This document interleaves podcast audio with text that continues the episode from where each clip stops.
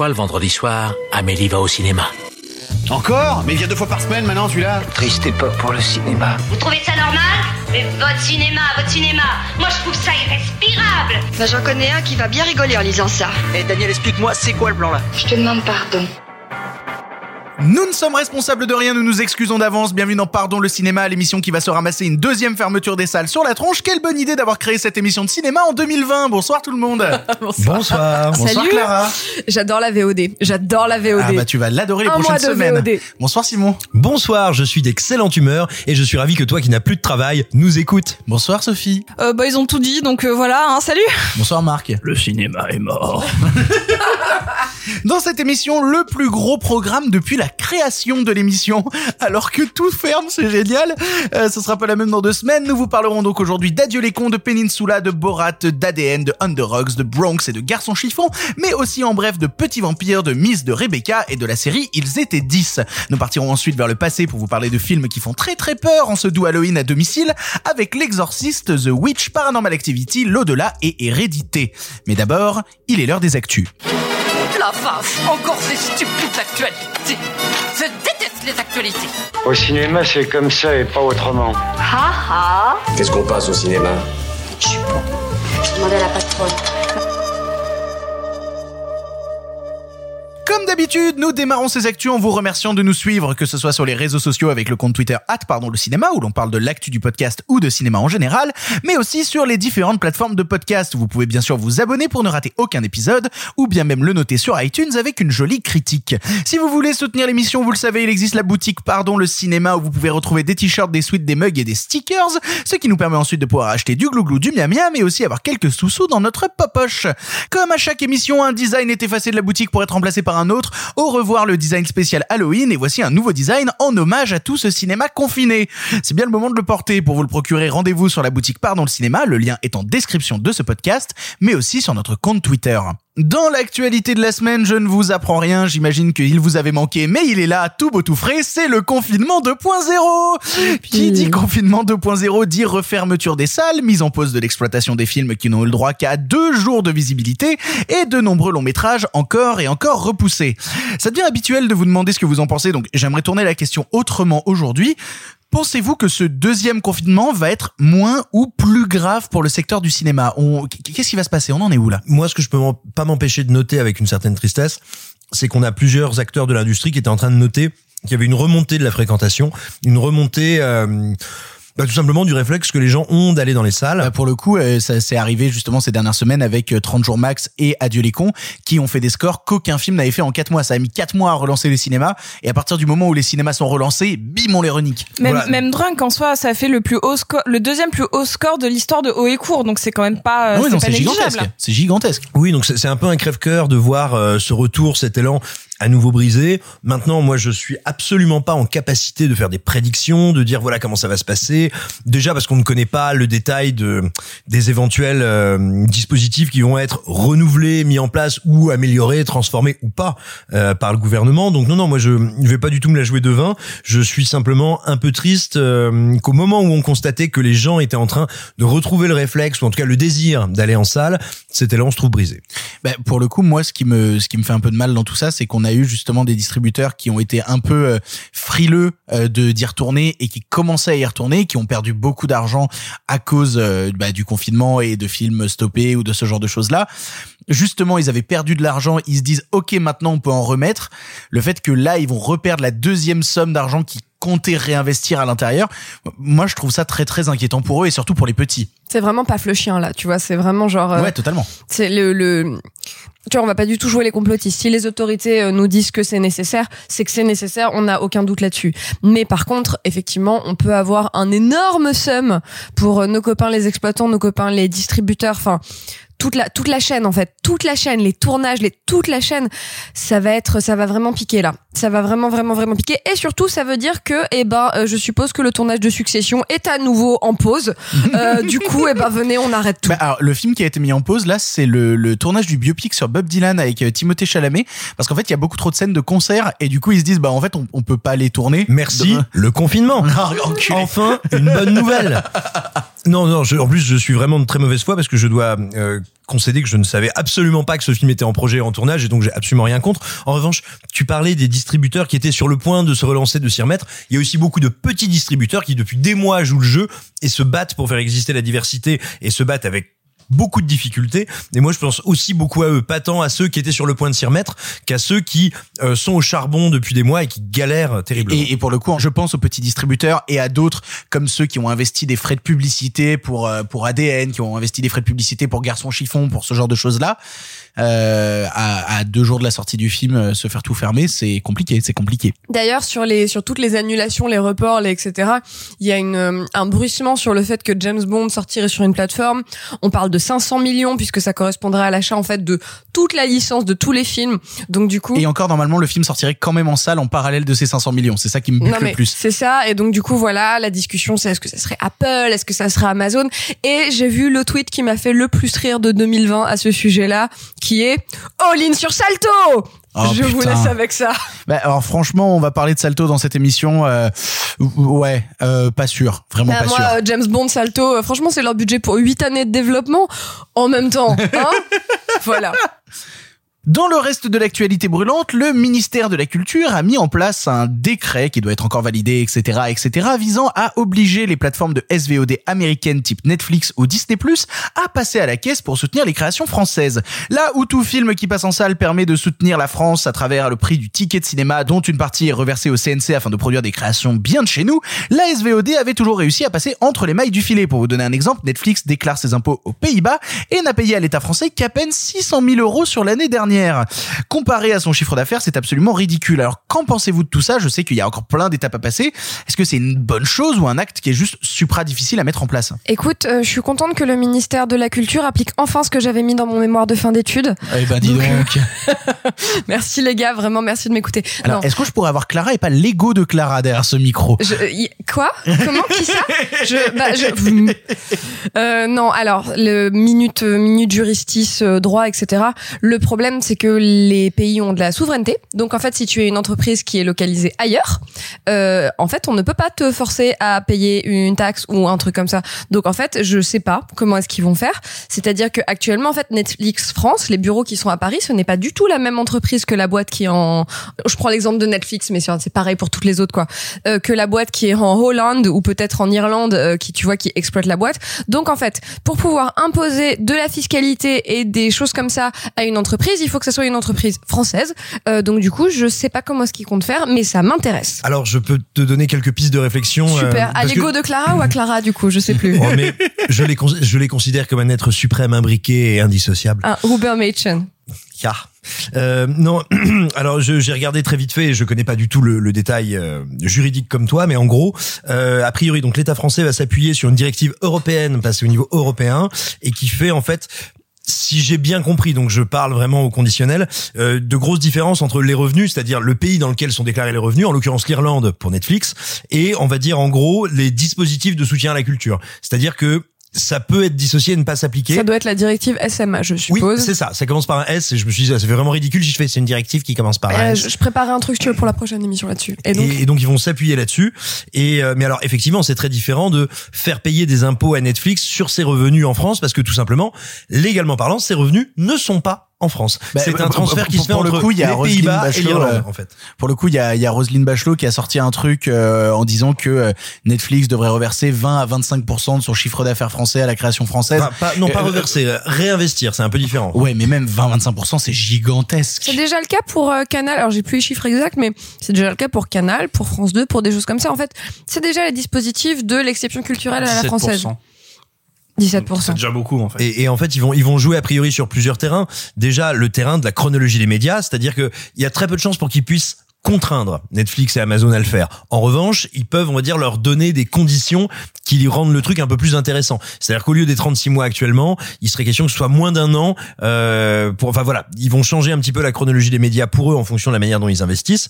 Et puis, il faut pas oublier que euh, mine de rien, on parle toujours de notre impuissance législative, etc. C'est pas vrai. C'est bien sur le terrain du droit qu'il y a des choses à faire et euh, qu'on peut essayer de faire plier ces plateformes. Et surtout, il faut voir ce qui se passe si un pays comme la France le fait, qu'est-ce qui se passe en Europe autour. Et n'oublions pas qu'on est un marché qui est quand même très intéressant pour ces plateformes. Faut pas non plus se sous-estimer en tant que marché en France. Et bah, pour le coup, dernière news, on va bien avoir besoin de cet argent à un moment ou un autre, puisque Danny Boone, notre tirelire national, a annoncé que son prochain film sortira directement sur Netflix et traitera d'un sujet plus qu'original, à savoir le confinement. Euh, vo- voilà, c'est- c'est c'est la fin de la news. Vra- Vraiment, je suis désolé. J'avais cette news là et je me suis dit qu'est-ce que j'en fais? Je la fous Netflix a acheté ça? Netflix a acheté ça. Bah, tu m'étonnes. Acheter un un film de Danny Boone, c'est quand même un succès euh, d'audience et de gens qui vont le voir qui est ultra important. En une phrase, euh, il y a quand même une série des films de Danny Boone qui en fait n'arrive même plus à se rentabiliser en salle puisque son cachet à lui euh, est tellement important que le film ne se rentabilise pas en Ah bah, salle. de toute façon, faites le calcul, vous, vous allez sur les fiches de ces films, vous faites le calcul depuis Bienvenue chez les Ch'tis. À chaque fois, le budget des films est multiplié par à peu près 1,5. La petite films- famille, c'était 26 millions de budget. Non mais Red Dingue, je crois que c'est 32 millions d'euros Red Dingue. Oui. Depuis euh, Bienvenue chez les Ch'tis et ses 20 et quelques millions d'entrées, il a jamais fait, je crois, moins de 5 millions d'entrées. Donc on est quand même sur quelqu'un qui rapporte beaucoup, beaucoup, beaucoup. Il n'y a pas un seul de ces films qui a pas été un monstrueux carton en salle. Sur Red Dingue, il y avait vraiment eu un, eu un article de je sais pas trop qui, genre du film français, tu vois, d'un gros magazine Instit, qui était les entrées en France n'ont même pas servi à n'ont même pas permis de couvrir le salaire de Danny Boone. Mais c'est parce que après t'as les prêts à télé. De toute façon, ils sont payés. sûr, Voilà, non, ils sont payés avant, ils ont leur minimum garanti. Euh, et, et donc voilà, donc c'est c'est c'est tranquille. Et de toute façon, ils vont quand même retoucher ensuite parce que ce, il me semble, sauf erreur de ma part, que ce que tu touches en termes de TSA, quand donc la fameuse taxe sur le ticket de cinéma français, quand tu es une production française, tu la touches sur ta propre boîte de production. C'est pour sûr. réinvestir sur tes films suivants, contrairement aux films américains où pour eux c'est perdu. Donc pour lui, c'est quand même, même s'il fait que 4 millions d'entrées, que c'est pas assez euh, pour rentabiliser le film, c'est quand même gagné pour son film suivant. Et n'oublions pas qu'on parle de films qui sont rentabilisés dès leur fabrication, parce que il y a une partie de ton budget quand tu produis un film que tu peux affilier d'une à tes frais de fonctionnement. C'est-à-dire littéralement dans le budget de ton film, il y a, si ma mémoire est bonne, c'est 7% que tu peux faire rentrer dans ta boîte. Ce sont les frais de fonctionnement de ta boîte. Sur un film qui fait 30 millions d'euros, 7%, c'est quand même pas dégueulasse pour la boîte de prod. Ajoutons à ça qu'il y a aussi les imprévus qui, si ma mémoire est bonne toujours, s'élèvent à 3% du budget maximum. Mais attention, si tu ne dépenses pas tes imprévus, ça retombe aussi dans l'escarcelle de ta boîte. On arrive donc à 10% du budget. Et puis, et puis, t'as tous les trucs, t'as tous les trucs genre tax shelter, etc., sur lesquels ce genre de film se, se produit. Et ça va être le cas du, du film de confinement de Danny Boone, le tax shelter belge, où le gouvernement belge investit 1 million, 2 millions, 3 millions d'euros, où t'as dans l'obligation de venir les dépenser sur le sol belge, que ce soit en Donc tu tournage, fais en, FX en en post-production, en, en régie, n'importe, etc. Le Luxembourg est très généreux également. Et le Luxembourg est très généreux, ce qui cause aussi un, un- un- un déplacement des tournages français. Mais bref, euh, donc euh, donc ce qui est un modèle à moitié vertueux, à moitié foireux. Et mais de toute façon là, ça va changer. S'il finit sur Netflix, ça va pas être la même économie. Et c'est peut-être prêt. Je sais pas si Netflix est prêt à acheter un film 30 millions d'euros, tu vois. Et néanmoins, moi, il y a un truc qui français, m'excite- je veux dire. Il y a un truc qui m'excite énormément, c'est que je serais curieux de voir si ça va marcher parce que moi, je fais le pari que les fameuses euh, thémas confinement ne vont pas fonctionner. C'est-à-dire que bien sûr, euh, chaque époque génère des angoisses qui sont traduites par le cinéma, mais alors l'idée de dire on a tous vécu le confinement, alors maintenant on va faire des films avec des gens confinés. Moi, je suis pas sûr que les gens du tout aient envie de regarder des histoires de gens confinés. Je pense qu'en plus c'est passablement anti-cinématographique, donc je je serais pas étonné que ce soit une première grosse plantade pour Danny Boone. Bah, pour le coup, de toute manière, on aura l'occasion de vérifier ça parce que déjà en, en Italie, il y a un film euh, qui est sorti et qui euh, se passe en confinement. Ils ont été plus rapides que nous et nous aurons l'occasion normalement de traiter dans la prochaine émission un film qui sort sur Prime Video qui s'appelle Confiné et qui est une sorte de reprise du film Unfriended où tout le monde se voit à travers des écrans. Je pense vraiment que ça va nous faire beaucoup de mal et peut-être un peu rire. Nous allons maintenant passer au film du présent parce que mine de rien, même si vous écoutez ça à partir du moment où les salles sont fermées, eh ben nous on a quand même vu plein de films dont on avait envie de vous parler et on commence tout de suite par Adieu les cons. Il pose son arme et on va discuter tranquillement. Les mains derrière la tête. C'est une méprise docteur. Vous êtes médecin Oui, j'ai un petit garçon avec vous. On a eu un enfant ensemble. Madame Trappé, comme toutes les brunes à tempérament, elle cherche la vie, l'énergie du positif. Elle cherche surtout son gamin. Et là encore, c'est une quête d'amour. Je t'aime. Ce sont les mots les plus importants Adieu les cons est le nouveau long métrage d'Albert Dupontel et il faut bien le dire, le plus gros démarrage du cinéma français depuis la sortie du confinement. Il nous raconte l'histoire d'une femme nommée Suze, cherchant désespérément à retrouver l'enfant qu'elle a abandonné sous X il y a plus de 20 ans, accompagnée dans sa quête par un fonctionnaire suicidaire et un archiviste aveugle. Récit fantaisiste et survolté comme d'habitude avec Dupontel, nous l'avons vu et nous commençons tout de suite par Marc. Marc, qu'est-ce que tu as pensé du Dupontel? Eh bien que c'était pas si fantaisiste ni survolté. J'ai Ah. c'est ouais, c'est un peu triste pour entamer. Néanmoins, alors je vais quand même dire j'ai pas détesté le film à ce point-là. Néanmoins, je le trouve assez peu intéressant. Je sais qu'il a été très aimé parce que Dupontel a cette réputation en France d'être voilà le le mec euh, à la fois franc-tireur, à la fois grand public. C'est euh, notre Terry Gilliam un peu, j'ai l'impression. mais il aimerait bien, il aimerait Il le bien. revendique, en tout cas. Il le revendique et il aimerait bien être Terry Gilliam. Mais et et et, et je pense qu'il a euh, comment dire Dupontel a eu ses grandes heures et a fait des films superbes. Si vous n'avez pas vu Bernie, voyez Bernie, voyez Le Créateur, voyez Enfermé dehors. T'as t'as pas aimé Au revoir là-haut? J'ai pas vu Au revoir là-haut. J'ai pas vu Au revoir Oh, là-haut, mais En plus, tu adorerais, ça parle de, de l'époque de ta naissance, donc c'est... ça serait des joyeux souvenirs mais bref. Et donc ce nouveau film que je trouve euh, tout petit en fait genre euh, pas fondamentalement inintéressant pas non plus passionnant. Donc euh, tout petit que je trouve euh, tout petit dans sa mise en scène assez laid pas très beau pas très inspiré en termes de mise en scène euh, avec des fulgurances d'écriture parfois avec aussi des comment dire des choses assez lourdes voire assez gênantes en écriture mais ça je sais que Clara y reviendra et je souscris à ce qu'elle va penser d'avance mais je la laisse en parler C'est dangereux ce que tu fais. de souscrire?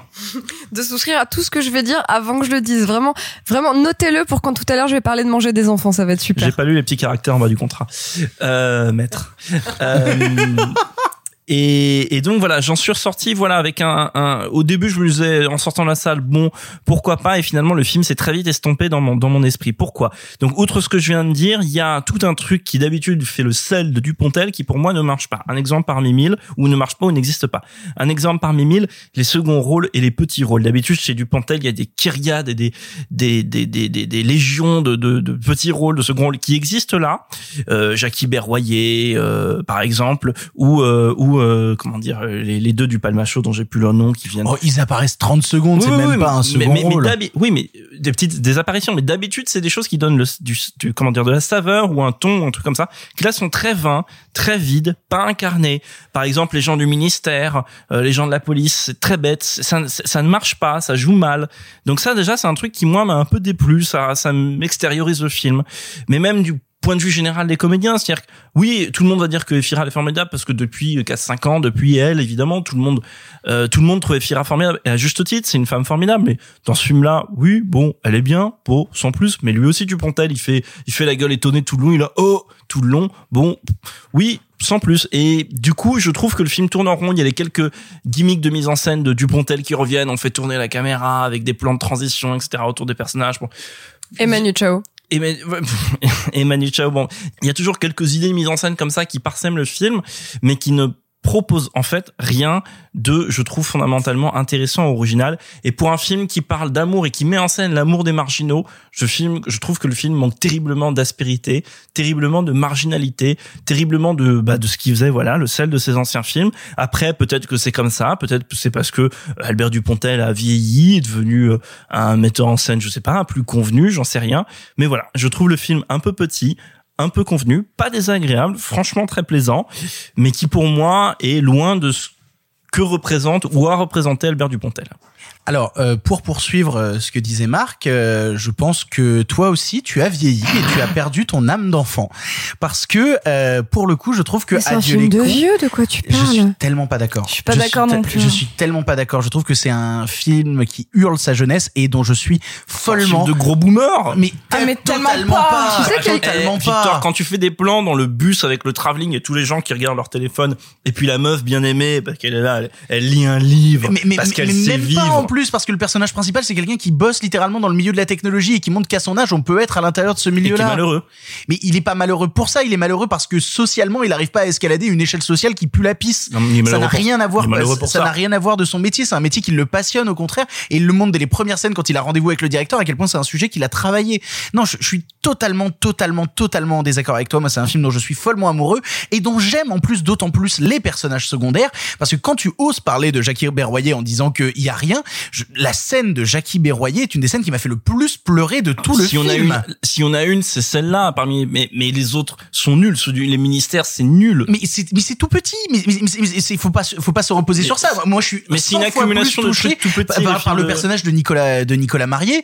Nicolas Marié qui se retrouve à jouer ce personnage aveugle qui a Ah, toujours qui été des les, seconds qui rentre rôles. dans les portes. En plus, c'est drôle. Il y a pas que ça, il y a eh, pas que ça. Qu'est-ce qu'il y a de plus drôle qu'un aveugle qui se cogne? Franchement, Non, non, non. T'es t'es en train de résumer toute la trajectoire d'un personnage. il se cogne au moins quatre fois dans le film. Ah, une trajectoire alors qu'il arrête pas de taper des portes. la, la- la plus belle scène de Nicolas Marié, c'est la scène où il se balade dans la voiture avec Virginie Efira pour essayer de lui donner des directions et qu'elle, elle, elle voit le monde en changement et que lui, justement, a se souvenir du passé, a se souvenir de l'amour qu'il avait de petit troquet, de choses comme ça. Et, et c'est tellement touchant, c'est tellement puissant, c'est tellement beau. Film de vieux boomer. Mais, Mais non, pas du tout, Mais pas euh. du tout. Au contraire, au Mais contraire. c'est pas forcément il- il mal, est- hein, le cinéma Non, boomer. Moi, j'ai aimé effacer l'historique, c'est du Il y a cinéma une vraie boomer. différence entre le cinéma boomer et le cinéma nostalgique. Pour moi, ce n'est pas la même chose. Et là, c'est un film qui te parle de la quête du souvenir. Et c'est ça qui me plaît justement. C'est Virginie Efira qui est dans la quête du souvenir. C'est euh, Nicolas Marié en tant qu'aveugle qui a les souvenirs du temps passé et d'avant quand il possédait la vue. Tu as Jackie Berroyer qui a perdu le souvenir et qui est justement lui aussi dans essayer de le retrouver pour se Mais bien reconstruire. sûr, et moi j'ai le souvenir où l'époque de Dupontel faisait des films intéressants, mais Eh ben, adieu, adieu les cons et sûrement, adieu les cons et sûrement pour moi le long métrage de fiction le plus intéressant sorti en 2020 et je suis à plus de 2000% euh, ah bah putain on en a vu quand même une chier cette année et surtout des mauvais hein. Adieu les cons c'est vraiment le très très très très haut du panier c'est d'une beauté absolue il arrive à utiliser justement même des standards très connus comme le morceau de Manu Chao pour réussir à en faire quelque chose qui fait que je ne peux plus écouter ce morceau de la même manière maintenant Ah mais attends, moi j'ai découvert que Manu Chao faisait de la musique grâce à ce film. je trouve que c'est euh, en fait vraiment et je le sentais déjà de la bande annonce et ça s'est confirmé dans le film il y a plus de cinéma dans les 2 minutes 30 de la bande annonce d'Adieu les cons que dans 90% des films qu'on a vus en salle je cette année déteste cet argument. mais c'est la vérité c'est la vérité il y a plus de mise À en scène il y a plus de, travail esthétique Proposition de cinéma. non, non, non, non, non, non. Je suis pas en train de te dire ça. Je te dis juste que Albert Dupontel est en train d'expliquer à beaucoup de réalisateurs de merde en France ce que c'est que d'être un metteur en scène. Ce que j'avais à peu près marqué dans mon bingo sur ce qu'on dirait dans l'émission. hein. Heureusement qu'Albert Dupontel est là dans le cinéma français. Bah ouais, et, et alors? Et, et c'est- pas bien de le dire? J'ai- l'impression d'être Elisabeth Lévy qui Si, se fait reprendre comme- sur le plateau de CNews comme parce ça- qu'elle a dit une saloperie raciste. Mais comme 50 milliards de réalisateurs, heureusement qu'ils sont là pour, euh, genre, euh, on le dit pas à chaque fois, mais heureusement que même les réalisateurs de petits films sont là dans le cinéma Et français. Alors moi ce qui me bute c'est que il y a deux semaines t'étais en train de critiquer le travail de Sorkin en disant qu'il n'y avait pas de mise en scène tu te retrouves devant le film de Dupontel et tu trouves ça a pas peu beaucoup- intéressant Il y a pas beaucoup de mise en scène dans le film. de Quoi Dupontel. je te comprends pas je te comprends Je te pas comprends pas non Je plus. hein. d'accord avec. Bah, je Oh sais là là pas. là là. Si toi qui viens de voir Bernie ou, ou si tu remates enfermé dehors,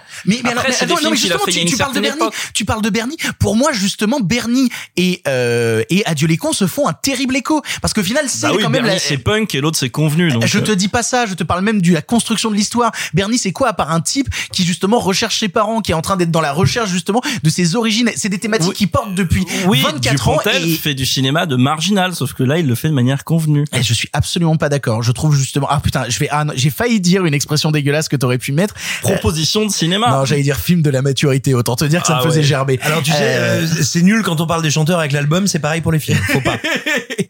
Non, non, pour le coup, moi, je trouve Adieu les cons absolument formidable, touchant. Je trouve les seconds rôles d'une justesse pure.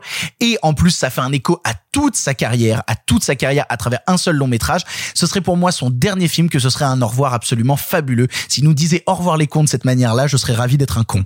Je vais laisser la parole à Simon. Simon, qu'est-ce que tu as pensé, toi, de, de Adieu les cons? Je suis surpris euh, que Marc nous dise euh, bah, son cinéma de marginal, il le fait de manière convenue, parce que moi justement, ce qui m'a passionné dans le film, que je trouve bouleversant et brillant, euh, c'est que justement, ça n'est plus un cinéma de marginal, mais c'est parfaitement assumé. Ces personnages ne sont pas des marginaux. Ce sont au contraire des gens qui rêvent de rentrer dans le moule, qui veulent y rentrer de plein de manières différentes, qui n'y parviennent pas, qui ne peuvent pas, et qui donc vont constater, bien malgré eux, qu'il va falloir euh, essayer autre chose, ou plutôt qu'il n'y a plus qu'un seul choix, c'est exploser en vol et exploser si possible avec son cœur et des sentiments. Et, justement, il y a, y a un film de Dupontel qui annonçait cette bascule, c'était Le Vilain, où il poussait sa logique cartoonesque et sa logique du trop-plein jusqu'au maximum, jusqu'à l'auto-caricature, qui est un film que j'aime bien au demeurant, hein, mais, mais qui était vraiment un film où on voit, on voyait comment, en partant non pas d'une proposition, mais je dirais plutôt d'un geste de cinéma. Euh, Allez, c'est parti.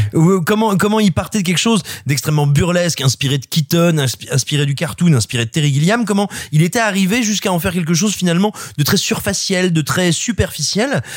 Entre temps, il y a eu euh, il y a eu Au revoir là-haut, qui est un film que j'aime beaucoup, mais qui pose de gros gros problèmes en termes d'adaptation et surtout, je dirais, en la manière dont il, a d'écarter certains thèmes qu'il sait pas comment traiter. C'est vraiment un truc qui moi m'attriste énormément dans le film et qui le rend un peu problématique. Là, en revanche, et je dirais pas que c'est un film de la maturité, il parle pour la première fois de gens qui ne sont pas des marginaux et qui vont être par la bêtise du monde poussés à la marginalité. C'est radicalement différent et ça entraîne un changement profond dans sa mise en scène. C'est que sa mise en scène n'est plus là pour faire de l'esbrouf. Il y a plus justement ces espèces de trucs délirants en permanence. Elle est semble-t-il beaucoup plus posée, mais en fait, il y a un de ces grands principes, il y a un de ces grands principes de découpage et de filmage qui est passé pour moi, et je trouve ça très intéressant, de l'image à l'écriture. C'est les surfaces réfléchissantes. Dans tous les films de Dupontel, il y a un travail permanent sur les reflets, sur les miroirs, sur comment un personnage se renvoie à sa propre image et comment ça structure l'action. Et ben là, maintenant, ça se passe à un autre niveau, qui est vraiment dans l'écriture, c'est-à-dire que littéralement, on a un personnage qui ne veut plus vivre et qui est contraint de le faire, une qui aimerait bien vivre mais qui va devoir mourir,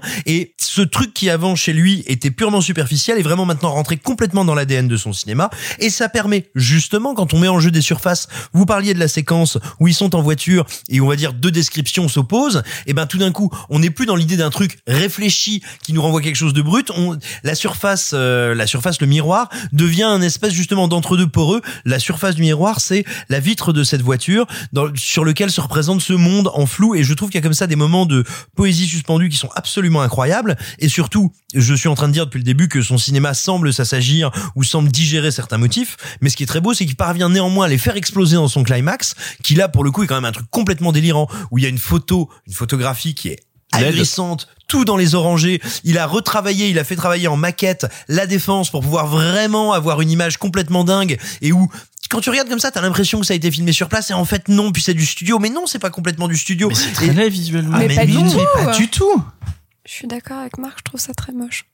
Et, vraiment pour moi c'est un film c'est un film qui est incroyablement abouti que je trouve passionnant et qui en, en plus à mon sens a une espèce de politesse suprême. C'est que son titre Adieu les cons c'est pas le titre c'est pas le titre d'un film qui dirait euh, eh ben de toute façon il y a rien que des cons et puis moi je suis avec mes personnages. C'est un titre qui s'adresse à nous à chacun de ces personnages et aux cons qu'il y a en chacun d'entre nous. Et je trouve que justement ne pas tomber dans pour moi le, film de boomer ce serait de dire eh ben j'ai fait un film avec des vieux quepons et puis bah ils font fuck au système. Non c'est un film dans lequel nous sommes tous les cons, nous sommes tous les rebelles en attente et nous sommes tous ceux qui sont voués à s'écraser contre un mur. Et, et encore une fois, moi, la conclusion du, enfin, je, me- je me mets à pleurer au bout d'une heure de film et la Ah, conclusion me, la conclusion me ramone le cœur, quoi.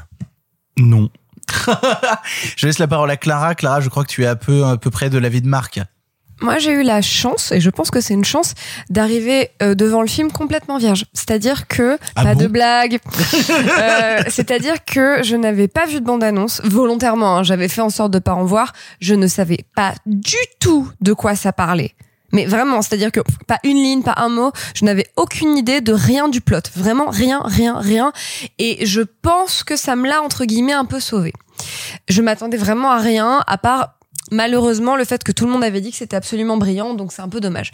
Euh, je trouve le film, en fait, je suis très interpellée que tout le monde adore le film, y compris vous, parce que même si on se dispute autour de la table, etc., on aime quand même le même cinéma de manière générale, tu vois, en grand, c'est-à-dire qu'on on partage tous le goût un peu de cette même cinéphilie avec, alors avec chacun nos Bah, colorations. moi mais- j'aime les bons films, je comprends du coup.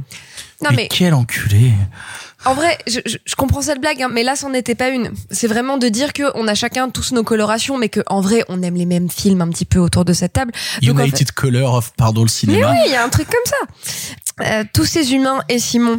Euh, et donc- Bah oui, quoi. Simon qui est très beau aujourd'hui. D'ailleurs, vous ne pouvez pas le voir, mais moi je peux le voir. Écoute, mon cher mari, tu es très beau aujourd'hui. Euh, Quand c'est bien, il faut le dire. Et donc, du coup, il faut aussi dire quand ce n'est pas bien. Euh, je suis donc très interpellée par le fait que, de manière générale, sur Twitter, dans la critique, et aussi la plupart des gens autour de cette table aiment ce film, et je ne vous comprends pas.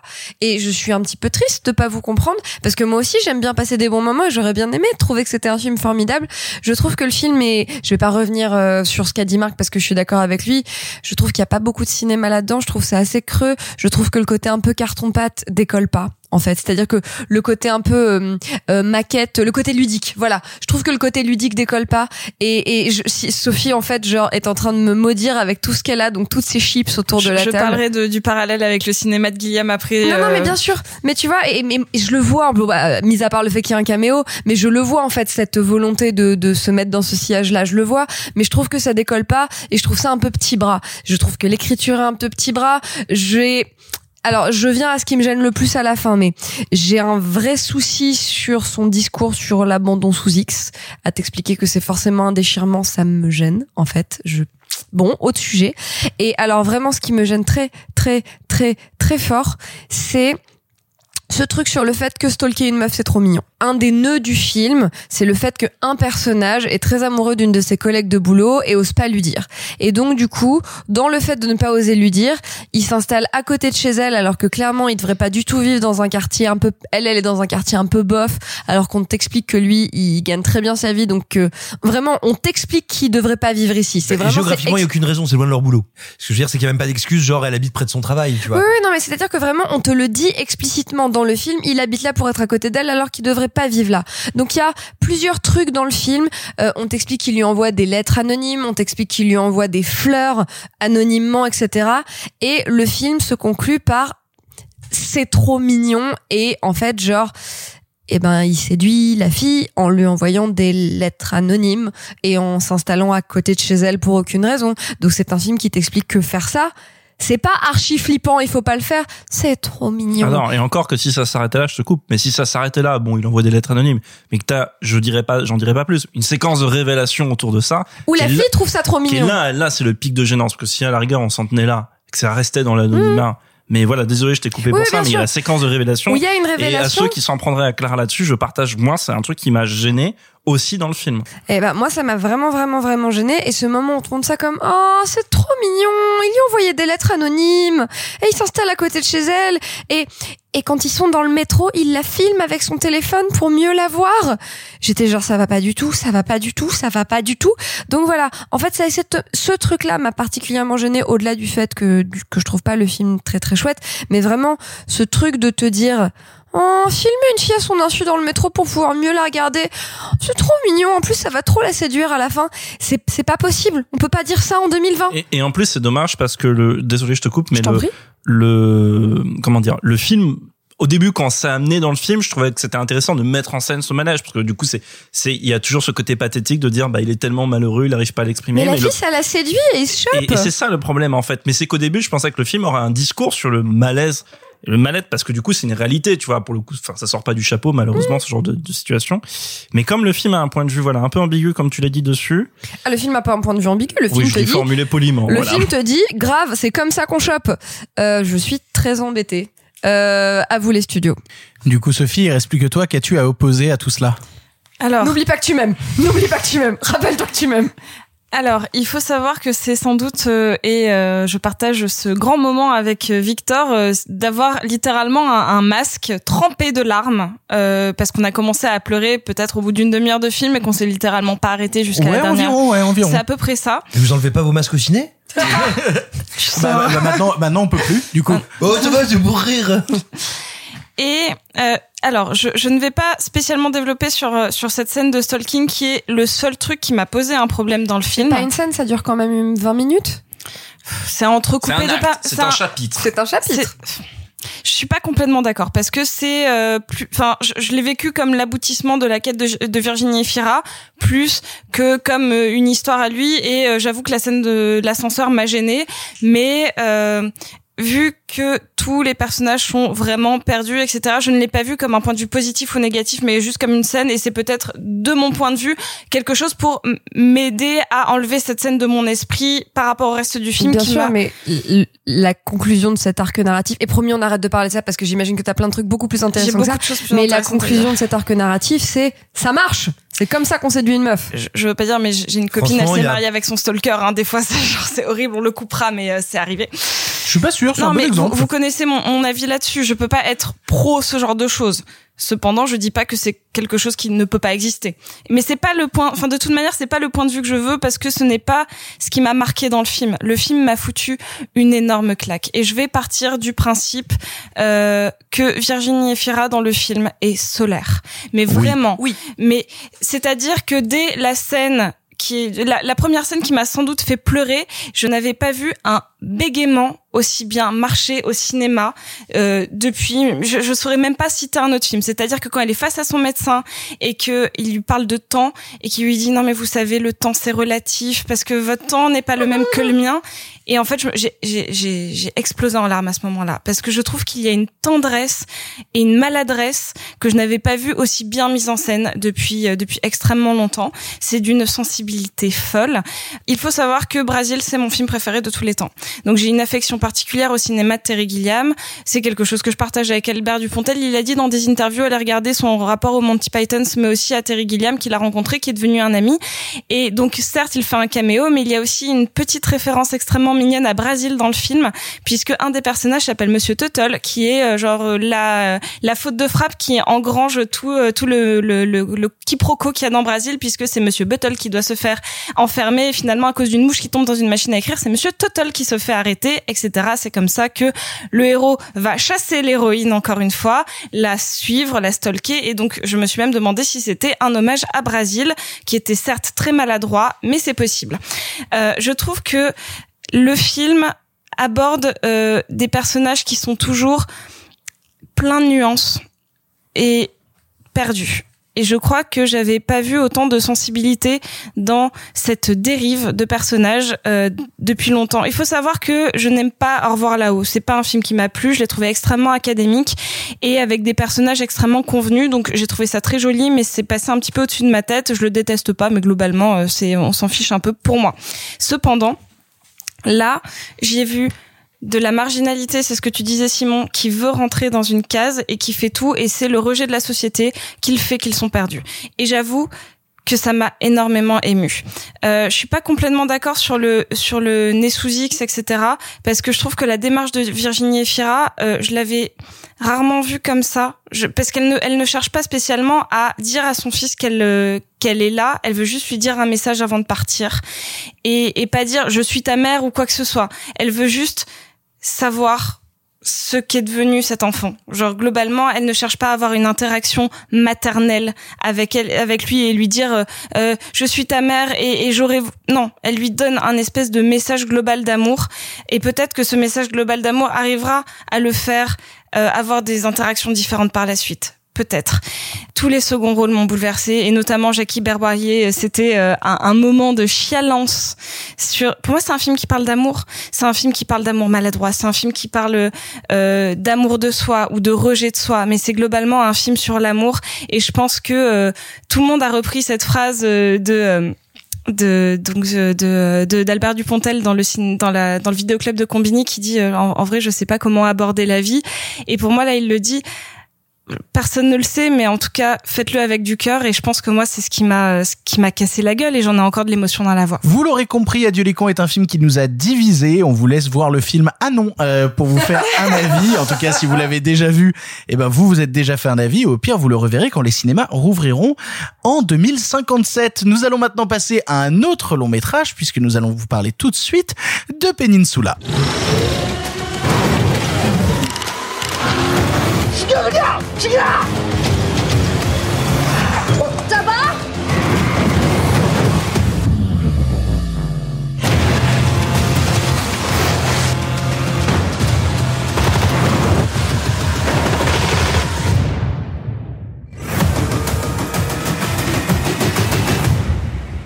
Peninsula est la suite, pas vraiment suite de Dernier Train pour Busan, toujours réalisé par le coréen Sang Ho Yeon. Nous sommes quatre ans après les événements du premier film et un soldat coréen retranché à l'étranger se voit obligé de retourner dans une Corée confinée LOL est livré aux zomblards afin de récupérer une grosse somme d'argent. Mais en arrivant sur place, il découvre que beaucoup de non-infectés complètement tarés sont encore en vie. Nous avons tous vu le film ici et je vais d'abord laisser la parole à Simon. Simon, qu'as-tu pensé de Peninsula? Bah, J'ai pensé de Peninsula que c'est un révélateur assez rigolo. Tu vois, parce qu'il y a, y a quelques années, à Cannes est montré euh, Dernier train pour Busan, du même réalisateur. Et, et là, il se passe un truc euh, assez marrant, c'est que euh, à Cannes, comme tu as beaucoup, beaucoup, beaucoup, beaucoup de journalistes parce qu'il faut pas déconner, le public ne voit pas les films à Cannes, le, le public n'est pas là. Bref, beaucoup de journalistes. euh, Plus qui- personne n'est à Cannes, hein, du coup. oui, Hein, c'est Hein, un autre problème. Mais mais beaucoup de journalistes qui, euh, on va dire, voient euh, à peu près aussi souvent des films de zombies que, enfin non, bref, qui ne voient pas de films de zombies. Tout le monde est sorti du film en disant mais c'est un chef-d'œuvre, c'est incroyable, c'est merveilleux. Alors qu'on avait un bon film de zombies, carré, bien fait, plaisant, enlevé, mais pas original pour un sou, pas spécialement intéressant, enfin qui ne n'apportait pas de grandes ruptures, de grands machins, puis surtout qui était très très très très très en dessous de ce que ce même réalisateur avait fait dans l'animation. Euh, Allez-vous regarder King of Pigs et The Fake, ce sont de très très très grands films. Ou Seoul Et- Station, hein. J'ai cru que tu avais parlé de Soul Station, qui est le préquel au final de. Euh, Oui, non, non, mais, mais qui a été fait après. Mais euh, non, il a pas été fait après. Ah non, non, Non, il est avant. Oui, excuse-moi, il est fait, sorti c'est- chez c'est nous comme- après, il a c'est- été rajouté C'est sur comme le une Blu-ray. trilogie ouais. en fait. T'as Seoul Station, Oui. euh, Dernier Train pour. Busan et Peninsula qui sont là. Mais, mais voilà, en gros, pour moi, c'est un réalisateur d'animation absolument passionnant. Dernier train pour Busan était un film intéressant et qui a été présenté en séance de minuit à Cannes et qui a provoqué voilà une espèce de descente d'organes généralisée dans la presse généraliste. Et, et, donc arrive Peninsula. Et moi, il y a ce truc qui me réjouit énormément avec le film, c'est que c'est un film qui me fait terriblement penser à Doomsday de Neil Marshall, c'est-à-dire que c'est un film d'exploitation complètement décérébré, complètement foufou, complètement taré, qui ne se pose aucun problème, qui, à mon sens, représente et embrasse totalement euh, cette mouvance qu'il y a dans le cinéma coréen de maximiser toutes les tendances et toutes les émotions, enfin que ce soit justement le côté émotionnel, le côté un peu lymphatique voire emphatique, l'action et qui assume pour le coup dans ces séquences. Alors certes avec des CGI dégueulasses mais mais on s'en fout quand c'est quand c'est utilisé pour être créatif. Moi si tu veux je préfère les CGI dégueulasses de Peninsula que euh, celles de Black Panther. Et, et donc du coup si tu veux on a un espèce de film qui est en permanence sur le point de faire une overdose de cocaïne qui va à fond qui est jubilatoire à chaque instant. Donc probablement la la seule faiblesse, c'est de, de, on va dire, de décloisonner, d'avoir trop de points de vue, trop de personnages, ça c'est un peu problématique, mais qui a en permanence des idées de cinoche, des idées de découpage. Moi, je repense à cette, cette séquence au tout début où à travers une vitre, on a un petit élément d'ambiance et un des premiers éléments de présentation des zombies qui est très très fort. Je pense à cette intro qui est complètement démentielle, qui rejoue très différemment la physicalité des zombies pour embarquer sur de l'émotionnel encore à donf. Enfin bref, c'est un film de contraste, c'est un film d'exploitation, c'est un film à prendre, mais alors au pur premier degré, comme un espèce, oui, de, de, gros ride de gamins euh, hyper agacés. Les personnages fonctionnent vraiment pas mal. Il y a un personnage de gamine qui est super. Enfin voilà, pour moi, c'est un espèce de, de concentré de popcorn coréen avec des zombies finalement en toile de fond, qui est vraiment très très cool, dont le seul problème c'est d'avoir trop de personnages et de sous-intrigues pour son propre bien. Alors, t'as t'as dit popcorn et je suis assez d'accord avec toi. Moi, je l'ai vraiment vécu comme un film popcorn, là où Dernier Train pour Busan avait la prétention, peut-être euh, vis-à-vis même de son passage à Cannes, de, de pousser un petit peu plus. Et je trouve qu'à l'époque aussi, tout le monde s'est vraiment pignolé en mode mais c'est incroyable ce film d'auteur coréen, Dernier Train pour Busan, alors que c'était un super bon film de zombies. Et Peninsula pour moi m'intéresse parce que en fait, il revient mine de rien dans ses effets et même dans ses CGI dégueux à une certaine manière de traiter l'animation. Moi, quand je vois des courses poursuites en bagnole, je vois des séquences d'animation, je vois ce genre de truc là. Et même, t'avais dit un truc dans le cercle que j'aime bien, à savoir tout le contraste que a Peninsula quand il traite de la masse de zombies, contrairement à cette merde infâme de World War Z qui savait pas du tout quoi en foutre. Là, quand il te fait des séances dans l'arène avec juste cette montagne de zombies dégueulasses qui avance, ou tu parlais du premier élément avec vraiment encore une fois une montagne de zombies, t'as toujours des trucs, des images qui restent et qui marquent avec des idées un peu marrantes. Alors oui, effectivement, le récit est pas super bien foutu, ça joue pas toujours très bien, il y a trop de points de vue et les CGI sont immondes, mais au final pour moi je le vis vraiment comme un moment de cartoon. C'est ça que je regarde dans Peninsula, c'est un cartoon qui a été fait avec des acteurs live. Et donc du coup ça peut déranger plein de gens qui peut-être à tort encore une fois ont érigé Dernier Train pour Busan en quelque chose qu'il n'était pas nécessairement, mais euh, mais qui revient en fait à la base de ce qu'est ce réalisateur, à savoir un réalisateur d'animation qui a des idées qui touchent à l'animation, qui sont beaucoup trop fucked up pour les faire en live. Et lui il dit j'en ai rien à foutre, je les fais en live, je les anime, je te fais cette arène à la Mad Max avec vraiment euh, à l'intérieur des gens Mad qui Max. se tapent et tout pour essayer de, de survivre face aux zombies, avec un mec qui apparaît complètement coloré au milieu pour dissiper les zombies. Ça me fait rire et moi je le vis vraiment comme un cartoon de l'animation, du Tex Avery. Ça me ramène à tout ça et donc je passe un moment popcorn pas déconnant comme je passais des moments rigolos et cool devant du sac cartoon le dimanche soir.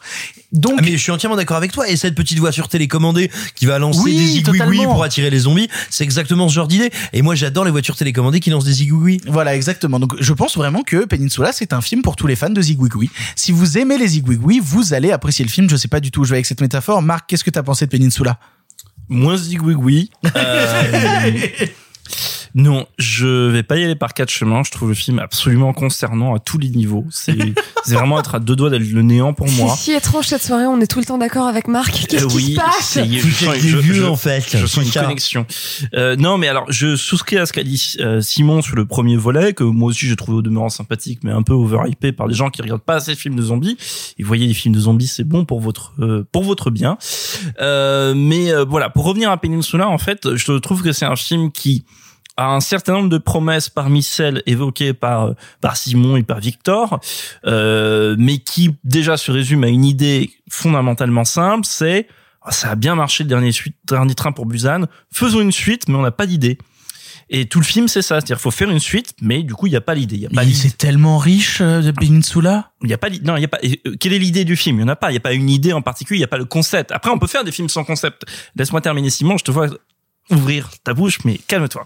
Euh euh, il y a pas d'idée comme il y avait il y a pas de concept. Alors on fait des très bons films sans concept de zombies, le problème n'est pas là.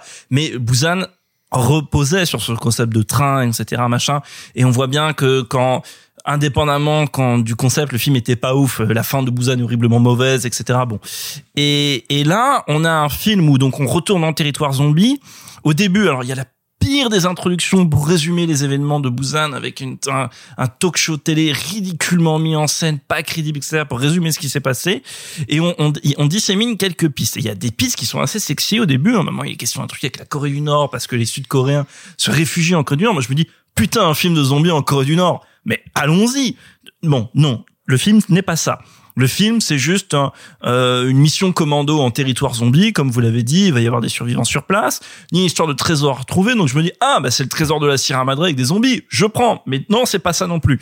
Donc, euh, on se retrouve juste avec, bah voilà, donc va y avoir des survivants sur place, pour ceux qui ont vu euh, Land of the Dead de Romero, il y a une sorte de nouvelle civilisation euh, post-apo qui s'est construite dessus, mais le problème, c'est que il y a rien de nouveau qui est apporté par rapport à ce que faisait Romero. Je suis une légende, ça aussi, hein, le truc de la nouvelle société. Enfin bref. ouais. Bah non, il est tout seul, hein, je suis une légende, t'as les zombies.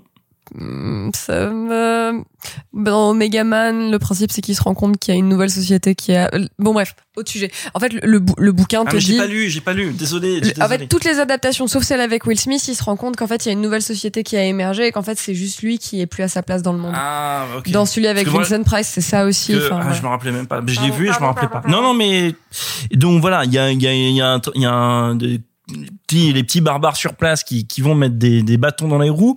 Et le problème, c'est qu'ensuite tout est prétexte. C'est une suite de scènes d'action que je trouve inintéressante au possible. Alors vous dites oui, l'animation sent bien l'influence, qu'il y a des libertés, puis il fait ce qu'il veut des effets spéciaux. N'empêche que la première séquence de course-poursuite en bagnole, elle est ignoble. C'est du niveau de taxi de Gérard Pires. Mais regardez le découpage, les cascades, etc. C'est nul, c'est mou.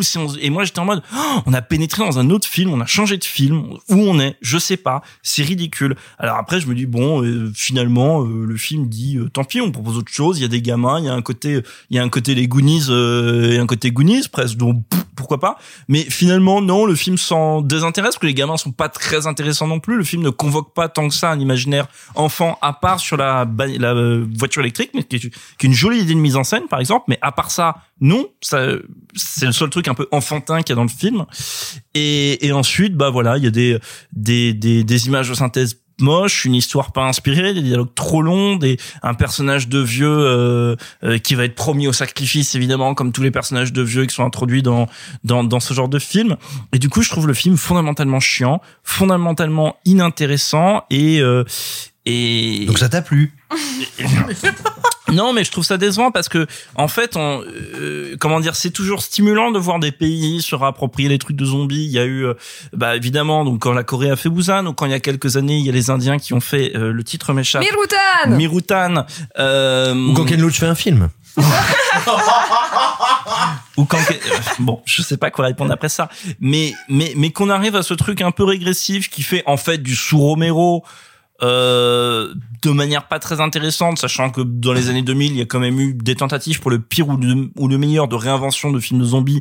Ça va de 28 jours et 28 semaines plus tard à World War Z pour le pire, mais c'est quand même une tentative. Mais c'est quand même une tentative. Euh, bah voilà, je trouve le film fondamentalement pas intéressant, très bête, très laid, très mal éclairé, très numérique, très mal joué, très mal écrit. Je l'ai déjà dit, c'est pas grave. La musique est insupportable. On se fout des personnages. On a envie qu'ils meurent. Et ah oui, et dernière chose, euh, Simon a dit et je voudrais, euh, voilà, je trouve c'est un film qui méprise absolument son genre qui n'a absolument aucun intérêt pour les zombies. Donc Simon a dit qu'ils étaient en toile de fond, c'est une manière jolie de dire c'est un film qui se moque des zombies. Il y a aucune création esthétique des zombies. Souvent dans les films de zombies, ils se marrent, ils font des trucs dégueulasses, etc. Mais là, tu sens minimum syndical pour le maquillage, on se fait pas trop chier, ils sont là. Il y a des pans entiers du film où ils disparaissent, on s'en fout.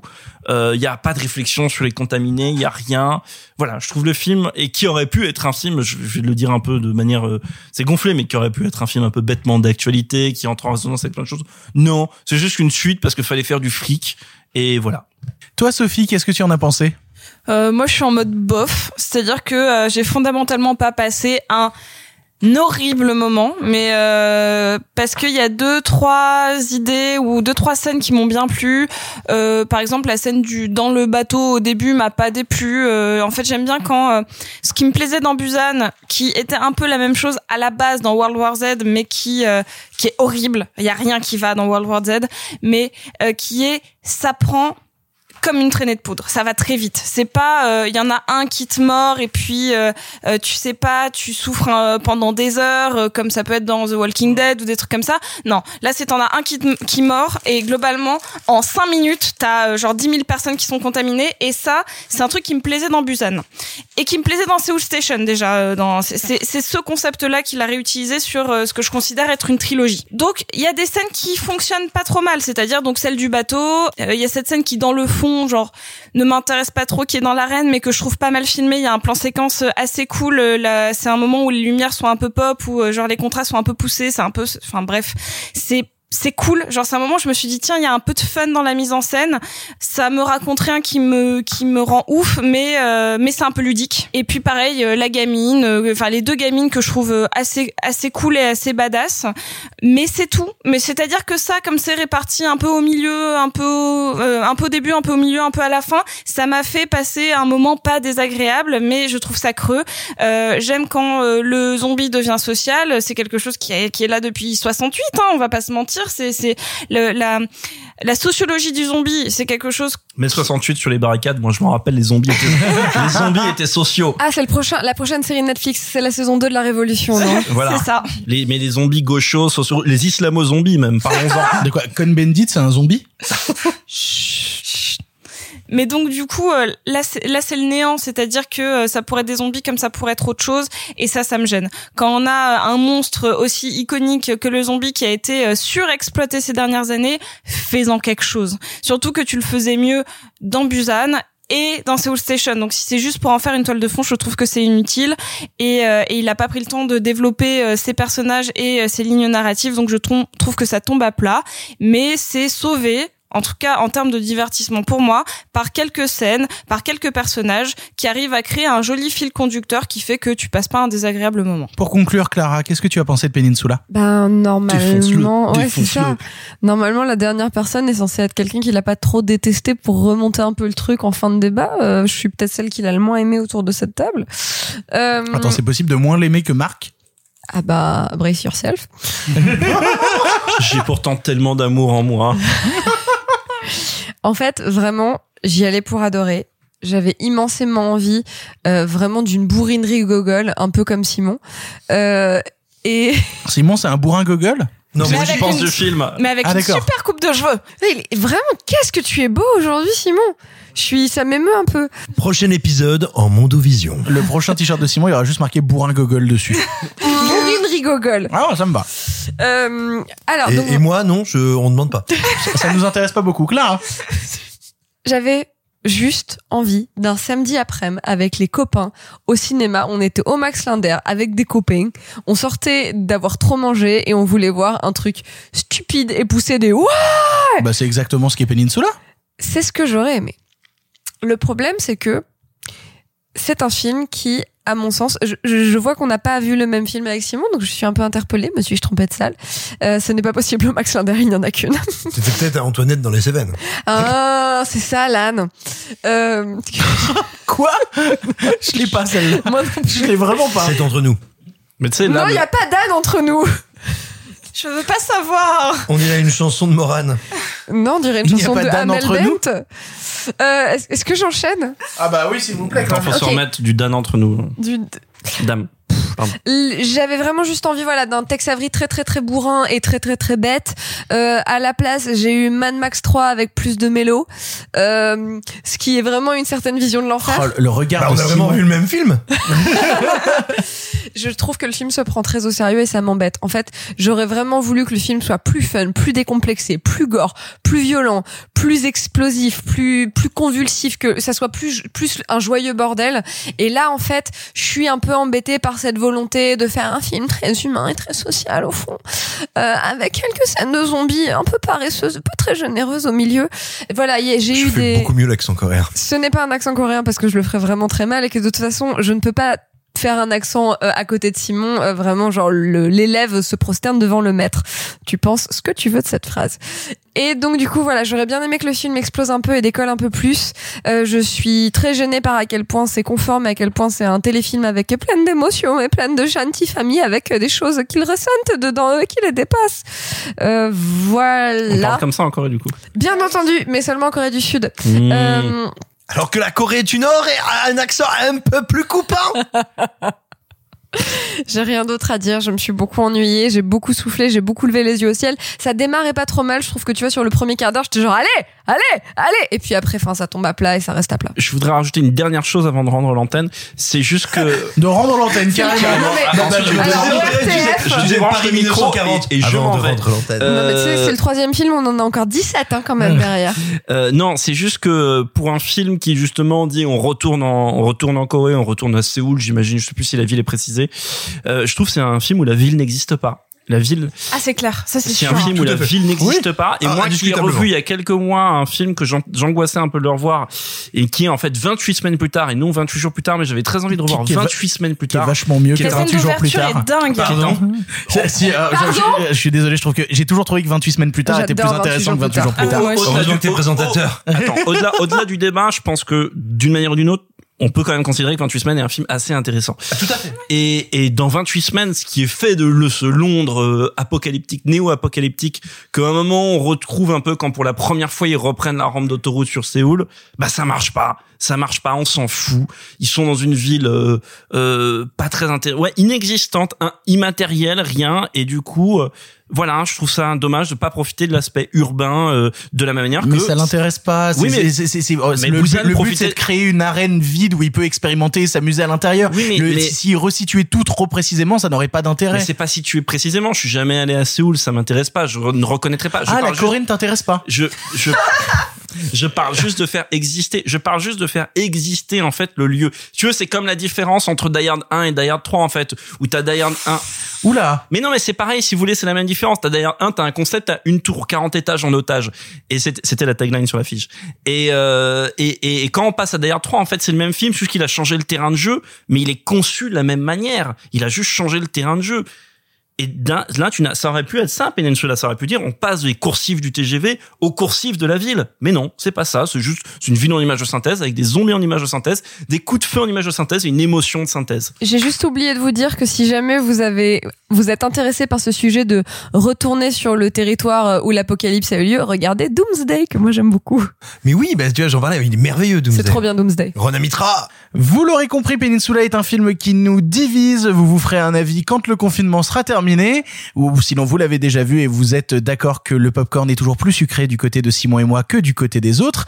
Et, euh, ouais, ouais. Le popcorn salé, c'est meilleur. Euh, Je suis d'accord avec Marc. Qu'est-ce qui se passe putain Alors, alors, alors, moi, Bah je suis d'accord avec Marc, mais pour la métaphore, le popcorn est toujours plus sucré du côté de Victor. Oh. Nous allons maintenant passer à un film euh, qui est sorti sur les plateformes puisque nous allons vous parler tout de suite de quelque chose de bien différent, à savoir Borat 2. Your daddy has a lot to learn. My daddy is the smartest person in the whole flat world. And while the risk of coronavirus remains low, as the president said yesterday, we're ready for anything. Michael Penis, I brought the girl for you. Borat's subsequent movie film. You fist me. Uh, now I fist you? what do you prefer? You fist me or I fist you? Same time. Fist each other. There, there you go. Borat 2 ou de son vrai titre Borat nouvelle mission filmée livraison bakchiche prodigieux pour régime de l'Amérique au profit autrefois glorieuse nation Kazakhstan. Seul truc d'ordre du film. je te déteste.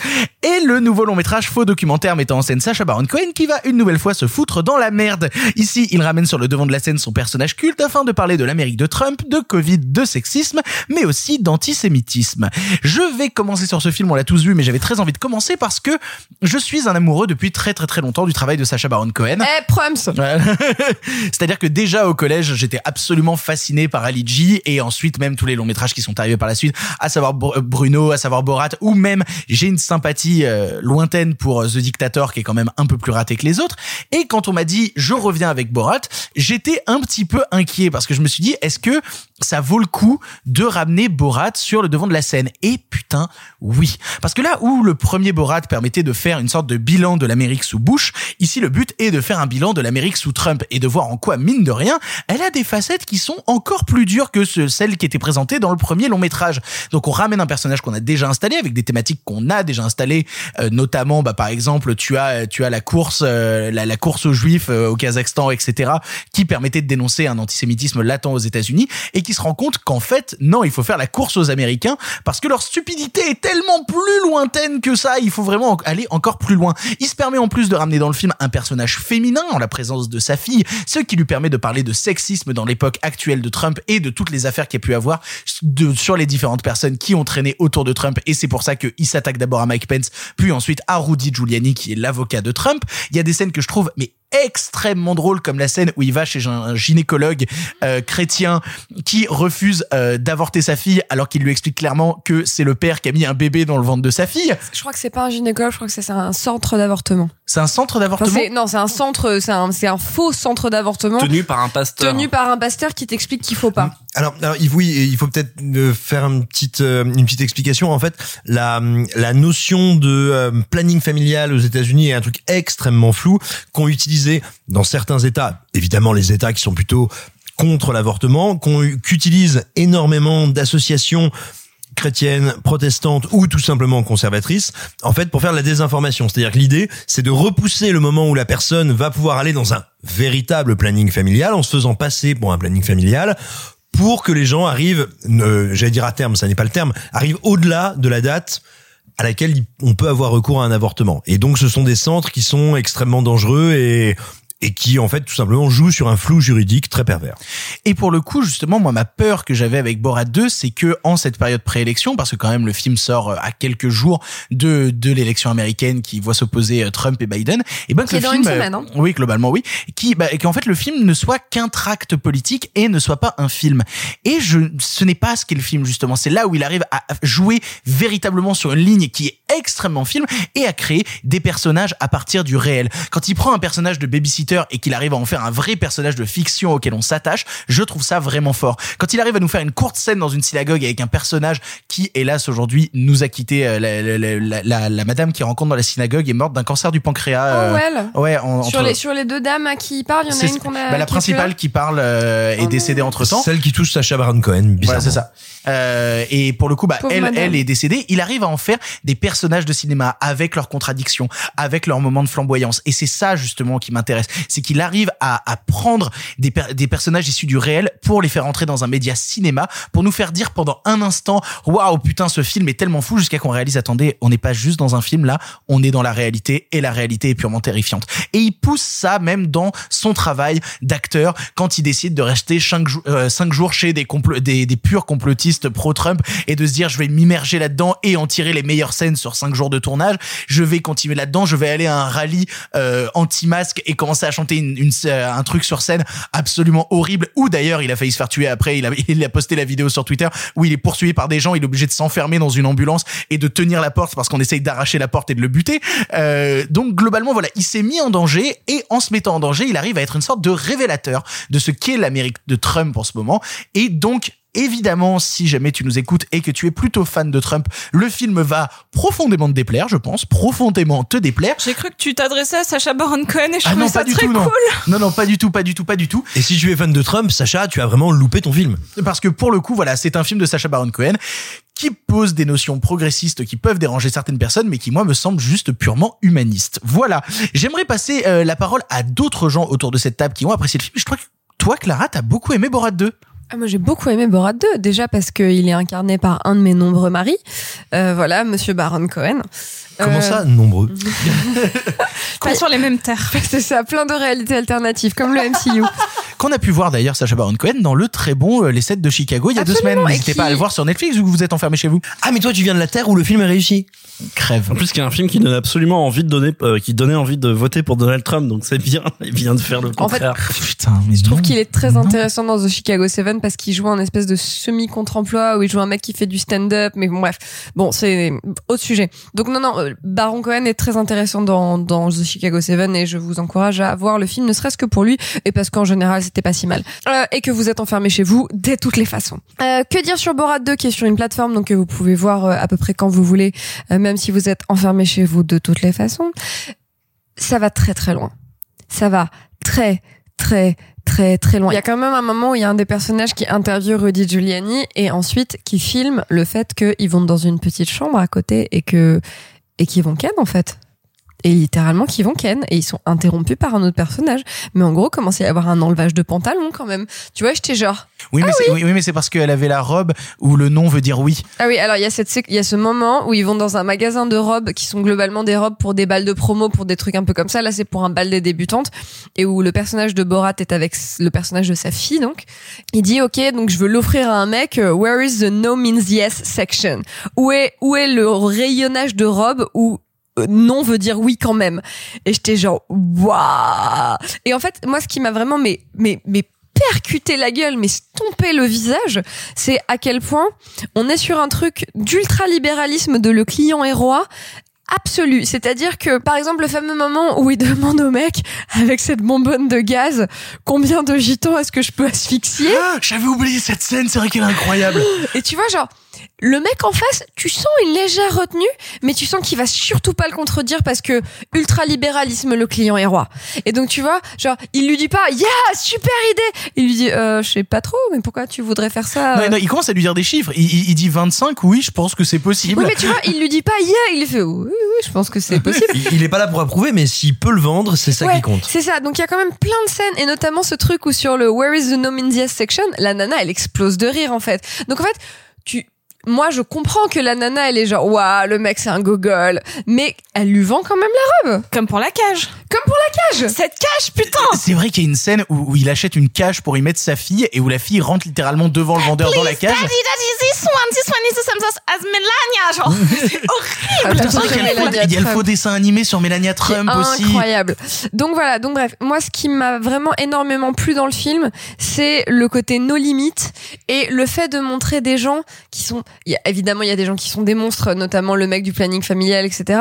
Mais il y a plein de gens dans le film que tu sens ne pas être tu sais c'est ce truc de la banalité du mal d'Anna Arendt, c'est le fait que c'est des c'est des gens normaux en fait, tu vois, et qui juste genre bah ils ont un business à faire en fait. Donc bien sûr, je vais te vendre la bonbonne de gaz. C'est incroyable. C'est ouf. C'est absolument ouf. Euh, cet endroit n'est plus un endroit. En fait, c'est c'est c'est plus les États-Unis, c'est là-bas.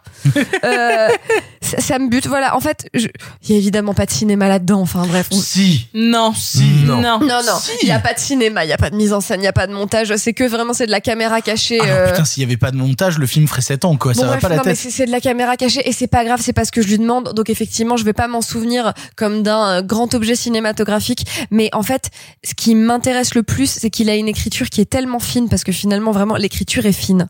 Il a une écriture qui est tellement fine et il va tellement loin et son écriture lui permet d'aller tellement loin que là, là vraiment, genre, t'es obligé de t'asseoir, regarder, être bouche bée et dire, il est très fort et il est très intelligent. Euh, Pour le coup, moi, je, je reste pas d'accord sur le fait qu'il n'y ait pas de cinéma là-dedans, parce que réussir à construire à travers euh, toutes ces caméras cachées un film où on a un développement de personnages qui se tient et où chacun arrive. cachée dans ce film. Ben si, Mais si. mais c'est que des caméras cachées. Il y a que toi, Marc, qui, Non, qui, c'est- qui c'est- pense que c'est des comédiens. C'est mis en scène. C'est Mais des, non. des- Il y a, des, il y a quel- des chants contre chants. Mais il y a quelques scènes, mais c'est que par exemple Mais quand il est que lui avec sa fille, par exemple. Non mais moi moi je rejoins Marc sur un truc, c'est-à-dire moi j'ai pas la prétention de pouvoir vous dire est-ce que c'est de la caméra cachée, est-ce que ce n'est pas de la caméra cachée, C'est est-ce ça que se veut, déjà- ça, ça se veut.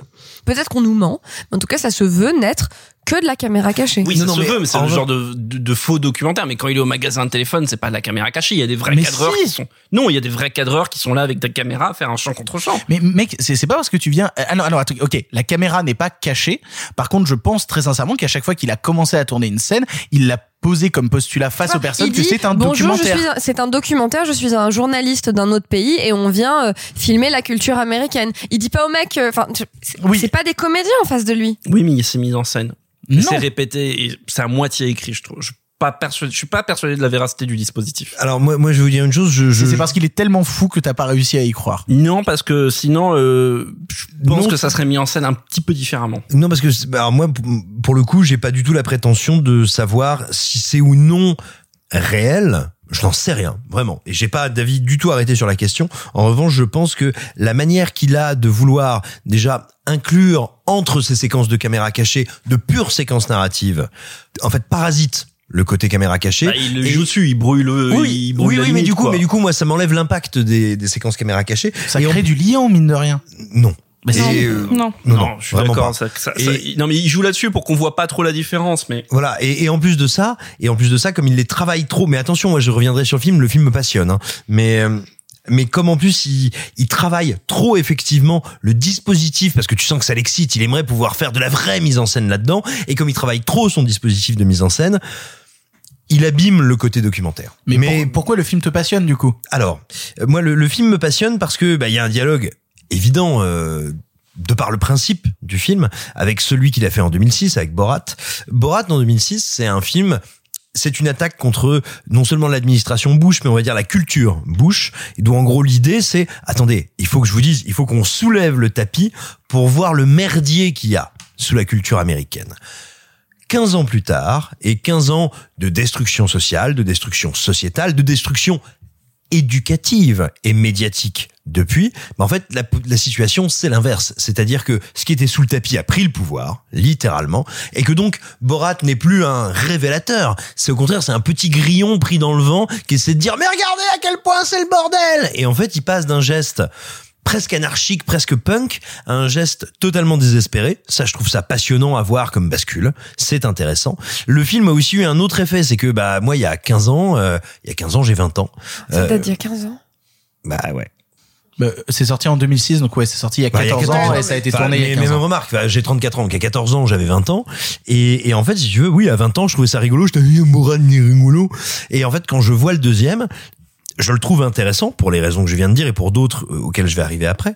Et, mais, mais je me dis, tiens, en revanche, ça ne me fait pas rire un instant. Tiens, remate le premier. Donc je regarde le premier à nouveau et en fait le premier n'est pas drôle non plus. Non non, à nouveau le premier était un film grinçant, un espèce de happening problématique à plein d'endroits, pas problématique comme on en a pu en parler sur des films précédents, mais je veux dire questionnant à, à plein d'égards. Mais en gros, je veux dire, une fois que t'as terminé, une fois que t'as terminé ta croissance et que t'as les glaouis touffus, ça ne te fait plus rire. Tu vois tout ce qu'il y a d'assez tragique et terrible dans le film. Et enfin, moi, il y a une deuxième chose qui me passionne, c'est qu'il renoue et c'était le cas avec Borat, mais à nouveau il renoue avec une tradition euh, dans les arts qui est très particulière, qui est qui, qui ne vient pas du cinéma, qui vient euh, qui vient notamment du théâtre et du théâtre de rue, qui est l'agite-prop, l'agite-prop qui est né en Russie, en Russie soviétique, et dont l'idée était très littéralement de mélanger les idées et l'agitation. Donc on allait jouer dans la rue, on allait jouer dans les usines et on allait rejouer des scénettes qui avaient des liens avec la vie politique, avec ce qui se passait dans le monde, pour essayer de provoquer les gens, les faire dialoguer, les faire réfléchir. Ça existait en France dans les années 30 à un niveau d'incandescence très très fort et il y avait des artistes de premier plan comme Jacques Prévert avec le groupe Octobre qui était là-dedans. Et l'agite propre, cette volonté d'aller dans un militantisme qui est kamikaze, radical, qui s'empare du réel pour faire de la fiction ou de la fiction pour faire du réel, je trouve que c'est un geste littéralement intéressant euh, intellectuellement et avec je dis ça voilà avec toutes les limites c'est-à-dire que c'est un film qui me fait pas rire dont je trouve que souvent les effets de cinéma sont flingués voire les effets comiques sont loupés mais en, en termes de gestes dans l'histoire de l'art c'est très beau et en termes de réflexion sur ce que sont devenus les États-Unis c'est extrêmement pertinent Toi, Marc, de ce que tu as commencé à nous dire, c'est pas un film qui te touche. hein? Non, mais je réfléchis un peu après ce que vient de dire Simon parce que hum, j'ai pas, euh, contrairement à lui, j'ai pas fait l'effort de revoir Borat. J'aurais peut-être dû en fait. Et voilà. Et donc par rapport au premier épisode, euh, qui moi m'avait euh, plus euh, touché, il y avait presque une candeur dans ce premier Borat, et parce que ça paraissait spontané. Mais je dis ça parce que je l'ai vu. Donc quelle année vous avez dit? 2006. 2006. J'avais 15 ans. Et je l'ai pas revu depuis. Donc tout ce que je 2006 avant Jésus-Christ. donc tout ce que je dis là se base sur des souvenirs. Et là, j'ai trouvé que ça manquait terriblement de spontanéité. Alors évidemment, il n'a pas fait le premier Borat de manière spontanée. Mais là, je trouvais terriblement que ça, ça manquait de spontanéité. C'est évidemment un film totalement en réponse, un film qui arrive au moment extrêmement opportun, comme vous l'avez dit en intro, à quelques jours de l'élection américaine. Est-ce que ce manque de sincérité, de pardon, de spontanéité, mais enfin c'est un peu pareil. Est-ce que c'est pas une forme de désespoir en fait? Mais si, en fait, c'est pour ça que je réfléchissais à ce que disait Simon sur euh, sur le côté euh, ouais désespéré du geste euh, de Borat 2 et que ça m'a fait réfléchir. C'est pour ça que et que je me demandais ouais en fait je suis peut-être passé donc peut-être ce que je vais dire n'est pas pertinent parce que du coup je suis peut-être passé à côté du film parce qu'en fait je l'ai regardé avec un œil très distant à trouver les gags pas très drôles sauf euh, si le truc avec le pasteur enfin le, le pasteur euh, euh, comme, Moi, je te dis, je vois vraiment, familial. je vois Mais- vraiment une énergie du désespoir en fait dans ce, dans ce, de justement dans le fait que y ait, ça soit moins candide, que tu le sens, que tu le sens moins, moins dans une énergie directe. Et moi, je vois du désespoir là-dedans. Euh, et je pense que tu as raison. et Il y a peut-être ce truc aussi de euh, entre guillemets, vu le timing du film, pas le temps de niaiser. euh, euh, il faut aller. Non, mais il faut aller droit au but. Non, mais et, tout à fait. et je pense que, alors déjà, je pense que ça te parle différemment en tant qu'Américain. Euh, mais, mais donc bon, après, il y a toujours, il y a toujours ces moments de brillance. hein. La robe, euh, euh, yes, that The mean- no means non, yes no means question- yes section- dress. section. Euh, ça, ça, c'est un moment d'écriture euh, brillant. Et là, il y a rien à voir avec de la caméra cachée. C'est du script pur et dur. Enfin, je pense que c'est pas improvisé sur place. Non, clairement pas, non. Mais ça, ça c'est un moment, c'est une réplique qui est brillante. Et il y en a quelques-unes comme ça qui parsèment le truc et tout. Je, je suis pas absolument convaincu par le duo qui forme avec sa fille Tout tard. tout tard, qui est parfois drôle, parfois bon, ça tombe un peu à, à, à, à plat. Euh, j'ai un- voilà, j'ai j'ai du mal à formuler ma pensée parce qu'en fait, j'ai vraiment du mal à savoir qu'est-ce que j'en ai pensé. J'avais, moi, j'aime beaucoup Sacha Baron quand même, comme vous tous, que je trouve être quelqu'un. Mais je, pour rebondir à ce que je disais sur euh, Que je trouve chose- être quelqu'un, que je que je trouve être, être quelqu'un. que, que je trouve être, être un être humain Je- fonctionnel. je le considère en avec tant deux que- bras, deux jambes, une tête. poumons, euh, je le considère en tant que personne, c'est pas mal. Il paraît qu'il a un pancréas. C'est Euh, incroyable ou pas Mais non- Comme la dame de la Oh. Mais non, c'est surtout que moi je suis embêté par voilà la distance que j'ai avec le film et peut-être de ma faute. Je trouve tout bidon. Et du coup, j'ai du mal, tu vois, je, euh, je trouve, j'ai peur que tout soit bidon, que tout soit joué. Du coup, j'ai du mal à croire. J'ai du mal à croire dans les procédés de mise en scène, dans les procédés de montage, dans le truc qu'il fait avec Rudy Giuliani que je trouve euh, un petit peu discutable, euh, au- aussi horrible soit. Ah, euh, c'est très loin dans le discutable, mais c'est voulu.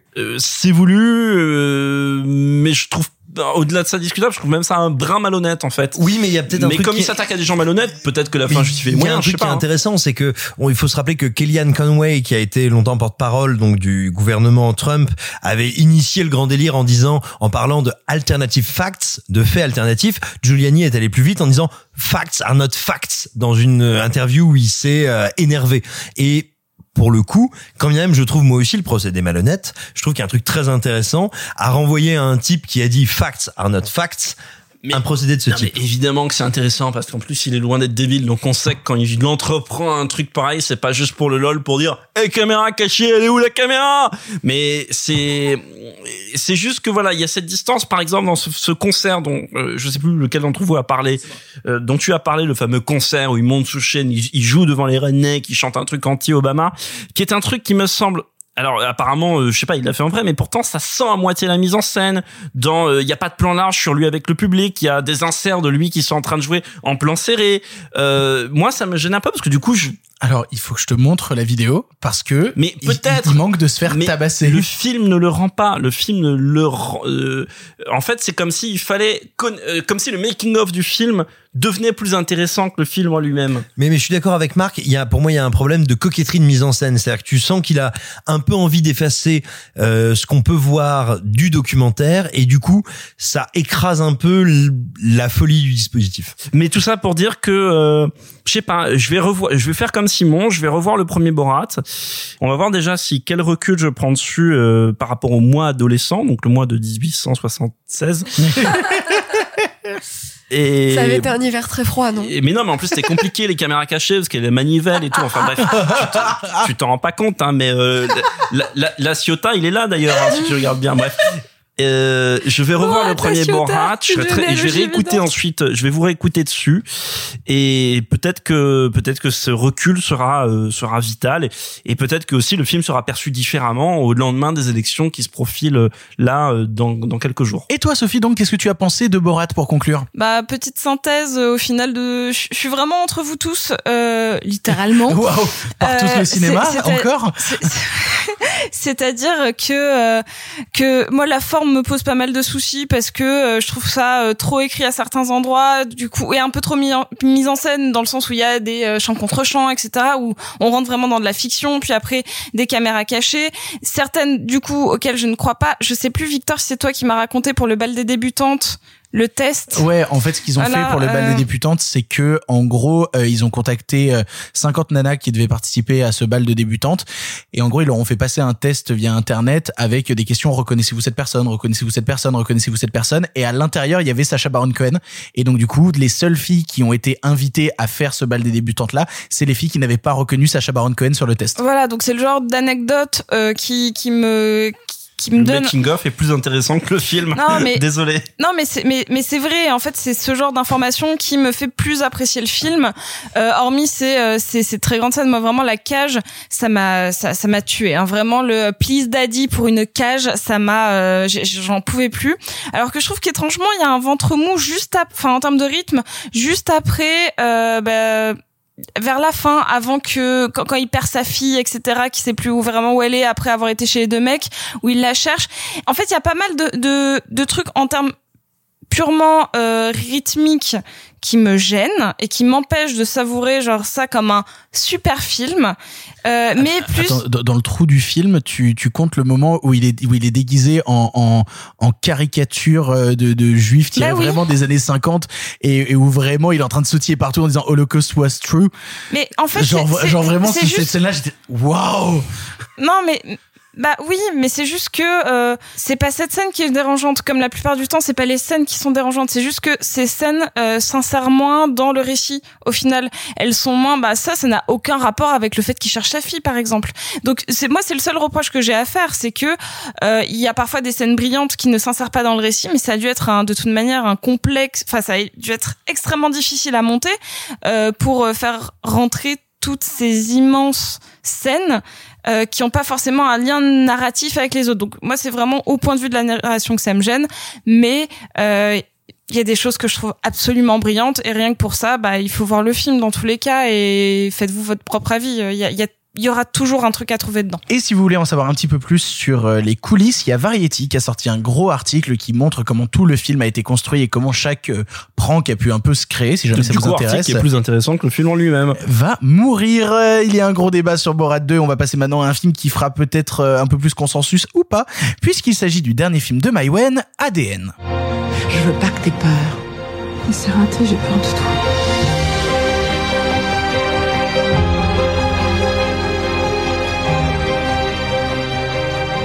En un sans rire, tu peux être fier de moi, Emir. C'est ton sang qui coule dans mes veines. Tu fais partie de mon ADN.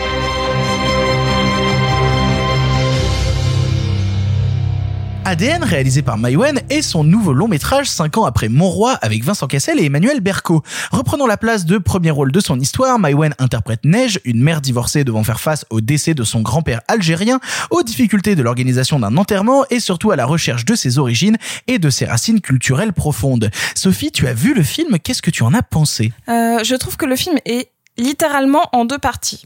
Et il y a une partie que j'aime sincèrement et une qui me pose beaucoup plus de problèmes.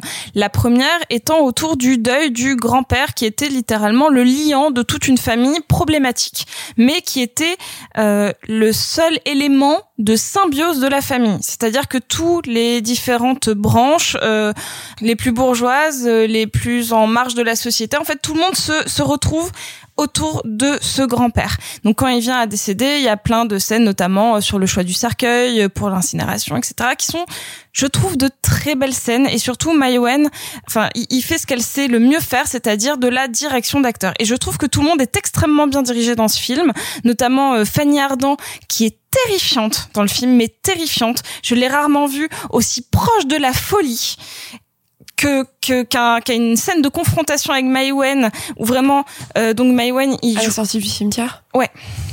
Où vraiment Maïwen a peur que sa mère l'approche. Et ça ça m'a terrifiée. Donc je, je suis heureuse qu'elle ait pu m'offrir une telle palette Tu sais d'émotions. une impro cette scène?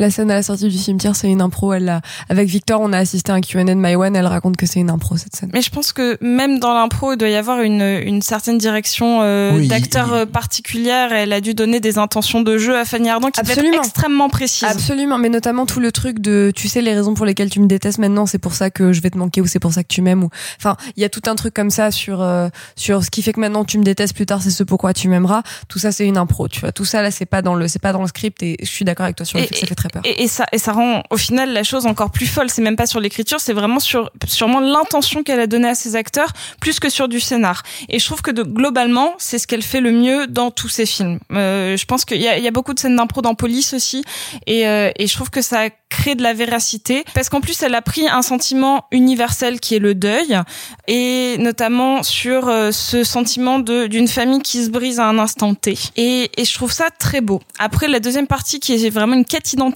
m'intéresse beaucoup moins car elle devient auto-centrée et, et cesse de parler euh, d'union de personnages divers et variés que je trouvais beaucoup plus intéressante parce qu'avec beaucoup plus d'interactions. Et donc euh, je, la, trouve très euh, je trouve qu'elle filme son nombril et ça m'intéresse vraiment peu.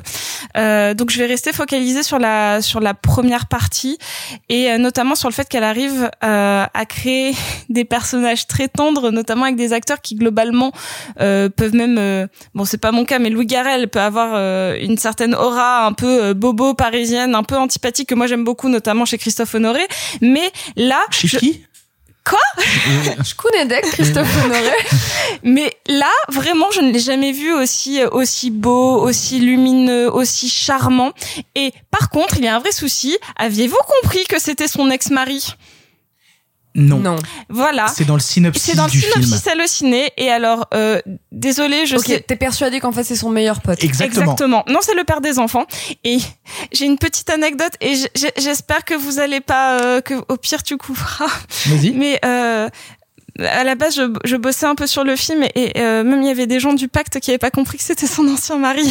Oh, putain. mais, mais oui, parce que c'est super mal, mal branlé. Ce, hein. ce n'est ah, alors j'ai vu jamais dit, en fois, plus, hein. C'est ja- c'est jamais Franchement, j'ai l'impression que c'est jamais ni dit ni suggéré. Jamais. Que j'ai l'impression qu'il a même aucune scène en commun avec les enfants. Si, si, Si, si, si. si, si, euh, au moment des obsèques, quand euh, la, quand Fanny Ardant justement commence à s'énerver Ah oui, et s'exciter autour des gamins, où elle dit vite, vite, vite, intervient, coupe, coupe court. Bah mais oui. ils se comportent pas avec eux comme leur père, ils se comportent avec eux comme le pote cool de leur. Exactement. Absolument. Et pourtant, euh, ça n'empêche pas que je trouve que Louis Garrel est formidable dans ce film et, euh, et qu'elle nous a offert euh, de, de grands moments de deuil et notamment une scène d'enterrement qui euh, qui m'a terrifiée presque autant que la scène d'hérédité dont, euh, Tu, dont tu je dis ça parce qu'à un moment, il passe du Céline Dion. Sans doute.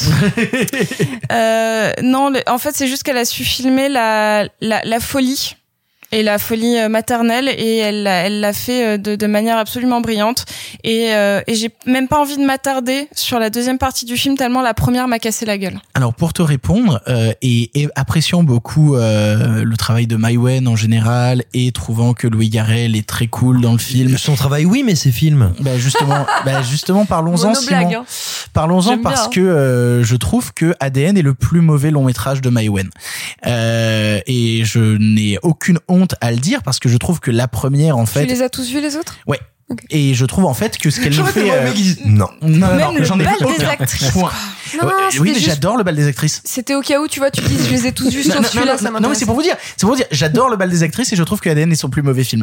Parce que ce qu'elle fait dans la première heure, ça fonctionne, mais quand tu le regardes, tu peux pas t'empêcher de te dire, c'est du Maïwen. C'est du Maïwen comme j'en ai vu très 5, bien. oui, mais c'est du Maïwen comme j'en ai vu 50 fois. Donc je garde Louis Garrel qui fonctionne, je garde euh, Fanny Ardant qui fonctionne bien euh, aussi et qui est, qui est toujours flamboyante qu'elle, dès qu'elle mange de la mais globalement, c'est du Maïwen assez convenu, assez comme on l'a vu, assez au final comme on s'attend à du Maïwen. Et quand arrive la deuxième partie et qu'on a cette nana qui a 4% de sang algérien et qui commence à se dire alors moi en fait je veux devenir algérienne! Et t'es là tu te dis mais qu'est-ce que c'est que ton film?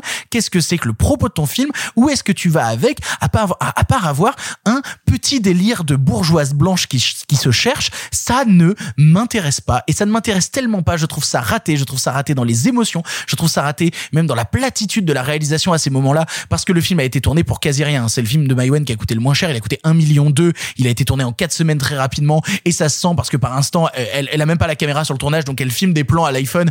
Et ils ont été incrustés dans le film. Et la qualité est dégueulasse de ces plans. Et tu sais pas ce qu'ils font là. Mais d'un autre côté tu sais pas où l'histoire va à partir de sa deuxième moitié. La première moitié c'est du Maïwen convenu. La deuxième moitié c'est du Maïwen raté. Et euh, et pour le C'était coup une euh, très bonne punchline, ça. Ouais, ouais, je- Bravo, je, Victor. je tente, je Tout tente. en haut de l'affiche. Je suis à, je suis à l'école, euh, à l'école de littérature Simon Rio.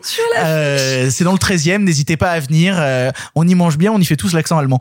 C'est Euh, dans la cave des frères Tang. C'est ça. À midi, choucroute pour tout le monde. Euh, du coup, je sais Y a rien qui va, y a rien qui va. C'était lesquels déjà les Chinois qui étaient alliés aux Allemands pendant la guerre?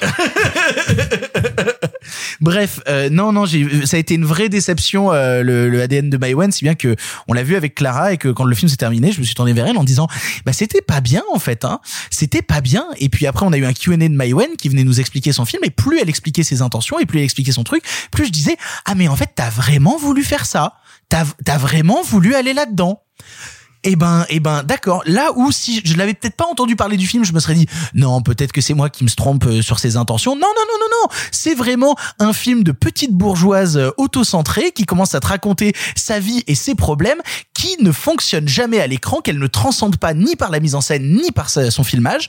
Et, et ouais, non, c'est un ratage complet. Je te trouve Euh, vraiment très dur avec le film. Hein. Je suis pas la plus grande. En plus, je suis pas une immense fan de Maïwen dans dans dans sa mais, filmographie. mais c'est c'est peut-être parce que je suis fan d'elle euh, à la base Mais que mais justement je suis ultra triste, tu vois. Parce que pour moi, c'est vraiment, euh, elle, elle a réussi dans la première partie à créer quelque chose d'assez universel que moi je ne ressentais absolument pas dans le reste de ses films. Ouais, alors que personnellement, tu vois, moi, le bal des actrices, c'est un truc que j'ai toujours défendu. J'ai toujours énormément défendu Police. J'ai toujours même défendu Mon Roi, alors qu'à l'époque, déjà, quand je défendais Mon Roi, je me faisais taper dessus. Là, si des gens commencent à taper sur ADN, je leur dirais, bah, bah allez-y, tirez sur l'ambulance. De toute manière, elle roule plus, les pneus sont crevés. Donc vraiment, euh, non, non, c'est, je trouve ça, je trouve ça euh, profondément euh, raté, mal foutu, et, et je ne comprends pas comment une une bonne réalisatrice à la toute base peut faire un film aussi névrosé ou, ou autocentré qui ne m'intéresse pas et risque par sa première demi-heure d'intéresser les gens jusqu'à les désintéresser au dégoût. Toi Clara, on l'a vu ensemble, je sais un peu ce que t'en as pensé, mais les gens non, qu'est-ce que tu en as pensé du coup? Déjà, ce qu'il faut dire, c'est que ça fait partie. Alors, quand l'épisode va sortir, les cinémas seront fermés, mais on n'a pas dit que c'est un film qui va avoir deux jours d'exploitation. Exactement. C'est donc un film qui sort le mercredi 28 euh, et qui donc du coup va avoir deux jours d'exploitation. Donc c'est d'une violence sans nom et j'espère que le pacte c'est le pacte hein, qui le distribue j'espère que le pacte va quand même euh, trouver quoi en faire soit le ressortir après soit le sortir sur une plateforme comme ça a été le cas de de Pinocchio. Non parce que Pinocchio il était pas encore sorti en salle Exact. le problème c'est que celui-là est déjà sorti et donc il me semble alors là je l'ai pas Ça a mais déclenché la chronologie des médias. ça. Donc en fait, ils peuvent bénéficier d'une exception et sortir comme putain le film de labyrinthe de Joker euh, avec Jesse Eisenberg. Vivarium. Comme Vivarium, ils pourraient le sortir en VOD mais payant à l'acte. Donc ça veut dire que les gens seraient obligés de débourser 17 euros pour pouvoir euh, voir le Maïwen euh, à la maison en VOD. Il me semble que c'est ça le régime. Je suis désolée, je suis pas sûre. Bref, En tout cas, ça ne les vaut pas. C'est pas du tout ce que j'allais développer, mais pourquoi pas? Non, en tout cas, voilà, il faut, il faut quand même là commencer par dire que c'est un film qui se fait vraiment faucher là, euh, et que dans tous les cas, il mérite pas ça. Euh, je suis pas une immense fan de Maïwen, mais généralement son cinéma m'intéresse. C'est-à-dire que même quand son cinéma ne me plaît pas, je suis très intéressée. Par exemple, je n'aime pas beaucoup Mon Roi euh, parce que je trouve qu'elle ne dépeint pas un personnage de pervers narcissique. Je trouve qu'elle dépeint juste un connard. Et en fait, que du coup, c'est un peu dangereux pour les gens qui sont vraiment dans des relations d'emprise avec un personnage narcissique. Mais c'est encore vraiment autre chose. Mais même quand je n'apprécie pas spécialement son cinéma, je suis très intéressée. C'est-à-dire que même quand je trouve que le film est en dessous sur plein de trucs, ça m'intéresse profondément et je trouve qu'il y a vraiment des choses à aller y chercher. Là, là beaucoup moins. En fait, c'est ça qui m'embête, c'est que là, tu vois, ça fait quoi, dix jours qu'on l'a vu, Victor? Le film, j'ai pas adoré sur le moment, j'en garde pas un souvenir désagréable. Il y a quelques trucs que je trouve un peu bêtes. Je trouve que Louis Garrel est absolument flamboyant, alors que d'habitude c'est pas un de mes acteurs préférés, mais là je trouve que vraiment genre la maturité lui va très bien et que là il est excellemment bien dirigé, que c'est vraiment écrit euh, au millimètre pour lui, ça lui va comme un gant, c'est fabuleux. Euh, mais le film, en fait, je trouve qu'il va pas assez loin dans ces thématiques sur l'affiliation, sur qu'est-ce que c'est les origines, sur qu'est-ce que c'est chercher ses origines, sur pourquoi est-ce que ce personnage de Neige, donc de Neigema, hein, mais ce personnage de Neige, euh, d'un coup a besoin de ça. Moi, ce que j'aurais aimé qu'on me montre et ce que j'aurais aimé comprendre, c'est pourquoi est-ce qu'elle a besoin de ça en fait? Pourquoi est-ce qu'elle a besoin d'aller chercher ses origines? Parce que Euh, Maïwen dans la vraie vie a eu besoin de le faire et du coup l'a transcrit dans un personnage mais gratuitement quoi. Non mais c'est ça, j'aurais bien aimé qu'elle me développe un peu plus ça. Je suis gênée par l'immense placement de produits euh, myheritage.com. C'est-à-dire que elle pourrait faire un test, mais non, elle fait le test de MyHeritage et elle te le dit et elle monte son site internet, etc. Donc je sais pas s'ils ont mis de l'argent dans le film, mais au minimum c'est vraiment un placement produit que je trouve peut-être gratuit, hein, mais que je trouve un peu maladroit. Elle pouvait faire un test ADN, elle n'était pas obligée de faire le test MyHeritage où elle te montre le coffret, elle ouvre le coffret, c'est presque un unboxing. Non mais donc voilà, bon, j'aurais aimé comprendre un peu plus les motivations du personnage. Après, je trouve que les la relation entre les personnages est très belle. J'aime vraiment beaucoup au tout début les scènes entre le entre le celui qui a 20 ans et le grand-père où il reste avec lui euh, L'acteur qui est actuellement en prison, du coup. C'est vrai? Oui, il est en prison. Le gamin de. Bien sûr, bien sûr. Pourquoi il est en prison Braquage, non, c'est pas ça? Euh, ah, je croyais que c'était euh, trafic de sup, mais je dis peut-être une bêtise. Bref, mais oui, il, il est il actuellement incarcéré, ouais. Bah écoute, Sinon, peut-être parce qu'il joue très mal. Mais... Alors non, Mais alors pourquoi on a toujours pas mis Samuel Le Bihan en prison J'ai même pas vu le film. c'est pas c'est pas ça vraiment la question parce qu'en fait il joue pas il joue il est lui tu vois. C'est à dire qu'il est lui dans le film et je trouve qu'en fait comme c'est à mon sens le plus sincère euh, les scènes où il est avec son grand-père qui est aussi un acteur de casting sauvage euh, qui est un mec qui a fait du théâtre d'impro qui est pas un acteur euh, professionnel au sens euh, professionnel du terme. Je mérite vraiment un Pulitzer pour cette phrase. Euh, j'aime j'aime vraiment leur interaction en fait à tous les deux que je trouve très euh, très sauvage très sincère très, très voilà très sincère. Donc voilà c'est ce qui m'a le plus intéressé du film c'est la relation entre les deux. Donc c'est les sept premières minutes du film hein. donc juste, il a bien été incarcéré pour un braquage et il est donc actuellement au Baumettes à Marseille. ben on l'embrasse. Ça paye si mal un film de Maïwen Et c'était janvier 2020, hein, donc c'était il y a vraiment pas longtemps qu'il a fait le braquage. À Mais- Marseille, d'un mais- restaurant à Marseille. Juste après le tournage du Maïwen qui s'est tourné en, en décembre. Quatre semaines de tournage, ça rapporte pas beaucoup. Réglez vos factures à temps. c'est Vincent Lindon c'est Vincent Lindon qui l'a dit hein. Exactement. Euh, donc voilà ce que j'avais à dire sur ce film. Je suis un peu déçue que ça m'intéresse assez peu et aussi peu et j'aurais aimé de la part de Maïwen qu'elle développe un peu plus ces thématiques. Simon pour conclure. Eh bien, gros choc parce que à mes yeux, c'est Il y a la connerie qui monte. c'est et d'assez loin le moins mauvais film de Maïwen. Ah bon? Ah oui, c'est-à-dire que pour moi Maïwen représente, on va dire la le concept tumoral terminal d'un truc qui est arrivé notamment par la littérature française et par le nouveau roman Ah, Simon qui est, livres. qui est qui est l'autofiction, c'est-à-dire qui est euh, qui est vraiment, on va dire, le refus du romanesque, le refus de la technique romanesque et de la technique de narration et qui est voilà vraiment un espèce de crachat dégueulasse sur la encore création. sur Alain Robbe-Grillet, putain. Oui, alors un jour on parlera de ces films. Et et, et tout simplement pour moi, euh, Maïwen était vraiment l'incarnation de ça et tous ces longs métrages jusqu'à présent sont des souffrances absolues et des de subtils mélanges de simplification, de bêtises, de psychothérapie qu'on me demande de payer alors que c'est pas la mienne, et, et voilà, de, de gros gros problèmes comme ça. Mais c'est ça aussi ADN. Eh bien, pas totalement, parce que cette première partie qui te semble convenue, pour moi, c'est la première partie où son montage raconte quelque chose. C'est la première partie où elle peut faire un peu de caractérisation de personnage. C'est la première partie où elle fait un peu de dramatisation et où j'ai des enjeux. Et puis après, eh ben effectivement, on en arrive à Maïwen veut nous parler de son ADN. Et là, tout d'un coup, tout s'efface, tout s'écrase, plus rien ne fonctionne, plus rien n'a de sens. On est obligé de se taper des espèces de séquences avec le personnage qui joue son père, qui sont d'un embarras absolument terrible. La séquence Et- du cauchemar, qu'est-ce qu'elle est et mauvaise. non, mais- et d'autant plus terrible que là-dessus, elle veut greffer. En tout cas, on a le sentiment qu'elle veut greffer un, un semblant de, de, de réflexion sur l'air du temps et sur les, les fractures françaises. Et le film de, j'ai envie de dire, de, de Soupiala sympathique devient un sur plus belle la vie plombant. C'est tout? Ouais. Vous l'aurez compris, on n'est pas tous d'accord sur ADN. Peut-être que le suivant fera beaucoup plus l'unanimité. Je crois que celui-là fera plus l'unanimité, puisqu'il s'agit du nouveau Sofia Coppola, On the Rocks.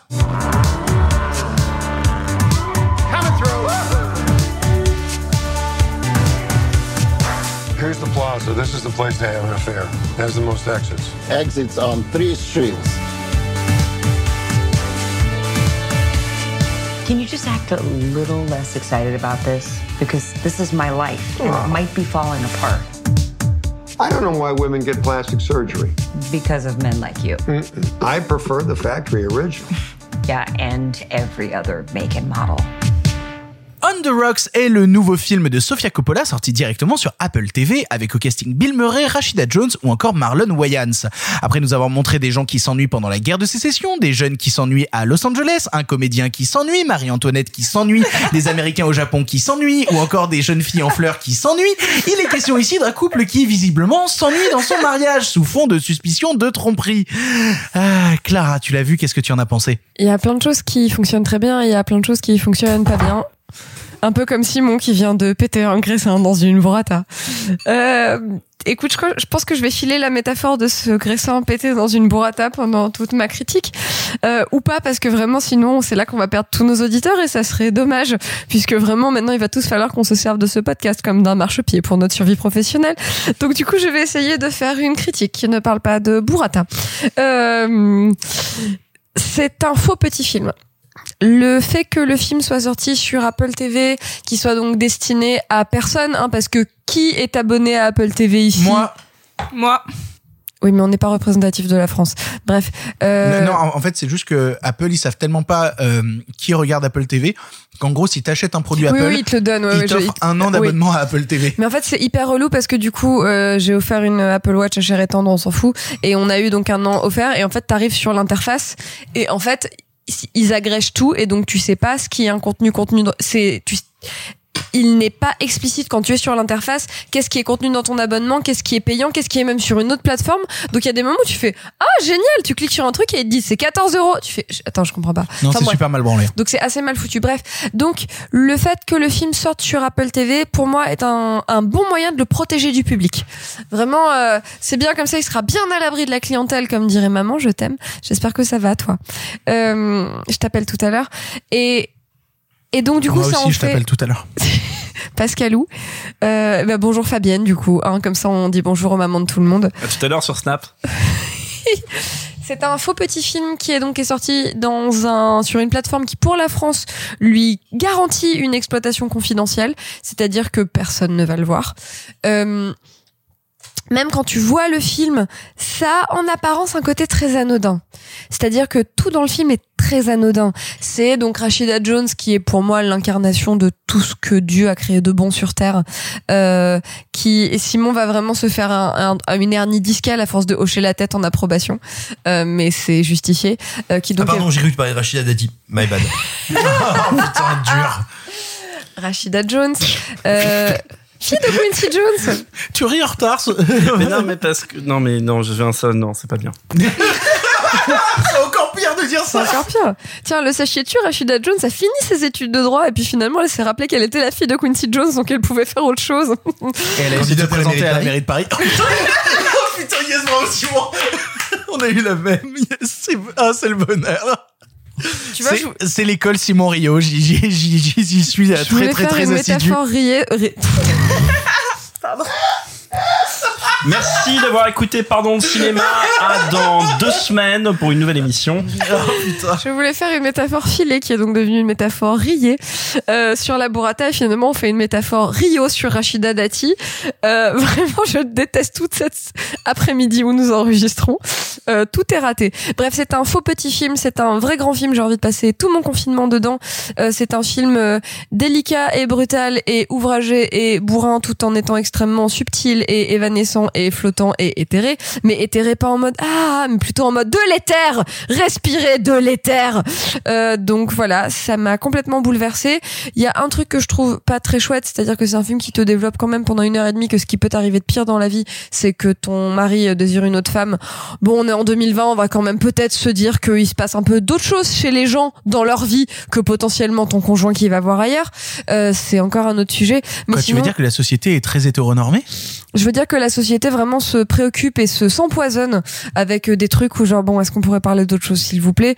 Et toute la relation entre Rashida Jones et donc euh, son père qui est joué par Bill Murray est d'une subtilité. C'est vraiment genre c'est mais c'est cousu en, en cousu non pas de dentelle mais enfin cousu non pas de fil blanc mais vraiment de dentelle c'est ouvragé. C'est vraiment genre du cousu main de dentelle c'est euh, c'est fabuleux. Euh, si vous avez l'occasion de le voir voyez-le. Voyez-le s'il vous plaît sur un aussi grand écran que possible parce que ça il gagne. Et que euh, vous allez vous faire euh, avoir par en fait par cette apparence de simplicité et de film un peu anodin euh, ce qui est un moyen de te dire viens viens pour te piétiner te claquer la gueule et te laisser euh, euh, tout retourner à la fin. Tiens, c'est marrant parce que t'as dit euh, vous allez vous faire avoir et moi j'aurais arrêté la phrase ici parce que vraiment euh, je suis un grand passionné du travail de Sofia Coppola sur ses débuts. J'adore Virgin Suicide, j'adore euh, Lost in Translation. J'ai- Dans le Blu-ray, dans le DVD de Marie-Antoinette, il y a dans les bonus un de ses premiers courts-métrages qui s'appelle League the Stars, Mhm. qui est en noir et blanc, ça dure un quart d'heure. C'est un absolu chef-d'œuvre et je crois qu'il est sur YouTube maintenant, mais essayez de le voir, ça s'appelle donc The Stars et c'est fabuleux. Bah pour le coup, voilà, j'étais assez passionné par ses débuts et en fait, ça fait quelques années que tout ce que fait Sofia Coppola me désintéresse au plus haut point. J'avais trouvé euh, Somewhere euh, d'une chiantise absolue. Je crois que je me suis rarement autant emmerdé devant un film. Je pense vraiment qu'il est possible de filmer l'ennui sans emmerder son spectateur. Et euh, je m'étais aussi profondément euh, ennuyé devant euh, Les proies. les proies, les proies que je trouvais absolument ratées en tout point, alors qu'il avait une promesse de casting que je trouvais absolument formidable et pas du tout au final. Donc voilà, quand j'attaque On The Rocks, je suis un peu perdu. Je me dis ça va être terrible et au final, non, c'est même pas terrible. Pour moi, ça a été euh, un moment assez inconséquent. C'est-à-dire vraiment, le film est passé dessus sans que j'en ai vraiment quelque chose à foutre. Alors que j'aime bien ce que fait Bill Murray dans le film. Je le trouve rigolo. Euh, je suis content de voir Marlon Wayans dans autre chose qu'une parodie euh, type Scary, Scary Horror Poof Movie, tu vois. Euh, Il est pas mal, hein mais il est super Marlon Wayans dans le film. Qu'est-ce qu'il est beau? Qu'est-ce qui Ouais. s'est passé? Mais- Pourquoi mais- est-ce que personne s'était jamais rendu compte que le mec était une bombasse à ce point? Mais t'as pas vu Requiem for a Dream? Si t'as raison. Ok, j'ai rien dit, pardon. Ah, moi, j'ai une autre question. C'est comment ça se fait qu'il a pas vieilli depuis 30 ans? Oui, alors ça par contre c'est une vraie question, vraiment c'est dangereux. Il, Euh, prend- il a le même médecin que Keanu Reeves apparemment. mais, mais pour le coup, voilà, je trouve vraiment que tous les personnages ont de quoi être vraiment tous attachants. Je trouve vraiment que leurs lignes de dialogue sont tous très intéressantes, qu'il y a des moments qui me font vraiment marrer dans le film, comme le moment où Bill Murray se fait arrêter dans une voiture rouge par la police et où C'est euh, très, très chouette. c'est très chouette comme passage. Mais tout ça est enrobé dans un film qui ne m'intéresse pas et qui m'a vraiment laissé dans ces deux dernières minutes dans. Et donc, c'est-à-dire vraiment quand le film s'est terminé, j'ai fait. Et alors en fait, c'est-à-dire vraiment. C'est un côté un peu, c'est un petit drame bourgeois, euh, genre c'est un peu Buñuel mais sans, sans le cinéma, tu vois. Sofia Coppola fait du cinéma bourgeois. C'est étonnant ça. hein? Oh, oh, oh. Comme dirait Simon, oui, mais et les films? Et ben pour le coup, les films sont pas intéressants. Et donc du coup, peut-être que c'est juste que ça ne me parle pas. C'est juste peut-être que ça ne m'intéresse pas. En tout cas, euh, je sais que je peux le dire si vous n'avez pas aimé Somewhere, si vous n'avez pas aimé Les Proies, euh, et si vous vous rattachez peut-être à ses premiers longs métrages, je ne sais pas si je suis capable personnellement de vous conseiller On the Rocks parce que euh, bah je l'ai vu, je l'ai pas vu, j'en ai rien à faire en fait. C'est pas un mauvais film, c'est juste un film qui m'est totalement inconséquent. Euh, Simon, tu l'as vu, je crois. Qu'est-ce que tu en as pensé? Alors oui, j'ai vu le film. Il y a, il y a plein de raisons pour lesquelles je le respecte. Je le respecte pour le fait de réussir à faire jouer Bill Murray en plein AVC. Je le respecte pour le, le fait que Tu Rashida es Jones... désagréable. Je le respecte pour le fait que Rashida Jones est un premier rôle et comme tu l'as dit, Rashida Jones est une actrice absolument formidable, absolument gigantesque et Qui n'apprécie pas beaucoup les Vélib. Non mais non mais non mais surtout Qui qui n'est jamais utilisé. voilà, qui n'est jamais utilisé, qui n'est jamais mise en avant à sa juste valeur, qui est aussi une scénariste et productrice de grand talent. Donc voilà, moi j'étais j'étais ravi de voir ça. Euh, non, je, je m'en fous que le film soit un film bourgeois. Il y a des films bourgeois grandioses, il y a des films prolos géniaux ou l'inverse. C'est pas le problème en tant que tel. Moi, ce qui m'embête, c'est que ça fait quelques films que je ne comprends pas ce que fait Sofia Coppola avec sa caméra. Virgin Suicide, je trouve ça superbe. Euh, je, je vais vous dire, jusqu'à Marie-Antoinette inclus, je trouve qu'il y a des trucs passionnants. Il y a des choses dans Marie-Antoinette sur ce que c'est que la superficialité, ou plutôt ce que les gens perçoivent de la superficialité, ce que c'est qu'être à distance, ce que c'est que l'ennui. Mais justement, comme comme objet de réflexion que je trouve passionnant. Et après, et après, moi, ce qui se passe, je vais pas vous dire genre, Eh, c'est débile de filmer l'ennui. On peut faire des trucs sublimes avec Ah oui, je suis d'accord Ouais, avec mais à la toi. elle a fait The Bling Ring. Voilà, mais en fait, à partir de The Bling Ring, je ne, littéralement, je ne comprends pas ce qu'elle fait avec sa caméra. C'est-à-dire, je ne comprends pas comment elle découpe son film. Ce qu'elle veut me raconter dans tel plan. Pourquoi celui-là est ordonné comme ça? Pourquoi ça s'enchaîne comme ça? Et j'ai l'impression qu'elle s'est mise à faire uniquement des films. Et attention, ce film n'est pas désagréable. À aucun moment. Je n'ai pas passé un mauvais moment devant The Rocks. Mais tout simplement, exactement comme son Christmas Special pour euh, Netflix, si je dis pas de bêtises. Mais Euh, c'était un enfer, le Christmas, le Christmas Special. non, mais ce que je veux dire, c'est que exactement de la même manière, c'est un film que je trouve propre et élégant, mais qui à aucun moment ne m'accroche ou ne m'intéresse comme œuvre cinématographique. Pour conclure, toi, Sophie, tu l'as vu, qu'est-ce que tu en as pensé? Je crois que le film t'a beaucoup touché, contrairement à Simon et moi. En fait, plus que de vous parler du film de, de Sofia Coppola, enfin, peut-être que j'y j'y reviendrai, mais globalement, Oh. vous en avez plutôt bien parlé. Il y a quelque chose de temps en temps, on regarde un film qui a l'air anodin, qui, je l'attendais pas spécialement, comme vous, euh, ça fait quelques années que le cinéma de Sofia, de Sofia Coppola euh, m'ennuie, et donc, j'ai eu la chance de le voir sur grand écran, merci au Christine 21. Mais j'y suis allée en me disant, euh, ce qui a été le cas, euh, Sophia has daddy issues. Alors clairement. Lol. Voilà. Ah bon T'as vu ça, toi, dans le film avant, avant même, avant même de le voir. hein, non mais avant, en fait, j'y suis allée avec cet a priori là, tu vois, genre Pourtant, en son mode. père a l'air d'être quelqu'un de totalement sans Non, esprit. mais Hein. ça, ça, ne- ça ne, mais ça, ça ne, ça ne m'intéressait pas de voir ça et j'y suis allée pour l'occasion parce que bon bah le voir au Christine c'était toujours mieux que de le voir sur mon ordi. Et de temps en temps, il y a des films qui peuvent paraître anodins ou qui qui tombent comme ça un peu sous vos yeux et qui euh, qui résonnent à une période particulière et euh, et, et c'est très personnel et peut-être que je réécouterai cet épisode avec beaucoup de nostalgie, mais euh, j'ai jamais autant plongé dans un personnage et je n'aurais jamais la, la prétention de dire que je ressemble à Rashida Jones, jamais, à part que j'ai envie de me refaire une frange, ni que mon père n'est N'est-ce pas n'est-ce pas, ni que, que que Bill Murray ressemble à mon papa, et pourtant, si, si, si, si, si, et, Je- si. et pourtant, bah, j'ai vu ce moment où mon papa venait, et je vais, je vais le dire, hein, et venait de rentrer à l'hôpital, et où en fait, je me suis juste dit, waouh, en fait, il y a tellement de choses que j'aimerais vivre avec mon père. Genre, il y a tellement de choses que que j'ai envie de faire, que j'ai envie de vivre. J'aimerais tellement qu'il vienne me chercher, genre euh, devant mon appartement bourgeois parisien, et, et genre juste m'emmène boire un verre. Et en fait, je suis sortie en larmes de ce film parce que je me suis dit, putain, en fait, elle l'a vachement bien retranscrit, cette espèce d'envie de vivre quelque chose avec un membre cher de sa famille. Et, et son daddy issues, finalement, elle l'a superbement retranscrit. Parce que c'est, c'est très fin dans les dialogues. Moi, je trouve que c'est bien joué. Je suis pas d'accord avec le fait que, euh, que Bill Murray a l'air de faire un AVC. J'ai l'impression qu'il, qu'il, qu'il Non, de cabotine un l'avoir peu. fait, de l'avoir fait. Non, mais il cabotine un peu. Il est un petit peu genre. Il est, il est doux. En fait, il est doux et tout, tout le film est d'une douceur et d'une tendresse qui, pour moi, reflète la sincérité du film et de sa démarche.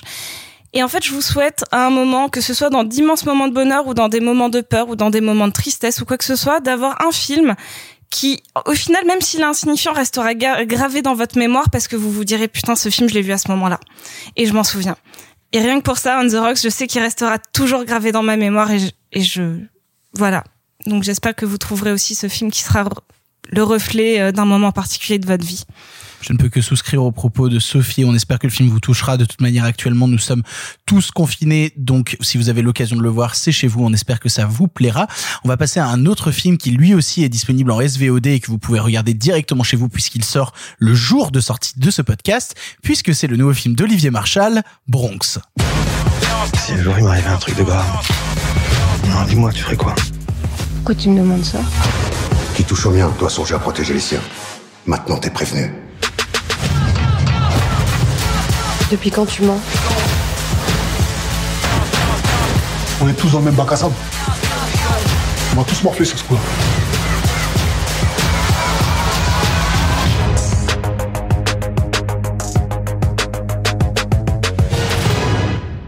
Bronx est le dernier film d'Olivier Marchal, réalisateur de 36 quais, MR73 ou encore Les Lyonnais, sorti directement sur Netflix. Se déroulant dans les quartiers nord de Marseille, on y suit les agissements d'un groupe de flics aux manières peu orthodoxes, perdus dans une guerre de gangs qu'ils peinent à maîtriser. S'ils veulent réussir à sauver leur peau, il leur faudra tomber du côté du mal dont on ne revient jamais.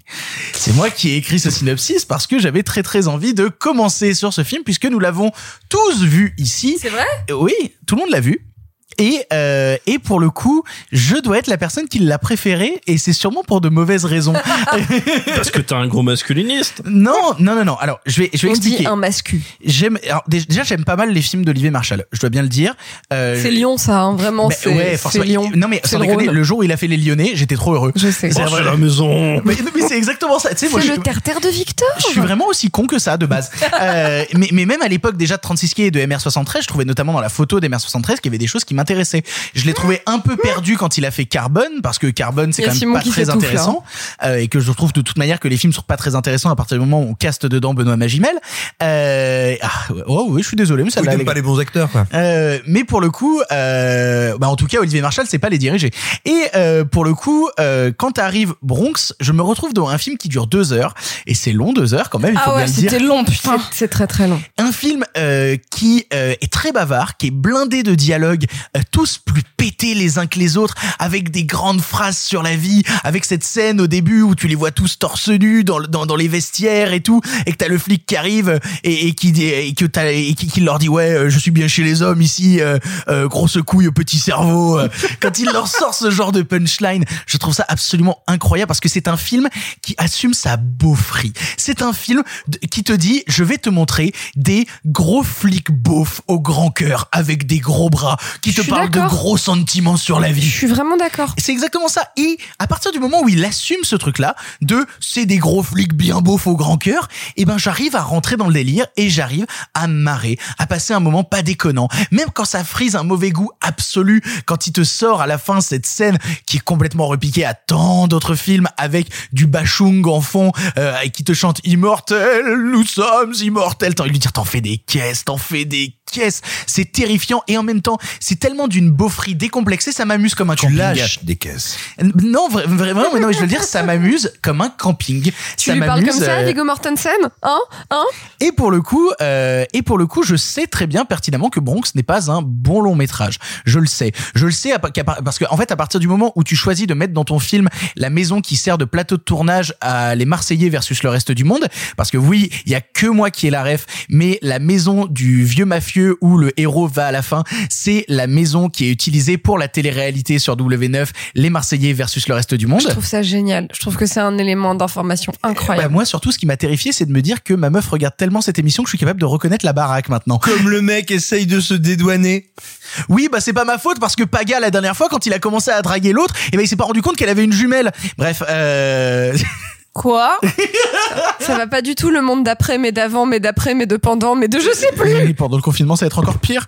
Euh, bref, euh, à partir du moment où tu as ce genre de choix esthétique, déjà, c'est un problème. Et en même temps, moi, il y a deux, trois scènes que je trouve réussies dans leur beaufrie. La scène où ils vont piéger les méchants à la fin euh, dans la bagnole. La scène où t'as un père qui se fait exécuter euh, devant ses gamins, euh, devant ses gamins à la sortie de l'école, euh, qui sont des poncifs que t'as vu 100 fois, que t'as vu 100 fois et qui en même temps lésinent pas sur les, les, les effets un peu gore et un peu, euh, un peu sanglants, notamment dans l'attaque au début du club où vraiment ça saigne de partout ou par exemple dans cette scène d'intro où je trouve que bah, Gérard Lanvin est le meilleur acteur du film alors qu'il apparaît trois minutes euh, vraiment tous ces trucs là qui sont d'une beaufrie assumée stupide me fascinent et en fait je le regarde comme une sorte d'énorme crash dans lequel j'ai envie de participer en fait j'ai très envie ils vont régulièrement dans un bar PMU euh, dans le dans le film et j'ai très C'est là envie qu'on enregistre le prochain épisode. Exactement. Bah oui, mais moi j'ai très envie d'aller me poser et de faire un flipper avec eux dans ce bar PMU et de boire des bières toute la nuit avec Caris qui joue mal. Vraiment, c'est ça parce que putain, Caris, il pourrait faire des trucs tellement mieux et quand il le prend dans ce film et qu'il lui écrit que des dialogues pétés,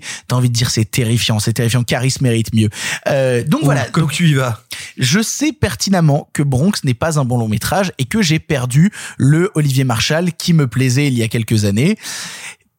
C'est pas grave, c'est comme ça. Il n'empêche que regarder ce crash absolu assumé d'une débilité monstrueuse, eh ben j'en garde quand même un certain amusement. Mais je vais me tourner maintenant vers Marc. Marc, qu'est-ce que tu as pensé toi de Bronx d'Olivier Marshall Avant d'entamer sur Bronx, je vais juste reprendre un petit peu ce que tu disais sur Olivier Marshall parce que il s'avère que euh, moi aussi, en fait, alors c'est des films que j'ai pas revus depuis longtemps, mais moi aussi, il s'avère que j'ai des bons souvenirs de de 36 et même de MR73 et même des Lyonnais, qui est un film un peu imparfait. Enfin, Ah non, mais les, Lyonnais, il a, il a, coupé c'est- 45 minutes, Oui, oui, donc forcément film, le, film est malade. film, c'est voilà.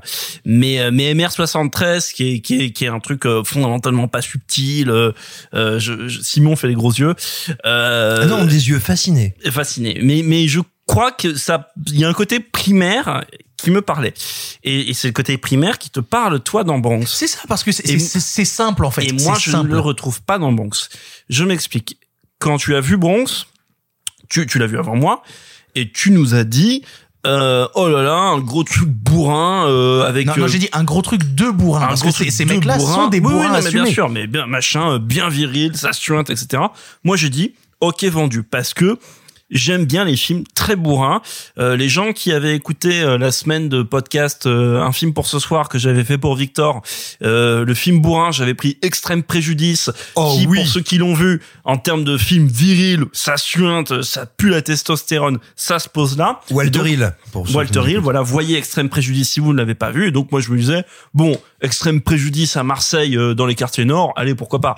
Et en fait non, parce que avant d'en arriver à ce film bourrin, de bourrin, sur des bourrins comme vous voulez, c'est avant tout un film fondamentalement verbeux, fondamentalement écrit. C'est très écrit, il y a des dialogues très longs, mais tu, tu l'as remarqué.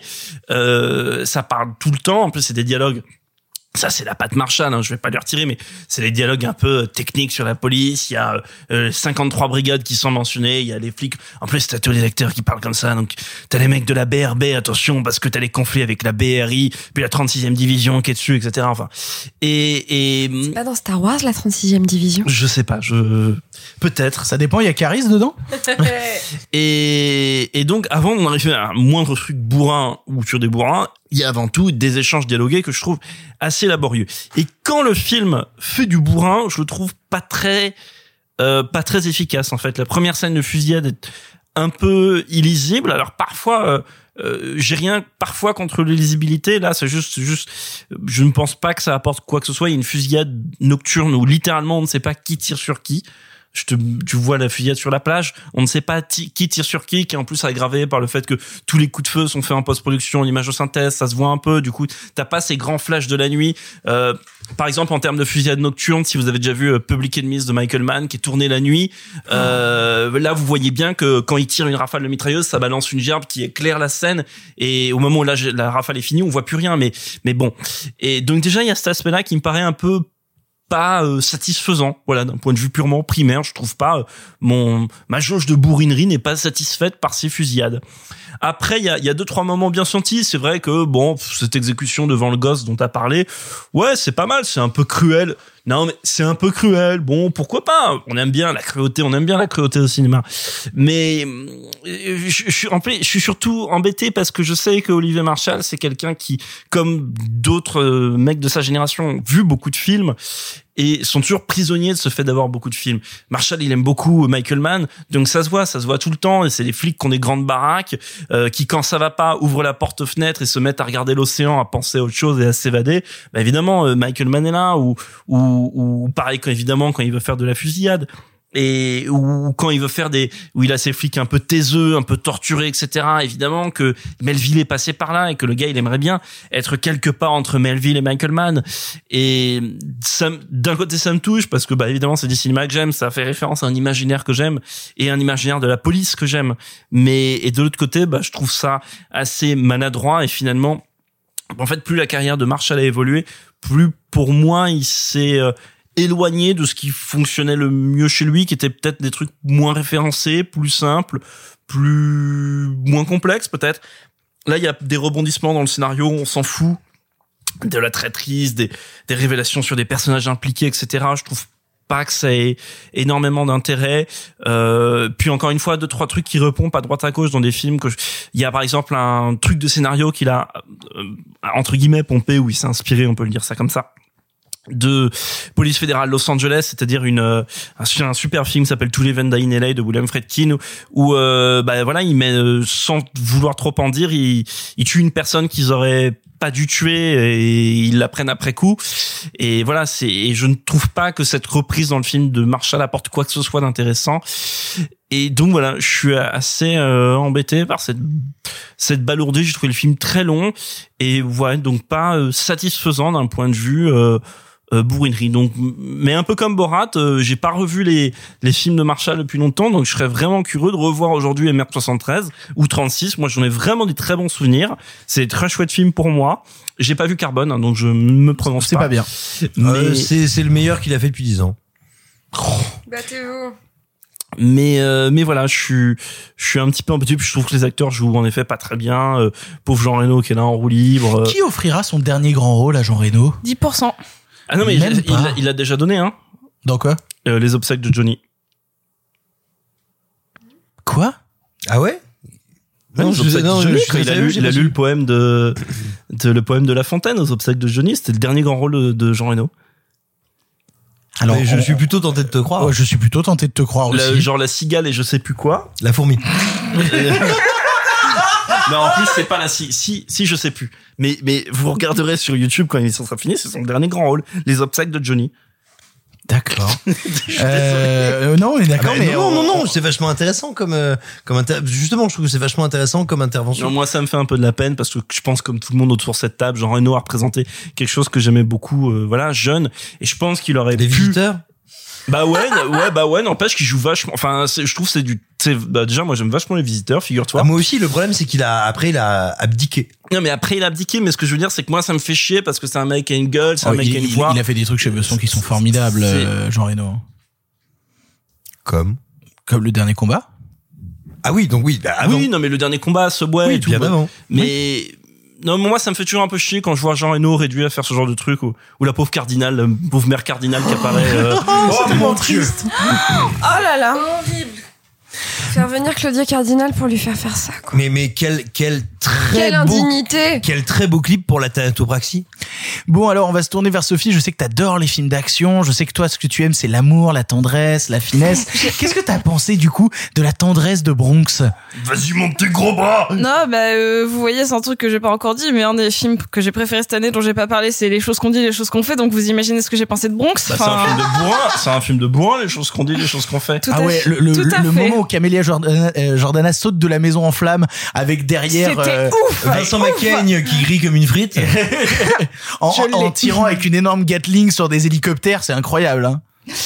Mais voilà. Non, bah en fait, ce que j'adore, c'est que vraiment en ce moment, je vois beaucoup de mes films. Avec Victor et que donc il, il a mes réactions en direct donc des fois on est complètement raccord comme sur Radio Les Cons et euh, et là où vraiment il a été obligé à un moment de me tapoter sur l'épaule en mode Ré- réveille-toi genre il reste une heure hein, tu sais, genre euh, Réveille-toi, il reste 1h45. ah, mais c'est ça c'est euh, Elle avait envie de mourir. hein. j'ai j'ai- comme pour Tenet tout pareil euh, vraiment Oh! Dé- Désolé, non, mais j'ai eu la même. C'est même pas genre pour comparer les deux films, c'est juste que j'ai eu la même réaction que oh, putain, mais moi s'il y a pas de personnage, ça m'emmerde, mais ça m'emmerde. Genre, euh, j'étais contente de voir Marseille, ça m'a rappelé mon chez moi. Enfin, littéralement, c'était c'est tout ce que j'ai retenu du film, à part euh, putain Claudia Cardinal, euh, putain passer du guépard à ça, je sais qu'il y a eu, enfin genre ah Il y a eu putain. toute une carrière quand même entre Ouais, les deux. fait quelques films. Non, mais genre avoir une apogée à ce moment-là et finir sur ça, ça me rend très triste. C'est comme le dernier film de Orson Welles qui est genre euh, Transformers. Transformers. c'est Oui, ça bah c'est ça. Il y a des choses qui sont très tristes dans la vie et ça en fait partie. Euh, franchement, moi sur ma fiche, sur ma ma sophiche, j'ai juste marqué caca. Et bien. pas plus loin. Je laisse la parole. J'ai rien à dire. Euh, Je connais pas les codes du cinéma genre euh, de bourrin, donc je peux même pas euh, dire c'est bien fait, c'est mal fait. J'ai juste passé On- on- un on va- très on va mauvais te les faire moment. découvrir, Sophie, Non t'inquiète mais pas. c'est juste. Laisse-la tranquille. On va te faire découvrir le, le côté Non, mais- bourrin. demandé. tu vas découvrir le genre quel cinéma de bourrin. D'ailleurs, est-ce que Turf est un film de bourrin? Oui. Le truc Oh, avec quelle Joe belle. Star? Mais, mais non, Ré- non. Réfléchis-y. C'est Non. un film sur le cheval, donc Est-ce ça que c'est un film où on Oui, oui, non, mais Oui, je sais, des c'est un jeu de mots. Je l'ai préparé. Mais euh, non, donc non. euh, franchement, je, je me, j'ai juste passé un très mauvais moment. J'ai rien, euh, il y avait rien pour moi euh, de positif dedans. C'était juste un moment très désagréable. Et de toute manière, j'ai pas les codes pour en parler. Je sais pas euh, analyser euh, aucune scène un peu euh, d'action parce que genre ces références limite je les ai pas et je m'en bats les couilles parce que rien ne m'intéresse à l'intérieur. euh, c'est mal joué, c'est mal monté, la musique est à chier. Et à part euh, euh, le, le seul truc, je fais oh putain cette maison euh, sur les hauteurs de Marseille elle est super et maintenant je sais qu'elle vient d'une télé-réalité donc en plus ça m'a gâché mon plaisir. Euh, donc vraiment rien, rien. Alors, ce que je peux dire par contre, vu que tu parlais de Marseille, c'est vachement mieux que la série Marseille. Vraiment. Mais je Non. veux pas Ah non, regarder ah si. ça. Ah non, Si. techniquement, techniquement, la série Marseille est très au-dessus. Ah non, pas du tout. Déjà parce qu'il y a Ouais. Magimel dedans. Euh, Ok, eh bien écoutez, mesdames et messieurs, nous venons de découvrir en direct que Victor est daltonien. Je me tourne vers euh, Clara. Clara, je crois que tu avais quelque chose à nous dire sur euh, Bronx. Eh bien, Bronx, je l'ai regardé par tranche de 20 minutes, euh, parce que vraiment, je j'y arrivais pas. Mini-série. Oui, c'est ça. Euh, une sitcom, du coup, hein, vu que c'était un format 20 minutes. Euh, S'il y a des gens qui riaient, euh, t'avais de la chance. tu sais, il y avait les rires préenregistrés. et tout. Quand Gérard Lanvin arrive, ah Dès que le ça, c'est que le gardien. Ouh Euh, vu, vu qu'on applaudit, j'ai oublié de dire un truc. Il y a une jeune actrice qui joue dedans qui s'appelle Barbara Obsommer que j'embrasse si jamais elle nous écoute et euh, que j'ai trouvé vraiment pas mal pour un premier euh, pour un premier rôle au cinéma. elle a fait de la télé-réalité, elle, Elle a fait de la télé-réalité avant, et son premier rôle au cinéma et je la trouve vraiment pas mal dedans. Voilà, mais c'est tout. ça, c'est une démarche de bourrin. Je veux dire, Olivier Mais- Marchal qui, je vais prendre cette nana, je l'ai vue dans une télé-réalité, et elle va jouer la fliquette aux cheveux courts. Bah écoute, elle, est- elle est bien dedans. Genre je l'ai vue, La je l'ai reconnue et je me suis dit tiens, elle est pas mal. C'est tout ce que j'ai à dire de positif sur le film. Bonsoir. Vas-y, Clara. Euh, effectivement, on est sur une petite coupe euh, Saint-Algue, Camille Alban, euh, cheveux courts, euh, très Miss France. Moi, j'ai bien aimé. Euh, vraiment un choix capillaire intéressant. C'est un film qui est un petit peu pénible à regarder, euh, spécialement quand on s'intéresse un peu à la question des dynamiques de genre dans la société. Et c'est de ça dont j'aimerais vous parler. La Euh, dynamique de genre du film policier. de gender. Euh, il y a quelque chose de Gender Cop, ça marche aussi. hein, On peut Bien rajouter sûr. des mots derrière. Oui, oui, si tu veux, le, le gender cop Eiga. Euh, du coup, Oh, j'adore l'idée. C'est d'énormes clips affreux qui cassent des trucs et à la fin ils meurent. voilà. Euh, on peut rajouter d'autres trucs derrière, genre euh, corps. Bon bref, ce film m'a intéressé sur un aspect, mais il m'a intéressé une fois que je l'avais fini, parce que quand j'étais devant, vraiment, je soufflais beaucoup. Ce qui m'intéresse, c'est la façon dont, malgré lui et contre lui et à son insu, le film te montre à quel point vraiment le patriarcat ça détruit tout le monde. C'est-à-dire que tous ces personnages sont engoncés dans une idée de la virilité qui les asphyxie et qui les broie. Il y a vraiment, d'ailleurs on en a fait des blagues sur le WhatsApp entre nous, il y a vraiment genre, je crois qu'il y a 20 répliques dans le film qui consistent à expliquer comment est-ce qu'on a baisé une meuf, pas baisé une meuf, essayé de baiser une meuf, échoué à baiser une meuf, être un loser parce qu'on a réussi ou pas réussi à baiser une meuf. Enfin vraiment genre, ça revient tout le temps. T'as tout le temps un truc qui est de valoriser ou de dévaloriser un personnage parce qu'il a réussi ou non à coucher avec une fille. C'est incroyable. Ça revient non-stop. Le tout pour un réalisateur qui est tr- très confirmé, qui en est comme, je sais pas, il a fait quoi? Il a fait au moins une dizaine de films, Marshall? Environ, non, il doit être à ça. Je dirais, je dirais qu'il a 8 ou 9. Ouais, Non, mais moi j'aurais été plus à 5-6 pourtant. Bon. Mais, mais avec des séries à côté, enfin, Non, qui, a, mais qui a beaucoup mis C'est en un scène. mec qui a bossé, tu vois, qui a écrit des tas de trucs. Je sais Ah, pas il a si c'est bossé sur Braco écrit, aussi. Braco, c'était chambé. Non mais tu vois, oui, Braco c'est chambé. Braco c'est vraiment chambé. Donc voilà, donc en fait il y a ce truc surprésent de baiser des meufs ou ne pas y arriver. Enfin bref, je, viens de le dire quatre fois, donc on s'en fout. Qui revient vraiment non-stop.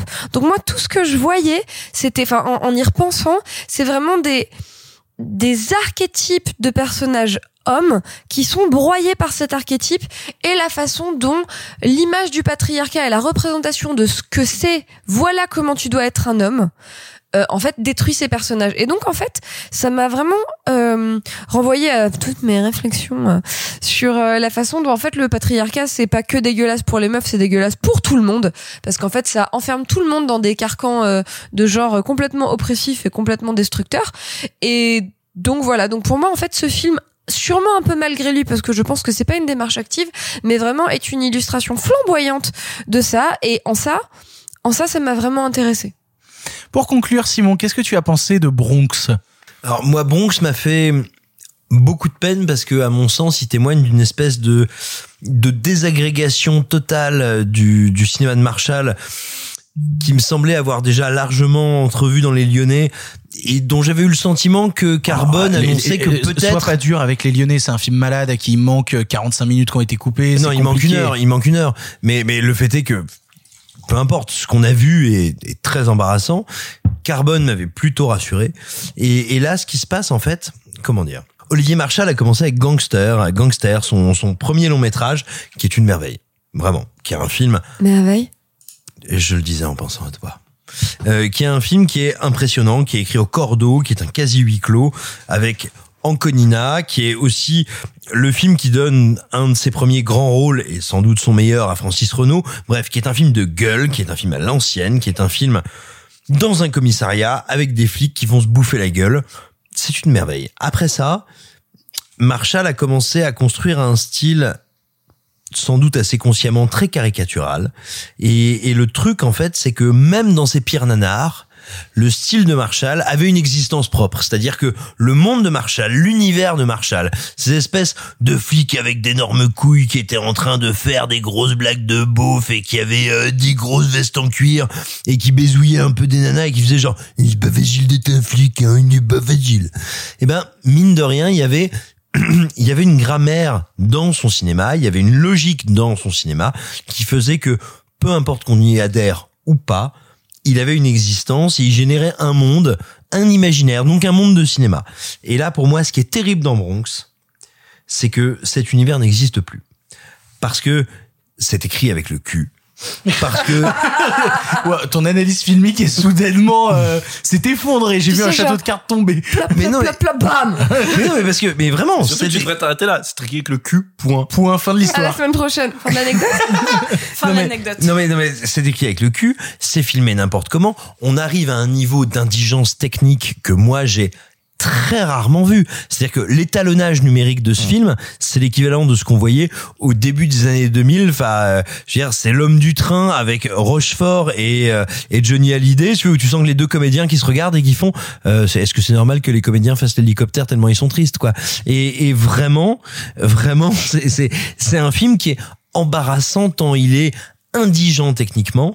Et le pire, c'est que c'est la même chose au niveau du scénario. Moi, je l'ai regardé avec un fan d'Olivier Marshall qui à la fin m'a dit Simon Rio, du coup. Hein comme vous y allez. Non. Toujours. non non. Et euh, un fan d'Olivier Marshall qui bosse pour la République en marche ce qui lui vaut mon amitié ma compassion et mon mépris. Et je sais qu'actuellement il a mal. Et, et ce qu'il faut savoir si je veux c'est qu'à la fin de ce film ce type qui connaît Olivier Marshall euh, j'ai envie de te dire euh, c'est un globule rouge qui a fait toutes ses artères tu vois. Il m'a dit bah je- j'ai pas compris de quoi ça parlait. Et moi non plus. Donc je l'ai rematé et en fait, je ne comprends toujours pas quoi ça, de, pas de quoi Tu ça l'as parle. vu deux fois Et je l'ai vu deux fois. Et, Quatre fran- heures Ah oui. et, et franchement, Tu veux qu'on en parle mais tu veux que je te dise, j'ai eu l'impression de regarder un épisode du Big Deal avec des enfants luthériens. C'est-à-dire que chaque cellule de mon cerveau me disait qu'est-ce qui se passe, demande pardon. Et vraiment, et vraiment, je ne comprends pas comment ça peut être aussi mal raconté, aussi mal fait. Techniquement, mais techniquement, c'est une explosion en vol, c'est dégueulasse. Là, par contre, c'est la conclusion? Très bien. Et on vous laissera voir donc cette explosion en vol. Elle sort aujourd'hui sur Netflix si vous écoutez l'épisode le jour de sa sortie. Il nous reste un dernier film avant de passer au film en bref. Il s'agit d'un film vu par seulement deux chroniqueurs ici, à savoir Garçon chiffon. Ah, ne retiens pas tes ailes, marche. T'aimes bien quoi, cher mec C'est une vraie question. Jérémy, qu'est-ce que tu fais Je prends mon texte pour l'audition. Ne cherche pas à comprendre. Merci pour tous mes mères. Faussaire. Parfois, je me sens comme un trognon sur le compost qui attend juste d'être biodégradé. Mais parfois, quand même, qu'est-ce que tu peux dire comme connerie Mais tu fais de la Ton père et moi, on n'a pas eu de chance. Mais je t'ai eu. Et ça, c'est. C'est énorme. Alors là, je suis heureux. Garçon Garçon chiffon est le premier film réalisé et avec dans le premier rôle Nicolas Maury, mais aussi Nathalie Baye ou Arnaud Valois. Il nous raconte l'histoire de Jérémy, un comédien dont la carrière peine à décoller et dont la vie sentimentale part à volo à cause de ses nombreuses crises de jalousie. Décidant de quitter Paris, Jérémy n'a qu'un objectif en tête, réussir à se réparer auprès de sa mère. C'est un film beaucoup plus doux que Bronx et c'est pour ça qu'on commence par Sophie. Sophie, qu'est-ce que tu en as pensé? Euh, N'est pas Christophe Honoré ou Xavier Dolan qui veut. Euh, et pourtant... Euh... Pourquoi c'est, c'est un réalisateur homosexuel qui a pris Nathalie Baye comme mère oui, littéralement. c'est, euh, non, c'est qu'il y, y, a des intentions et notamment, euh, ce n'est pas un spoil, mais euh, il y, a, y, a, une, une séquence euh, chantée sur les bords du canal du canal Saint-Martin. Ah pardon, il y a une séquence chantée sur les bords du canal Saint-Martin qui n'est pas sans rappeler ce que faisait Christophe Honoré dans les chansons d'amour, qui est l'un de mes films préférés, etc., etc. Donc, je ne pouvais pas voir le film sans y voir toutes ces références qui me sont si chères. Il faut savoir que je ne suis pas fan de Xavier Dolan et à donc, tort, à tort. Non, euh, je, je, non, pas, non. En plus, il y a certains de ces films que j'aime, il y en a que j'aime pas, mais euh, globalement, c'est pas un réalisateur que je porte au nu et c'est comme tort. ça. Non. et, et du coup, en fait, euh, c'est bizarre parce qu'il y avait plein de moments qui m'étaient très désagréables dans le film. Et quand je dis vraiment désagréable, c'était des ongles sur un tableau. C'était euh, notamment euh, une scène où, où, où, où oui, Nicolas Maury. Oui, Nicolas Maury. Pardon. Il y a des scènes où Nicolas Maury euh, est en train de, de, de chanter parce qu'il y a quelque chose un peu récurrent dans son enfance où justement il chante une chanson qui fait référence à toutes les séquences oniriques un petit peu de Xavier Dolan quand on repart dans le passé. Je pense notamment jusque jusqu'à la fin du monde. Et il essaye de faire ça, ça marche pas vraiment, et notamment donc il, a, il faut savoir dans ce film, il y a quelque chose de très particulier dans la mise en scène, c'est que c'est souvent des plans très symétrique parce que le visage, enfin les, plans sont coupés vraiment au niveau des épaules euh, et le la, le, la personne est vraiment centrée à l'écran. C'est euh, c'est c'est ça souvent. Il y a très peu de profondeur de champ. C'est euh, c'est vraiment du portrait. Il y a beaucoup beaucoup beaucoup de portraits. Et donc là, il y a un portrait de lui sur un fond, euh, un papier peint un peu joli, voilà, et lui qui chante face cam et qui est très gênant. Et en fait, la, la, séquence se finit parce que Nathalie Baye ouvre la porte et que lui, en fait, il est au chiottes. Et vraiment, je suis en mode ah, je suis gênée, je suis pas bien, je suis, enfin vraiment, le film m'a mise un peu inconfortable. Et pourtant, j'ai pas détesté le film. J'ai pas détesté le film parce que déjà, j'ai beaucoup de sympathie pour Nicolas Maury. Euh, je, je, le trouve touchant, euh, je le trouve euh, sincère dans sa démarche. C'est pas parce qu'il il essaie de euh, de faire des, des, références un peu grossières que qu'il n'en est pas sincère dans sa démarche. Euh, moi, en plus, c'est des références qui que globalement j'apprécie, donc c'est pas c'est pas grave. Et puis tous les petits défauts du film qui le rendent un peu bancal, eh ben ça le rend d'autant plus touchant. Vous savez à quel point j'aime les défauts des films et euh, et en fait à la fin de la de, de la séance j'étais euh, en fait j'aime bien ce que tu as tenté de faire. Tout n'est pas parfait mais globalement euh, tu diriges quand même tes acteurs euh, de manière assez cool. Nathalie Baye est, vraiment nickel dans le film. Euh, c'est pas sa plus grande performance, mais elle est extrêmement juste. Euh, c'est une une maman euh, qui a beaucoup souffert euh, des infidélités de son mari. Il faut savoir que dedans, Nicolas Maurice, son père s'est suicidé, qu'il a pas réussi à aller aux obsèques et donc il revient non pas juste à cause de sa rupture avec Arnaud Valois, mais aussi pour revenir à la commémoration de son père et que du coup, ça va recréer une relation avec sa mère. Et en fait, tout ça, je trouve ça très intéressant. il tente plein de choses, notamment t'as une scène avec des bonnes sœurs qui est un peu surréaliste. Euh, c'est un peu fouillis, c'est un peu brouillon, ça va un peu dans tous les sens. Et pourtant, bah, au final, j'aime bien. Je sais que j'ai dit, j'ai commencé en disant beaucoup de mal du film, et pourtant je trouve que c'est une vraie proposition. Je trouve que il y va à fond. Ça, parfois ça marche, parfois, parfois ça ne marche pas du tout. Et pourtant, quand tu regardes l'œuvre dans son ensemble, tu te dis, putain, j'ai envie de voir ce que tu vas faire après. Euh, j'ai envie de, j'ai envie que tu continues à me parler parce que ça a l'air d'être d'être euh, assez euh, virevoltant. C'est ça, c'est virevoltant dans ta tête et, euh, et j'ai envie d'en savoir plus. T'as l'air sincère, honnête et ce que tu me proposes, bah ça m'intéresse. En tout cas, ça vient parler bah à moi qui aime ce cinéma euh, d'entre-soi, euh, qui parle de cinéma, qui parle d'acteurs qui jouent des acteurs. Ça m'intéresse, ça me plaît, ça me ça me conforte dans une petite couverture un peu bourgeoise et et j'aime bien. Et j'aime bien. Comme tu le dis, Sophie, des fois ça marche, des fois ça marche pas. Sur toi, visiblement, ça a marché. Mais je crois que sur Simon Rio, qui est l'autre personne qui a vu Garçon Chiffon, ça n'a pas marché. Qu'est-ce qui s'est passé avec Garçon Chiffon, Simon? Toi aussi, t'étais tout chiffon? Eh ben, disons qu'en fait, moi, je je sais ce que je fais des chiffons et du coup, ça m'inquiète. Des garçons? Oh là. Euh, Non, non, je, je te dirais tout simplement euh, Nicolas Maury, qui est, qui est un type intéressant, qui a un jeu intéressant, qui a une tessiture de jeu intéressante, a, a un problème, c'est que énormément de films, de séries, de projets, de metteurs en scène l'utilisent comme un effet spécial, l'utilisent comme quelqu'un qui a une voix très particulière, un physique très particulier, qu'on accentue, qu'on souligne, qu'on surligne pour arriver à un certain résultat, et ce qui fait littéralement qu'il est utilisé comme un effet spécial, comme une ponctuation, je trouve Tu parles d'un couteau dans le cœur? Oh, si seulement, je parle d'à peu J'aime près... tellement un couteau dans J'aime le tellement un couteau dans le cœur. désolé, J'aurais voulu Je- non, mais- un couteau dans le cœur. Ah non, moi je le conchis pas, non, c'est c'est pas ce qui m'intéresse le plus, mais c'est pas dans un couteau dans le cœur où j'ai l'impression que c'est le cas. Non, non, 10% par exemple. Euh, mais non, non, je, en général, je trouve que l'usage qui est fait de Maury est souvent très réducteur et pas très intéressant.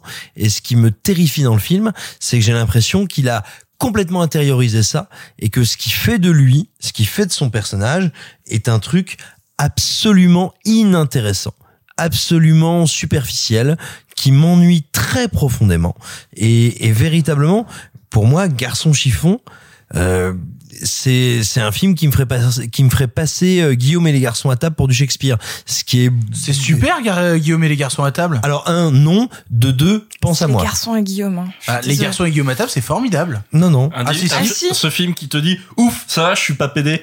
alors que je le suis Oh, Mais vous êtes non. méchants. C'est super. C'est vraiment pas ça le propos. Non, non, non, c'est non, non, mais alors, mais c'est pas grave, vous avez quelques années de retard, mais c'est un film dégueulasse. Et là, je faisais juste un petit, un petit écho. Non, non, en fait, véritablement, moi, mon, problème avec Garçon chiffon, c'est que j'ai le sentiment euh, que c'est un film de maniériste sur une matière qui n'est pas maîtrisée. Et, véritablement, du coup, je, je, je voilà, je, je vois un, petit bout de machin qui a été conçu et pensé par des œuvres qui ont été faits, euh, qui ont été faits préalablement et qui sont déjà pas très intéressantes. Tu dis pas du mal de Christophe Honoré. Merci. Ah, et pourtant, on pourrait. Non, Euh, arrêtez. Euh, fais gaffe à ta gueule, fais gaffe à ta gueule. T'as dit du mal de les, les Guillaume et les, Gui- les Guillaume et garçons à table. Voilà, j'ai même plus le titre. Euh, vous l'aurez compris, Garçon chiffon est un film qui divise que vous aurez l'occasion de toute manière de voir à la sortie du confinement. Il y avait beaucoup trop de choses dans le programme, mais bon, c'est la dernière avant le confinement, donc euh, on se lâche. Quatre choses en bref, c'est l'heure des films en bref. Ça va durer encore longtemps. Eh bien, vous, qu'est-ce que vous faites dans les bras de mon cocher? On en avait encore beaucoup du sensationnel comme ça Pourquoi vous pensez qu'on ne prend pas le cinéma au sérieux? Cette ligne est sur écoute. Il va me falloir être bref. En bref, cette semaine, Petit Vampire est l'adaptation par Johan Sfar de sa propre bande dessinée en film d'animation, reprenant les bases du truc, à savoir un vampire enfant qui va se lier d'amitié avec un humain maladroit et orphelin, dans un univers ultra coloré et loufoque où se croisent morts-vivants et créatures fantastiques. J'ai vu Petit Vampire et il faut bien dire que j'apprécie énormément l'univers de Johan Sfar. J'avais apprécié Le Chat du Rabbin, j'avais énormément adoré son adaptation de, de Gainsbourg, euh, quand, quand il en a fait un conte avec Gainsbourg Vie Héroïque. C'est un film que j'aime vraiment, vraiment, mais de tout mon cœur. Et tu donc- vois, si tu m'avais laissé aller fumer, je t'aurais pas coupé pour te dire que tu dis n'importe quoi. oui, oui, bah, meurs. Euh, et pour le coup, non, vraiment, j'adore Gainsbourg et Vie euh, Vie héroïque. Et quand arrive Petit Vampire, je me dis, bah, j'ai hâte de voir ce nouveau film d'animation fait par Johan Sfar. Et tout ce que je peux vous dire, en fait, après avoir vu le film, c'est que c'est effectivement très joli, euh, c'est très mignon, c'est très enfantin, mais de là à dire que c'est très intéressant, je trouve que c'est franchir un pas qui est un peu trop grand, parce que c'est vraiment un tout petit film et sûrement même le plus petit film de la filmo de Johan Sfar. Ça en fait pas un mauvais film, ça en fait vraiment un truc tout petit et très anodin et, et où j'ai quelques doutes sur les choix de casting euh, vocaux pour euh, la VF. Tu dis pas du mal de Camille Cotin dedans. Pas du est tout. Super. Pas du tout. Je trouve vraiment que Camille Cotin est formidable dans le rôle de la mère. Euh, je trouve que Alex Lutz en méchant, ça marche vraiment pas mal. C'est Jean-Paul Rouve. C'est Jean-Paul Rouve. C'est- En C'est-à-dire tout cas, que- ça marche. En tout cas, ça marche. non, non, non, non, mais c'est-à-dire en fait ce que c'est dit Johan Sfar, c'est j'ai un personnage, c'est un, un, un vieux conte mort Ah, pardon, vivant. c'est Roger Carrel. Excusez-nous. Putain, c'est c'est un vieux conte euh, squelettique, euh, pirate, flamboyant, avec une énorme cape, qui a vécu des milliers d'années, qui a fauché des âmes pour les amener dans son domaine et tout. À qui je vais filer ce rôle-là Jean-Paul Rouve. Euh, et vraiment, juste déjà de le dire, il y a un souci. C'est juste déjà d'exprimer cette idée-là, il y a un problème. Et puis quand tu le vois en action, vraiment, j'ai passé la première demi-heure du film. Après, tu t'y habitues nécessairement. J'ai passé vraiment la première demi-heure du film à me dire, mais ça marche pas ça marche pas. Jean-Paul Rouve dans ce rôle ne fonctionne pas. Et, euh, et c'est vraiment, pour être tout à fait honnête, le seul défaut que j'aurais à apporter à Petit Vampire, qui est, bah, si je devais le, le conseiller à, à- bah, en fait, techniquement, si vous êtes parent et que vous voulez conseiller quelque chose en rapport avec Petit Vampire à vos enfants, il y a eu deux, deux choses avant, à savoir déjà la bande dessinée, et c'est toujours intéressant d'ouvrir les enfants aux médias de la bande dessinée parce que euh, je trouve qu'on le fait de moins en moins et que euh, on a de la chance, notamment dans les BD franco-belges, d'avoir eu des choses incroyables, incroyables et des auteurs qui font encore des choses formidables dans la BD franco-belge. Défendons-la, soutenons-la et, soutenons ces artistes. Et il y a eu une adaptation en dessin animé à l'esthétique qui est plus aléatoire parce que forcément vu que c'était un dessin animé pour la télé, bah, ils avaient moins le temps de faire toute une prod esthétique vraiment très très très développée, mais quelque chose de très mignon et qui au final résume dans les dix premières minutes de son premier épisode tout ce que te raconte en fait le film d'une heure et demie qui est euh, Petit Vampire. Donc voilà, si vous, je devais vous conseiller Petit Vampire, je vous dirais pas ne regardez pas le film parce que bah, le film est très sympathique, est très mignon, est très gentil, mais de là à dire que c'est un grand film, euh, bah non. Et, et pour le coup, je me dis que Johan Sfar aurait pu faire mieux. Je m'attendais peut-être à mieux de sa part, et du coup, je suis peut-être un petit peu déçu par ça. Ça conviendra à un public euh, d'enfants et, et je pense que de toute manière on n'aura pas beaucoup de films pour enfants à la sortie du confinement en salle. Donc si jamais euh, vous voulez euh, en voir un, je pense que dire "Eh les enfants, on peut retourner enfin au cinéma, on peut aller voir Petit Vampire", bah c'est une bonne idée.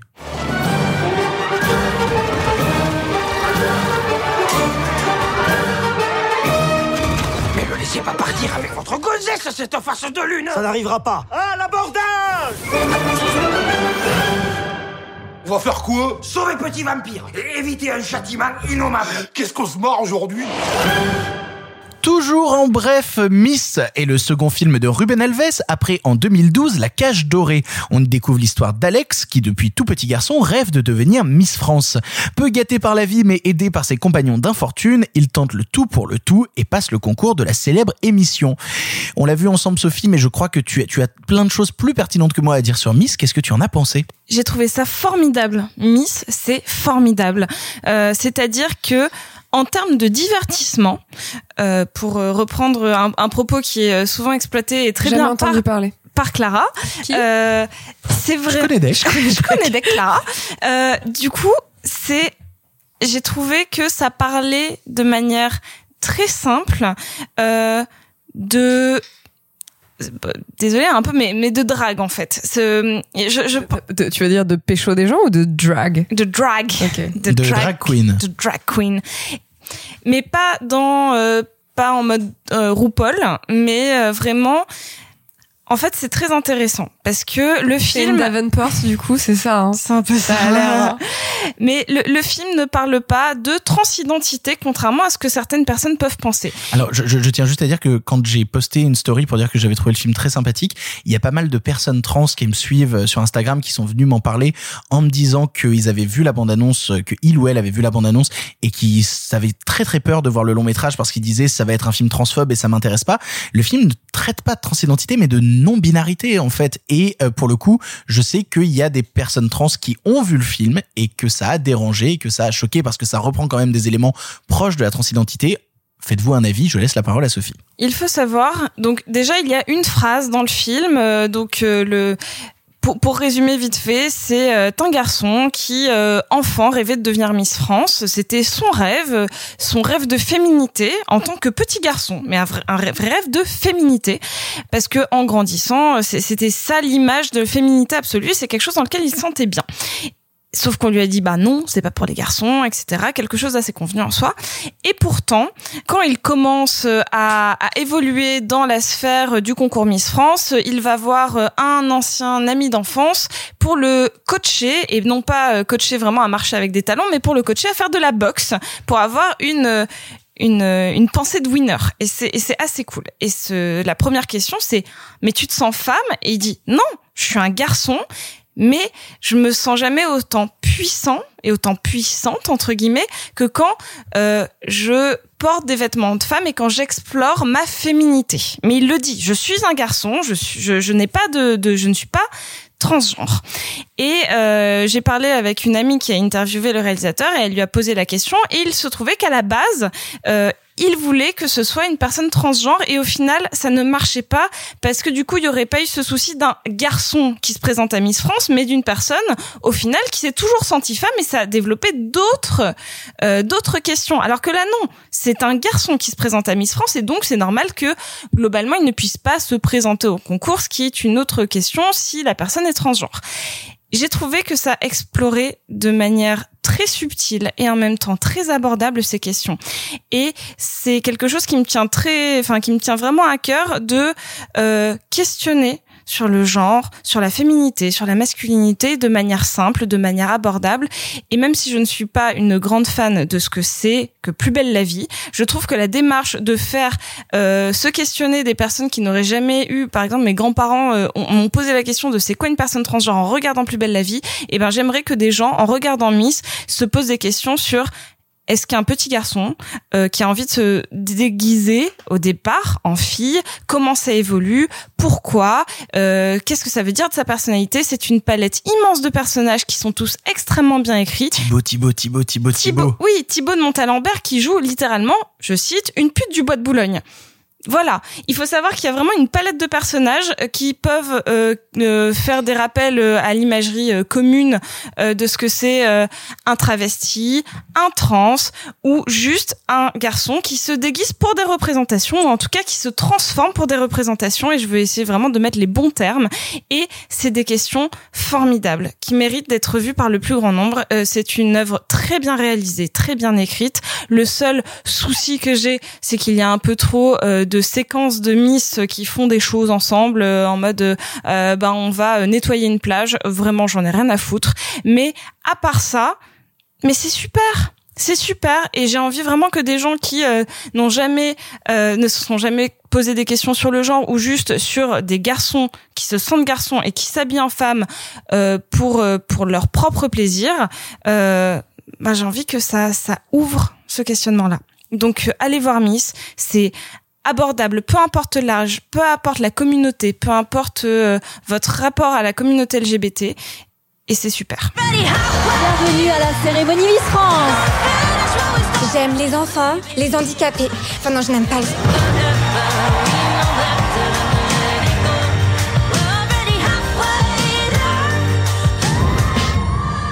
Pourquoi voulez-vous devenir Miss France? Pour devenir quelqu'un.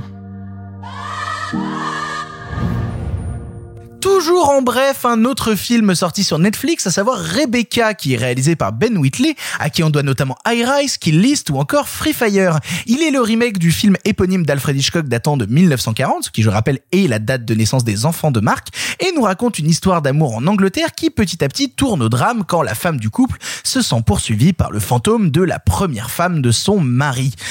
Toi, Marc, bon, j'imagine que tu connais l'original, donc on t'a laissé voir Rebecca, et donc du coup, qu'est-ce que tu en as pensé? Alors, on t'a laissé voir Rebecca, oui, bof, non, je sais pas, pas On merci on t'a en tout poussé cas. devant. Voilà. Ensuite, euh, pour revenir à ce que tu disais, alors tu parlais de remake du film d'Hitchcock, t'as là tout de suite les gens qui vont défendre le film et qui l'ont défendu parce qu'évidemment on a envie de défendre Ben Whitley au moment où le truc a été annoncé et qui vont te dire non mais c'est pas un remake, c'est une nouvelle adaptation du roman de Daphné de Maurier qu'ils ont pas lu non plus mais bon bref et et, et Je t'aime, je t'aime si fort. et que et que le film contredit mais dès son premier plan c'est génial parce que euh, alors si vous n'avez pas vu le Hitchcock je vais faire très court voyez-le. Et il y avait cette série de films que euh, Hitchcock avait produit donc dans lequel il y avait Rebecca que Hitchcock avait produit avec le, le producteur bah, Selznick le grand producteur celui de Autant n'emporte le vent etc donc dans lequel il y avait Rebecca la docteur la maison du docteur Edwards et d'autres. Et c'est une- vraiment une série de chefs-d'œuvre. Mais c'est surtout que les films commencent strictement de la même manière même mise en scène même plan dès une suite de travelling avant sur le fameux manoir qui va être au centre du au centre du film. Donc ce qui infirme dès le début la thèse d'une nouvelle adaptation parce que le film de Hitchcock est passé par là. Donc on peut pas concevoir, c'est comme si on disait je vais réadapter, je sais pas, je vais réadapter euh, bah, Vertigo pour rester chez Hitchcock, mais le roman d'où ça vient de Boileau Jacques d'entre les morts, mais je vais faire comme si le Hitchcock n'existait pas. Donc c'est pas un remake, c'est une nouvelle adaptation. Bref, c'est bidon, c'est un donc c'est vraiment un ce que le psychose par exemple de Gus Van Sant n'avait pas fait en assumant totalement son Ah parallèle ouais, avec celui alors là, c'est encore plus loin parce que c'est le, le, le psychose de Gus Van Sant, c'est c'est un exercice de style. Enfin, c'est j'allais dire un truc méchant, c'est à peine un film, mais c'est c'est non mais c'est presque c'est un film expérimental mais bon. Et et pour revenir voilà. Donc c'est horrible je vais- je vais essayer d'aller vite. C'est horrible. C'est consternant du début à la fin. Vraiment vraiment je pèse mes mots. C'est de très loin un des pires remakes que j'ai vu dans l'histoire des remakes. Et pourtant j'en ai vu et pourtant il y en a Ne parle pas de Suspiria, s'il te plaît, ce serait hyper mal ok, placé. je parle pas de Suspiria. Il y en a d'autres qui arrivent. Là, j'ai vu hier la bande-annonce du remake du Narcisse Noir qui a l'air, oh, qui a l'air d'être consternant. Bon, bref. Et On en parlera dans l'émission. bon. et, et, et qui est un film qui- et surtout qui pose la question pourquoi? Donc, il y a plein de remakes qu'on remake pour des questions financières, évidemment, ça fait de la thune. Euh, pour parce que parfois il y, a une- il y a une idée hein, aussi on va réadapter ou remaker un truc parce qu'on a la bonne idée de ah ça change un peu et là il y a zéro idée c'est-à-dire c'est le même film que Hitchcock en moins bien Ben Whitley donc qui qui est là est en dans une phase de sa carrière enfin complètement en train de se compromettre quoi entre entre ça entre là apparemment il a signé pour faire The Meg 2 donc la suite du du, du, Du bah, gros The film Meg, de là, requin. le gros film de requin euh, coproduit par les Chinois.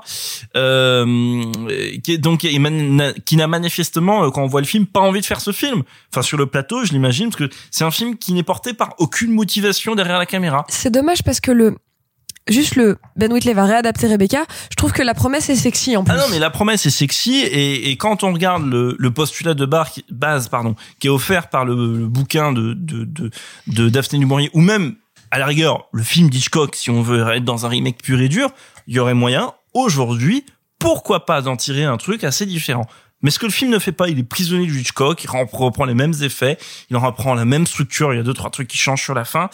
Euh, il y a une alchimie qui marche absolument pas, jamais, nulle part, aucun aucun moment dans le couple qui est formé par euh, Lily James et par euh, Armie Hammer. euh, Armie Hammer, euh, qui ne marche pas, qui ne fonctionne pas parce que elle tombe absolument amoureuse d'elle, qui mec est censé alors que dans le film il est Je juste comprends, moi aussi je serais amoureuse d'Armie Hammer tout de suite. mais non hein. parce que dans le film mais non Ah si, voilà ah si, mais ah non, si. il est- parce qu'il est non mais parce qu'il est il est juste beau en fait et Bah que- oui, oui mais ce qu'on lui Et il demande. parle comme ça. oui non mais voilà mais mais, mais mais mais ça marche pas et en fait euh, euh, oui on a envie de se faire passer dessus par Armie Hammer sauf que elle elle est Oui. toi aussi Oh, mais, mais- bah, mais moi aussi avec oh. plaisir mais- Il porte bien son patronyme. mais, mais absolument, mais, mais, mais sauf de là tomber amoureux et ensuite être surpris que ce gars a des fêlures, cache des choses un peu glauques, un peu glauques chez lui, ça ne marche pas et ça marchait quand c'était Laurence Olivier qui avait le rôle parce que il y a un truc beaucoup plus charismatique en fait. Il est davantage charismatique que beau, Laurence Olivier. Bref, dans la version Hitchcock, je veux dire. Bref. C'est un film donc déjà qui ne marche pas sur ce truc-là. Ensuite, c'est un film qui laisse sème des séries d'indices sur ce qui pourrait être ou sur ce que peut-être aurait pu être le projet. À un moment, dans la maison, dans la grande, donc une histoire de manoir à Manderley, donc dans la grande baraque, euh, vous, avez voilà l'imaginaire de la grande baraque britannique bien noble, euh, où il se passe des trucs pas très catholiques, une histoire bah, donc de fantômes, et puis la nuit, euh, il est il est un peu euh, euh, somnambule, le personnage de de de, de Armie Hammer, donc ça ça convoque un peu voilà une imagerie, voilà le vieux fantôme, euh, un peu le vieux manoir, pardon, un peu hanté la nuit. Puis à un moment, je me dis ah bah ça pourrait être intéressant parce qu'il va faire Rebecca en mode film d'horreur espagnol. Pourquoi pas avec une grande baraque, des fantômes. C'est pas l'invention du siècle, mais pourquoi pas Non, non plus. C'est une idée dans une séquence, ça ne revient jamais. À un moment, il y a des séquences festives où euh, ça pousse un peu dans la dimension art déco du truc parce que euh, ça se passe dans les années 30. Donc là, on se dit ah bon bah euh, Rebecca façon Baz Luhrmann, pourquoi pas? Non, non plus. Euh, donc et ainsi de suite, le film évolue, le film évolue euh, jusqu'à euh, apparaître complètement désuet dans ce que le film raconte parce que sans trop en dire, le film en fait a une, sorte de morale, une sorte de fin extrêmement problématique qui était complètement assumée dans le dans le dans le film d'Hitchcock et qui là bof, je sais pas trop, je sais même pas quoi tirer de de ça. Euh, en plus, comme encore une fois, le couple ne marche pas, c'est vraiment compliqué de construire n'importe quoi dessus, une émotion, une envie, on, on sait pas. Et, et voilà, je trouve le film absolument consternant, très mal tourné, sans idée, il y a pas d'idée de mise en scène, pas très beau, assez laid visuellement, euh, sans direction artistique particulière, c'est pauvrement interprété, c'est et c'est voilà, c'est horrible, c'est pourquoi le film existe, je ne sais pas un, un énième rema- remake qui finira aux, aux oubliettes. Euh, pourquoi ça a fini sur Netflix, enfin pourquoi Netflix a distribué ce film-là. Enfin voilà, Série mystérieuse, que c'était un film qui était prévu pour le cinéma à la base, je sais pas. Euh, je crois que c'est un film qui était produit par Working Titles ou un Je truc crois comme que ça. c'était vraiment depuis le début. Moi, j'ai souvenir d'il y a très longtemps des annonces genre Netflix, Ben Whitley, Rebecca. J'ai ce souvenir-là. Et euh, non, vraiment, c'est c'est c'est. Moi, j'ai passé un moment horrible. Euh, en plus, ça a duré mille ans pour moi. Euh, je. Il dure plus de deux heures. Hein. Euh, deux heures, deux heures, ouais, deux, deux heures, deux heures cinq, mais pas euh, Hmm. pas déliramment plus. Mais euh, voilà, c'est affreux. Je suis désolé, je me répète, mais c'est vraiment que j'ai passé un moment très difficile devant ce film. Euh, juste voyez le film de Hitchcock euh, qui euh, entre guillemets connu, mais c'est pas son plus connu. euh, Mais voyez-le. Euh, vous, vous savez quoi Matez les deux. euh, ça fera un bon exercice pour voir qu'est-ce que des notions d'adaptation, quoi. Mais mais vraiment, euh, sinon partez en courant. Faites non, regardez pas Rebecca de, de Ben Whitley. I said I want the truth. No. Nobody did. You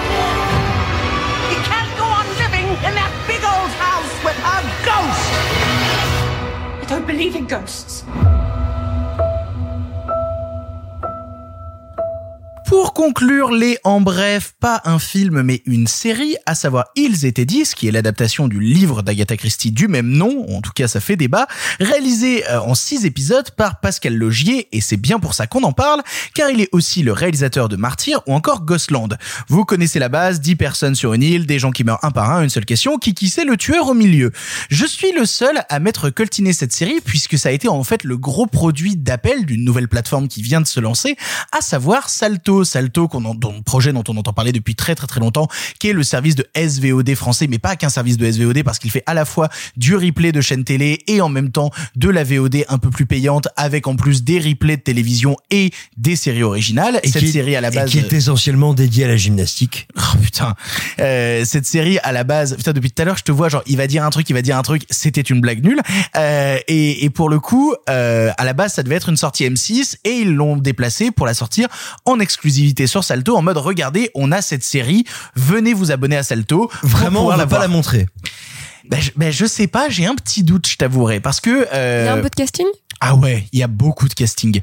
Il y a euh, Manon Azem, il y a Samuel Le Bihan, il y a Guillaume de Tonquédec, il y a Et donc, il y a du euh, casting il y a Roman Boringer, il y a Virginie Ledoyen, il y a Elle son père aussi, hein. euh, il y a le père Boringer aussi. Euh, il y a ouais, il y a pas mal d'acteurs aussi un peu plus un peu plus jeunes euh, qu'on a tendance à voir pas mal au cinéma en ce moment. Euh, notamment aussi l'actrice qui joue la mère de Camille dans 10% dont j'oublie tout le temps le prénom. Bref, voilà, il y a il y a plein de gens d'un autre côté. Madame Casting, donc. Oh putain, meurs. Et du coup, moi, j'avais très très hâte de le voir parce que ça fait des années que je parle du fait que je suis fan du travail de Pascal Logier. C'est-à-dire que je suis un très très très grand fan de Martyr, je suis un très très très grand fan de Ghostland. Ces deux films qui m'ont fasciné et mine de rien, Martyr, je pense, ça fait partie de cette vague de cinéma de genre français qui, à l'époque de mon adolescence, m'ont pas mal construit avec notamment tout ce qui est apparu et qui était de plus ou moins bonne qualité à l'époque, à savoir le travail de Boustillot et Maury, le travail de Xavier Jans, ou même l'époque où j'ai découvert le travail de Duvels ou ce genre de choses-là. Donc Pascal Logier, pour moi, il s'inscrit dans cette mouvance-là et il m'intéresse. Il m'intéresse beaucoup. Et quand on me dit, il y a une série télé en six épisodes réalisée par Pascal Logier, adaptée d'Agatha Christie, j'ai envie d'y aller. J'ai envie d'y aller énormément, énormément. Et à l'époque, on discutait un peu avec euh, avec Pascal Logier et je lui avais envoyé un mail quand l'annonce était sortie, je me rappelle à l'époque sur Écran Large, où euh, sur Écran Large, ils avaient fait un article pour dire, il y a Pascal Logier qui va faire ça, on comprend pas trop, mais euh, let's go. Et je lui avais envoyé un mail pour lui dire, Je, je ne sais pas si écran large l'a dit comme ça, mais en tout cas, quel beau site. mais, mais pour le coup, à l'époque, je lui ai envoyé un mail en mode, c'est sérieux, tu vas vraiment faire ça? Et il a dit, ouais, j'y vais parce que vraiment, euh, ils m'ont laissé reprendre toute mon équipe, c'est-à-dire c'est le chef déco de mes films, c'est mon chef opérateur habituel, on va pouvoir faire des images de fou et ça va être trop cool. Et au final, pour être tout à fait honnête, je trouve que la promesse à ce niveau-là est pas mal tenue. Parce que, effectivement, tu sens que Pascal Logier, il, il n'a pas écrit l'histoire, tu vois, il n'a pas écrit le scénario, alors que d'habitude, c'est lui qui écrit ses films, c'est vraiment lui qui écrit ses films. Et euh, il y a Simon qui mime quelqu'un qui se pend avec ses propres tripes, euh, et c'est J'ai très vu étonnant. ce film. J'ai vu ce film. Ça s'appelle Brimstone. Oh putain. Euh, mais Simon a validé ma blague. Vraiment qu'on vrai vivement qu'on fasse une version vidéo de ce podcast. Euh, et pour le coup, euh, il s'amuse à l'image et tu sens qu'il s'amuse parce qu'il a littéralement une île déserte où il y a un vieil hôtel et tu sens en plus tu retrouves vraiment des idées de déco qu'on avait vu par exemple dans Ghostland. Donc on arrive à voir une parenté, on arrive à voir que il s'amuse tout le temps avec des plans séquences, avec des caméras sur Steadicam qui chopent un personnage, puis la scène continue, va en attraper un autre et tout. Il y a de la mise en scène, il se passe quelque chose. Le problème, c'est que euh, je peux louer euh, quelque peu la partie qui est gérée par Pascal Logier parce que tu sens qu'à l'image, eh ben, il peut s'amuser. Tout ce qui ne concerne pas Pascal pue sévèrement la merde dans cette série qui est inintéressante au possible. Je suis désolé de le dire, vraiment, si ce n'est l'image de Logier qui m'intéresse, c'est écrit avec le cul. C'est sûrement une des plus mauvaises séries télé françaises que j'ai vues depuis très très très très très longtemps. Ah dois pas en voir beaucoup. Hein. Ah bah si, si c'est ça, c'est ça qui est terrible, c'est que vraiment je- je- j'en mate pas mal des séries françaises et je suis assez dévasté par la vacuité de ce scénario, sachant qu'en plus Agatha Christie, c'est quelqu'un qu'on a qui a déjà été beaucoup adapté, dont on a vu plein d'adaptations, donc quand on reprend en plus ils étaient 10, et ben t'as une envie quand même d'essayer d'en faire quelque chose de nouveau, alors qu'ils n'en font rien. J'ai lu le bouquin, j'ai vu d'autres adaptations. En fait, il y a un principe de narration qui est qui est, qui est nul à chier dans le dans la série, à savoir en gros que T'as six épisodes, et quand dans un épisode, t'as un flashback qui te construit pourquoi le personnage est sur l'île, parce que mine de rien, s'ils sont tous sur l'île, c'est qu'à un moment ou un autre, ils ont peut-être fait une connerie, il y a peut-être des gens qui sont morts. Euh, et ben en gros, quand t'as un personnage qui va mourir dans un épisode, qui va être tué par le tueur ou la tueuse, et ben tu te retrouves avec un flashback euh, que t'es plusieurs fois dans l'épisode, où tu vas voir co- comment en fait il a fait son acte terrible à une époque. Et il y a un seul personnage à un moment qui meurt et qui lui n'a pas eu le droit à un flashback. Et tu te dis c'est bizarre quand même que tous les personnages ils aient droit à un flashback et pas ce personnage là. Est-ce que C'est à la truelle à ce point? Ouais, vraiment, c'est aussi mauvais que ça. Les, les dialogues sont d'une nullité absolue, mais absolue. Et ça me rend très triste parce que les pires dialogues, c'est sûrement, en fait, tu suis en parallèle une enquête avec deux policiers, dont euh, une est jouée par Wendy Nieto, que je connais dans la vraie vie, puisqu'elle a joué le premier rôle d'un de mes courts-métrages euh, qui s'appelle Dans la boîte. Euh, et ouais, voilà, elle, elle joue, elle joue une flic dans, dans Ils étaient 10, et ben, elle a hérité des pires dialogues. Et, et je sais que c'est une super comédienne, et je sais que c'est pas de sa faute, parce que vraiment, quand elle a des dialogues avec le flic qui sont euh, au, au bord d'un certain racisme indigéniste chelou, non, c'est ah, c'est terrible, c'est terrifiant, c'est terrifiant. Et en fait, je pense qu'à partir du moment où ils se sont dit tiens, c'est une bonne idée au casting, on va mettre Samuel Le Bihan. Euh, pour moi, c'était plié. Pour moi, c'était plié. Samuel Le Bihan qui joue un mec euh, qui, qui- a des traumas dans sa vie, euh, qui est un peu vénère. C'est le seul gars qui a ramené un flingue sur l'île parce que c'est un gros mascu militaire. Peut-être qu'il a tué quelqu'un à un moment et qui s'en veut. C'est oh là là là là là même qu'il a joué dans la mentale et c'est pas facile. Ah, c'est pas facile du tout. En fait, je sais ce qui a attiré euh, Pascal Logier dans cette histoire, c'est que c'est un récit qui pense vraiment tous les personnages par le prisme du féminin. Et t'as plusieurs personnages qui euh, ont subi des traumas féminins et qui, à travers ces traumas-là, arrivent à euh, s'extirper du moule dans lesquels on essaye de les, de les forcer à rentrer et à devenir quelque chose de plus flamboyant. Et c'est un truc qu'il a développé, mine de rien, dans tous ces putains de films, parce que, mine de rien, c'était la thématique de Saint-Ange, de Martyr, de quoi que ce soit, à savoir comment le féminin, à partir du moment où il a subi des fêlures, arrive à se reconstruire et à exploser à l'image. Et je comprends que ça l'ait attiré, parce que dans le scénario, il y a ça, il y a cette dimension-là. Le seul problème, c'est que bah, c'est pas écrit par Logier. Et, c'est vraiment très, très, très, très, très, très mal écrit. C'est très mal construit, et du coup, ça nous fait une histoire qui est pas intéressante à suivre, dont on se désintéresse très rapidement des personnages, avec des comédiens qui sont obligés de cabotiner parce qu'ils ont absolument rien à servir. Guillaume de Tonquédec en prime, il meurt au deuxième épisode, hein, comme ça je vous l'ai dit, euh, de toute manière, qui en a quelque chose à foutre. Et vraiment, j'ai l'impression de voir son personnage de fais pas ci, fais pas ça, qui s'est retrouvé perdu dans cette histoire-là. Et, et non, oh, c'est raté. Mais qu'est-ce que c'est raté, sachant que l'actrice principale, en tout cas le personnage qu'on va suivre le plus, c'est l'actrice euh, principale du film Revenge de Coralie Farja, euh, qui se retrouve, qui se retrouve catapultée là-dedans. On sait pas trop comment. Et euh, j'ai oublié complètement son nom. J'ai oublié complètement son nom. Et elle a rien à servir, elle a rien à donner.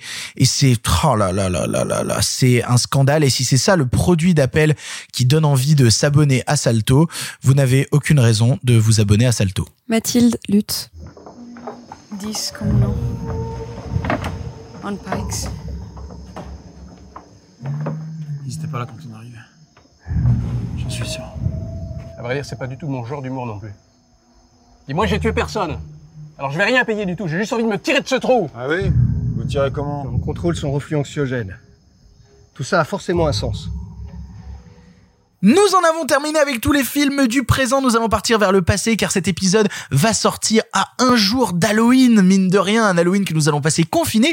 Nous avons donc décidé de vous parler de films qui nous ont fait très très très très très très peur par le passé. C'est parti pour les films du passé car je ne sais pas si vous êtes au courant. Le cinéma se conjugue au présent, mais aussi Au pâté. En avant.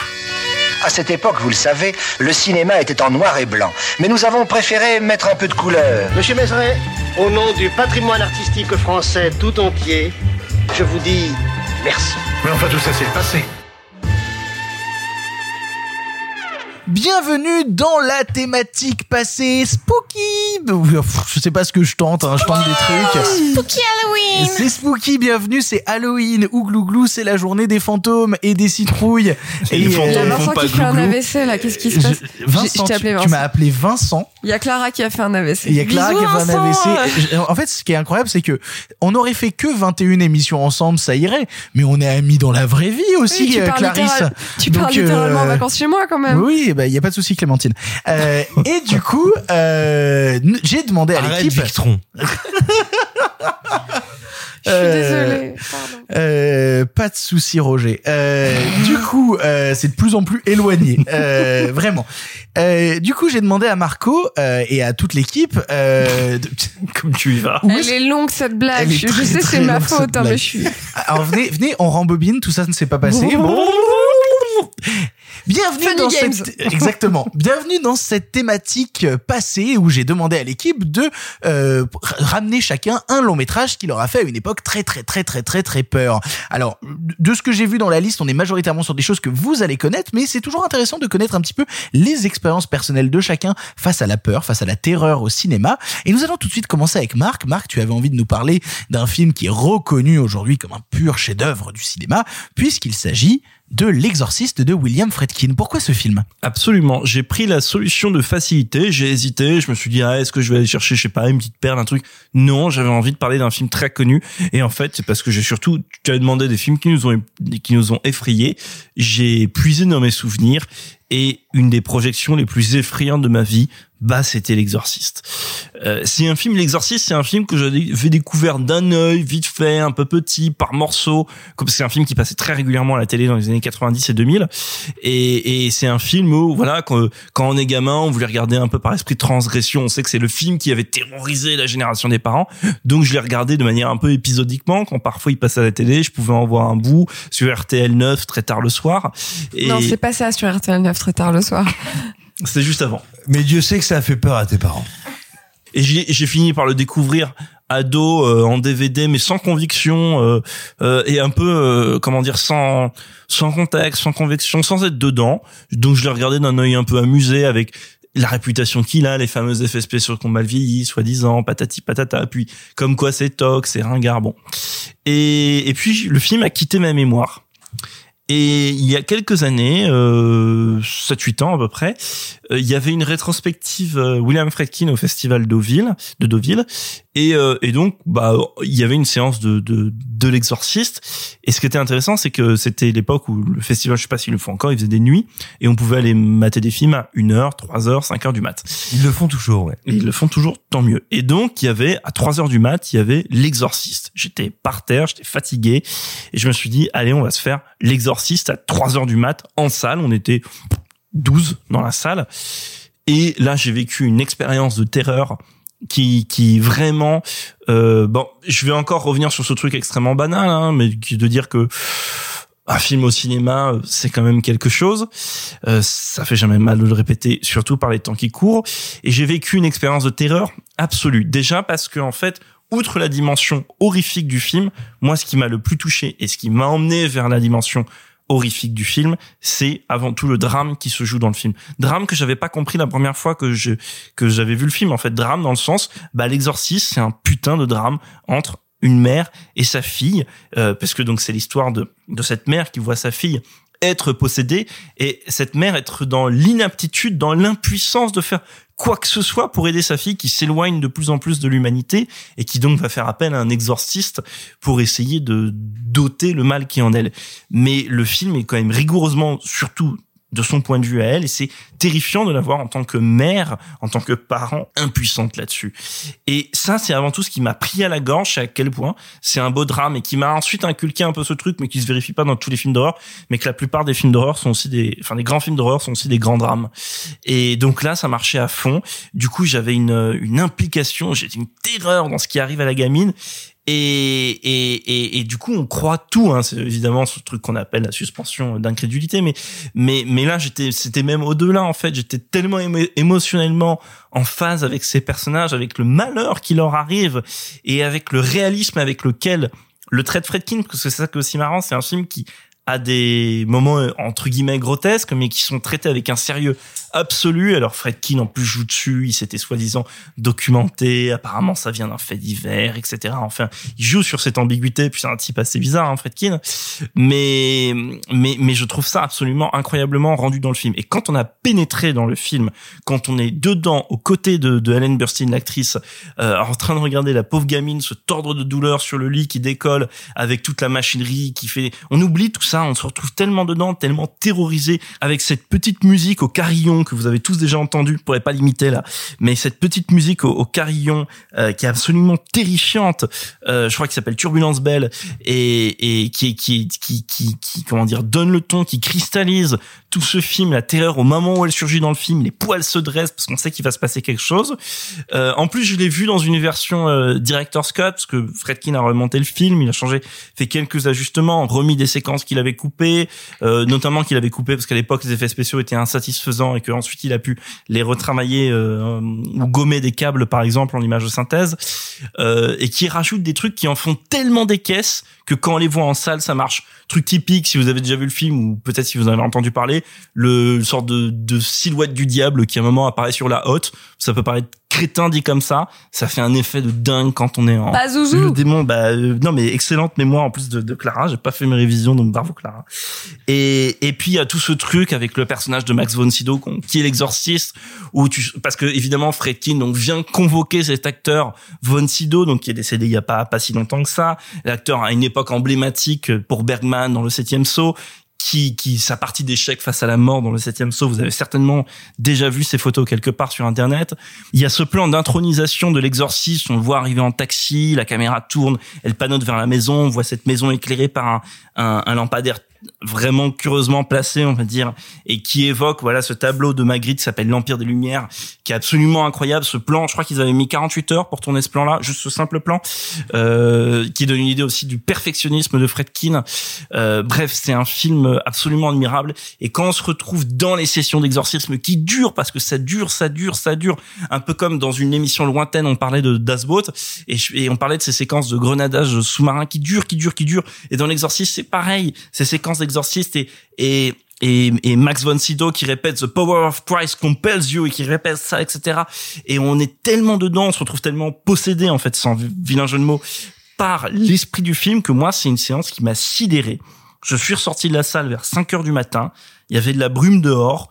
Du coup, on voyait les, lampadaires dans la rue qui, voilà, faisaient leur tache de lumière et qui progressivement s'effaçaient dans la brume. J'étais encore terrorisé. C'est une séance dont je me rappellerai toute ma vie. Et c'est un film qui est absolument incroyable, incroyablement écrit, euh, et qui ne mérite pas euh, sa réputation de film vieillot, machin, effets spéciaux bidons, mal vieilli, tout ce que vous voulez, pour peu que, voilà, il faut le voir en fait en condition. C'est, ouais, je veux dire un truc extrêmement banal, pur film de cinéma, voyez-le, euh, les lumières éteintes, dans un esprit, et surtout, euh, voilà, c'est pas du film d'horreur des connards comme on en voit depuis euh, quelques, pas mal d'années maintenant, mais c'est un, un film absolument incroyable, et encore une fois, le drame qui se joue entre les personnages est magnifique.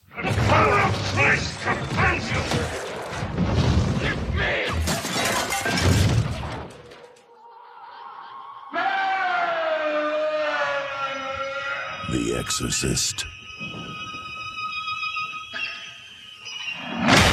Pour continuer dans cette thématique de films qui font euh, ouïouïou, j'ai très peur, Clara, tu avais envie de nous parler de The Witch. Pourquoi donc? Dis-nous en plus. J'ai quelques problèmes dans la vie qui sont aussi des grandes sources de joie. C'est quand Sophie décide de faire une liste de... Bonjour.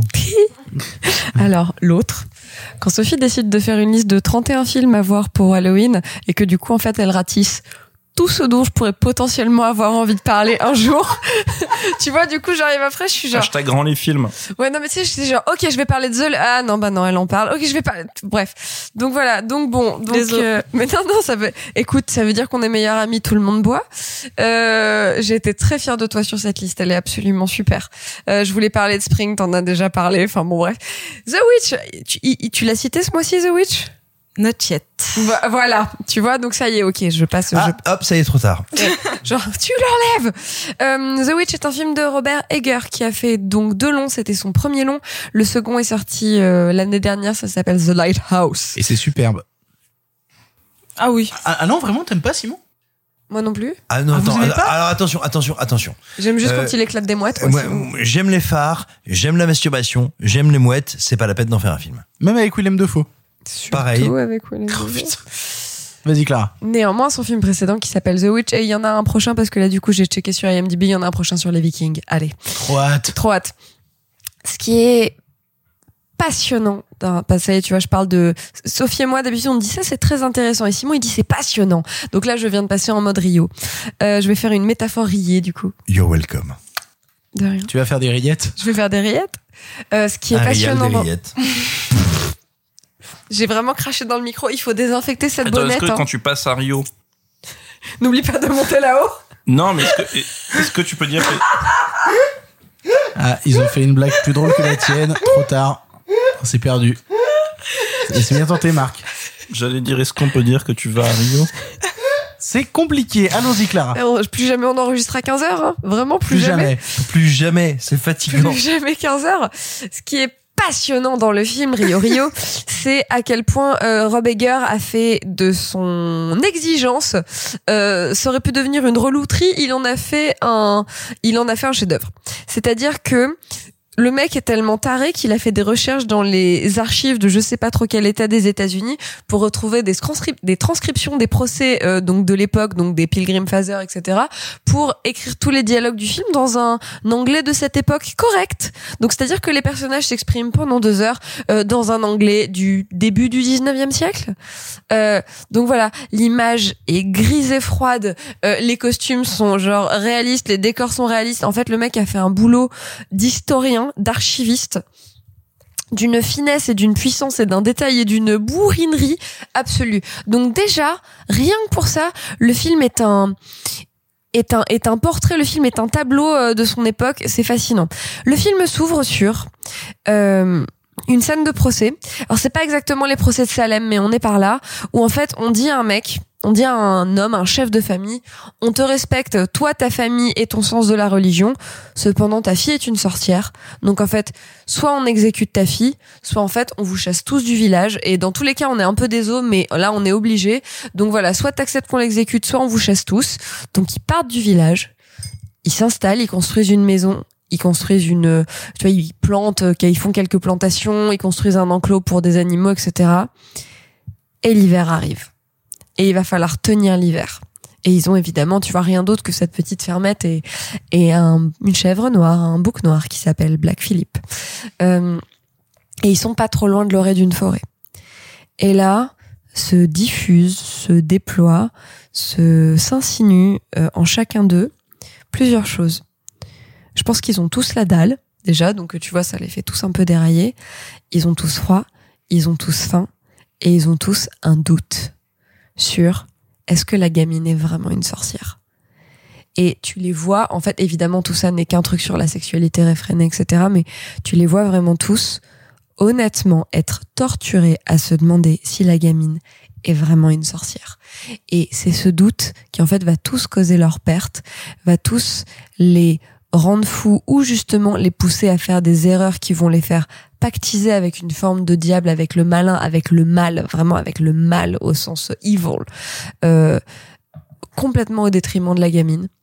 Euh, donc de la gamine qui est accusée de sorcellerie, où tous les personnages du film vont donc pactiser avec une force démoniaque, euh, un peu malgré eux, et justement dans cette recherche de dire non non non nous on est nous on est des bons, je pense qu'ils sont pas chrétiens, j'ai envie de dire des bons protestants. Euh, Oui, oui, tout à fait. Non mais voilà, donc c'est dans cette espèce de démonstration de leur ferveur à eux, qui souvent va causer leur perte. Il y a quelques scènes terrifiantes. Je pense à une scène dans la forêt où le fils rencontre un certain personnage. Je pense à une scène où, à la suite de cette rencontre, le gamin délire. Je pense à une scène où la mère, elle, part dans un délire et où elle pense qu'elle est en train d'allaiter un bébé. Et en fait, après, tu vois la réalité parce que le, l'hallucination s'arrête et bim, retour à la réalité. Le quart d'heure de fin est globalement ce que j'ai vu de plus glaçant peut-être de toute ma vie où, euh, en fait la gamine, euh, une entité euh, vient lui parler et lui fait une proposition et elle prend une décision par rapport à ça. Là où pendant tout le film, elle a dit je suis une gentille fille, je suis une gentille fille et on lui dit oui, mais tu es séduisante, donc tu es le malin. Tout le débat est là-dedans sur elle. Je crois qu'elle le dit d'ailleurs, genre vraiment, genre, mais je suis une gentille fille. Je crois que c'est une phrase de dialogue du film. Donc voilà, c'est absolument passionnant sur le doute, sur qu'est-ce que c'est que le sacré, sur euh, l'engagement, la fidélité à soi-même. Et il y a vraiment certaines scènes qui sont mais de la terreur pure, Euh, le tout avec euh, un sound design euh, euh, vraiment genre euh, au, au millimètre, au cordeau, comme dirait Simon, puisque c'est une métaphore Rio. Euh, un sound design au cordeau, euh, est, une écriture, une, une écriture au millimètre, et, euh, et c'est vraiment un très grand film qui fait très peur, donc euh, jetez-vous dessus.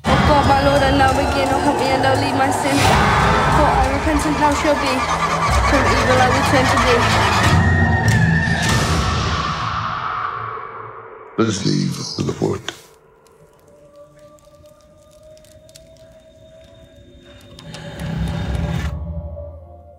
Pour continuer dans cette thématique passée, c'est maintenant mon tour. Euh, j'ai longuement réfléchi à quel film qui fait peur j'allais ramener.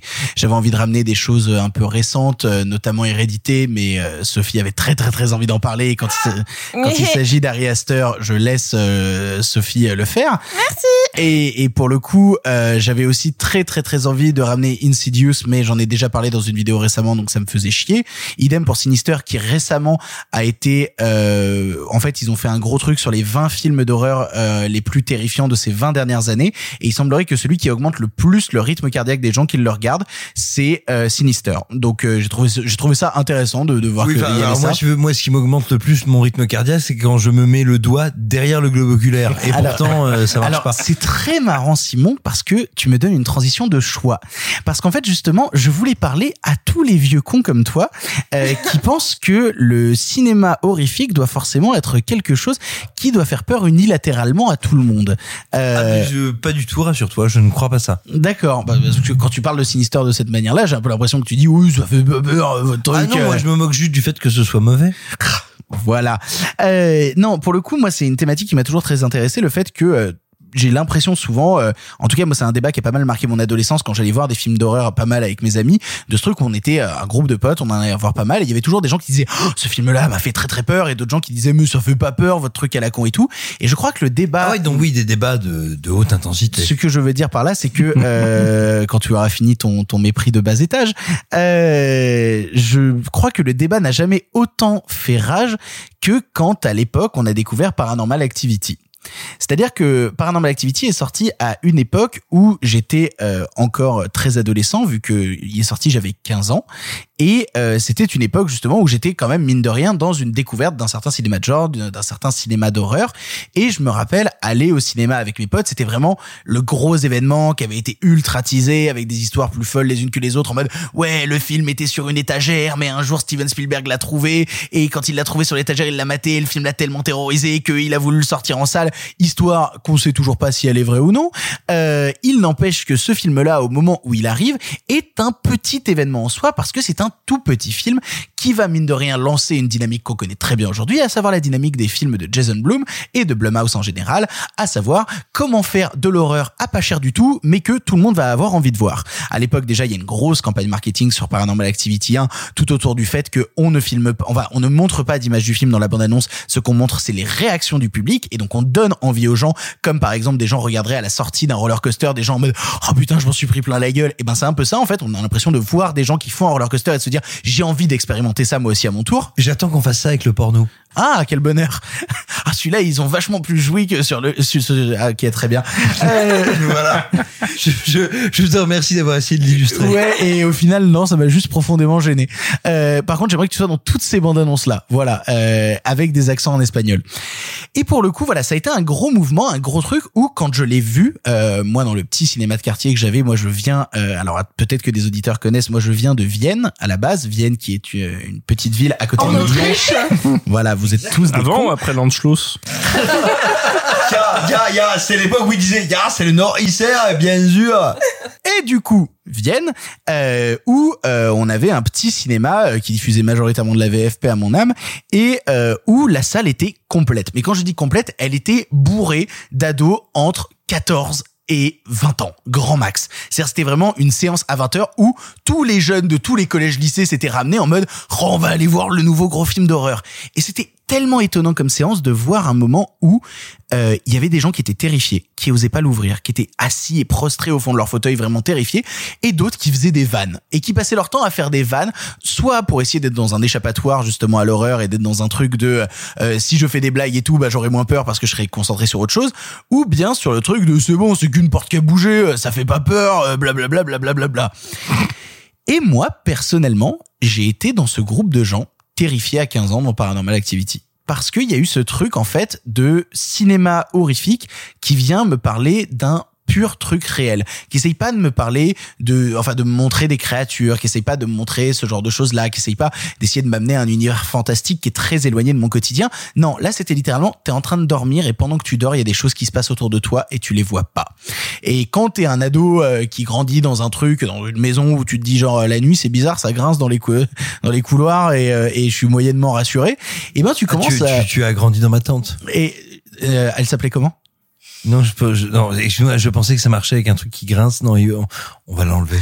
Et pour le coup, moi, je me rappelle, euh, euh, enfin, être dans le hall du cinéma après avoir vu Paranormal Activity et être encore tremblant de ce que j'avais vécu, mais vraiment tremblant, si bien que j'ai suivi euh, toute la saga Paranormal Activity et je me permets de vous dire que le plus intéressant est le troisième opus, euh, parce que là où le premier est très simple, mine de rien, est intéressant justement dans sa simplicité et comment on déploie des effets horrifiques dans quelque chose qui, revient vraiment à la toute toute toute toute base du délire. Alors c'est deux personnages avec une caméra, il y a des trucs qui bougent et ça fait peur. Le 2 essaye d'a- d'aller plus loin que ça en disant alors maintenant il y a plus une seule caméra, il y en a partout dans la maison et donc du coup tu vois chaque coin, chaque recoin et moi ça m'intéresse moins parce que ce qui est intéressant dans le premier, c'est d'avoir un angle unique que tu es obligé de regarder tout droit. Le cadre, le hors cadre. le- Exactement. ouais, ouais. C'est exactement ça. Et là où le 3 m'intéresse, c'est qu'il recommence à jouer sur leur cadre, parce qu'en fait, c'est un préquel qui se passe euh, pendant les années 70, où euh, tout ce qu'ils ont, c'est des caméras vidéo. Et euh, enfin non, même pas dans les années 70. Qu'est-ce que je te- qu'est-ce que je te raconte? Bref, c'est des vieilles caméras qu'il faut dérocher le matin, euh, où tu as pas de temps réel, où c'est pas du numérique. Et donc du coup, comment on fait justement avec ces vieilles caméras pour essayer de capter le maximum de trucs Ils ont que deux caméras vidéo dans Paranormal Activity 3, une qu'ils mettent dans la chambre des filles et une en fait qu'ils installent dans la maison. Et euh, vu qu'ils ont un truc avec bah, la partie entrée, euh, salon et la partie cuisine, ils se disent merde, on peut pas avoir les deux. Et ben en fait, ils cassent un ventilateur de la maison pour poser la caméra sur le ventilateur, qui va effectuer en fait en continu des mouvements de gauche-droite. Et donc du coup, on te dit là tu regardes la cuisine, là tu reviens dans le salon, là tu repars dans la cuisine. Et donc ça joue continuellement justement sur ce hors cadre dont on parlait dans le premier. Et c'est là pour moi où ça devient le plus intéressant et où ça déploie toute la mythologie de Paranormal Activity, à savoir que c'est une histoire de sorcière. Paranormal Activity, c'est une histoire de sorcière et comment un démon euh, capture les femmes et les transforme en sorcières. Et au final, quelle est cette confrérie de sorcières autour qui euh, s'auto-alimente, etc., etc., etc. Paranormal Activity 1, moi, m'intéresse dans le questionnement justement qu'on a actuellement beaucoup trop de encore adolescent. Euh, oui, mais ça, ça fait pas peur, ça, ça fait pas peur. Le message que j'aimerais transmettre à travers tout ça, c'est il y a des choses qui vous font peur. C'est pas grave. Assumez-les. C'est bien. Si vos potes ont pas peur face à ça, on le- L'URSSAF. L'URSSAF, moi, par exemple, me terrifie. Euh, vraiment. Moi euh, aussi, j'ai ma régule. euh, la- CAF, par exemple, moi, c'est un truc qui me fait beaucoup de mal.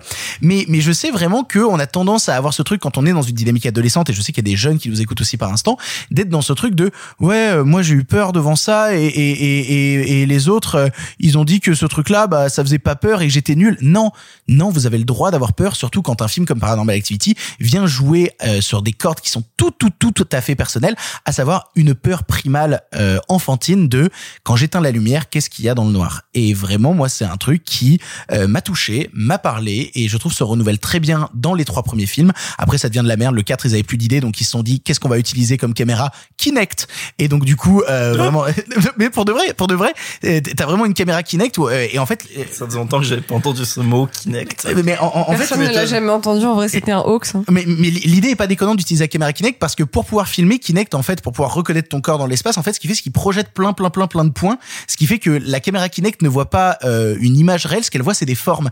Et donc, du coup, parfois, tu peux avoir juste un aplat de points et te dire il y a rien, et soudainement avoir des points qui bougent dans l'image et te dire attends, je ne vois rien, mais là il y a une forme qui est en train de se déplacer dans Victor, l'image. Victor, ils ont changé de console, c'est bon. Vous- Oui, voilà, exactement. Euh, et après, ils ont fait un spin-off mexicain qui s'appelle The Marked Ones, euh, où ils utilisent des GoPro et c'est nul à chier.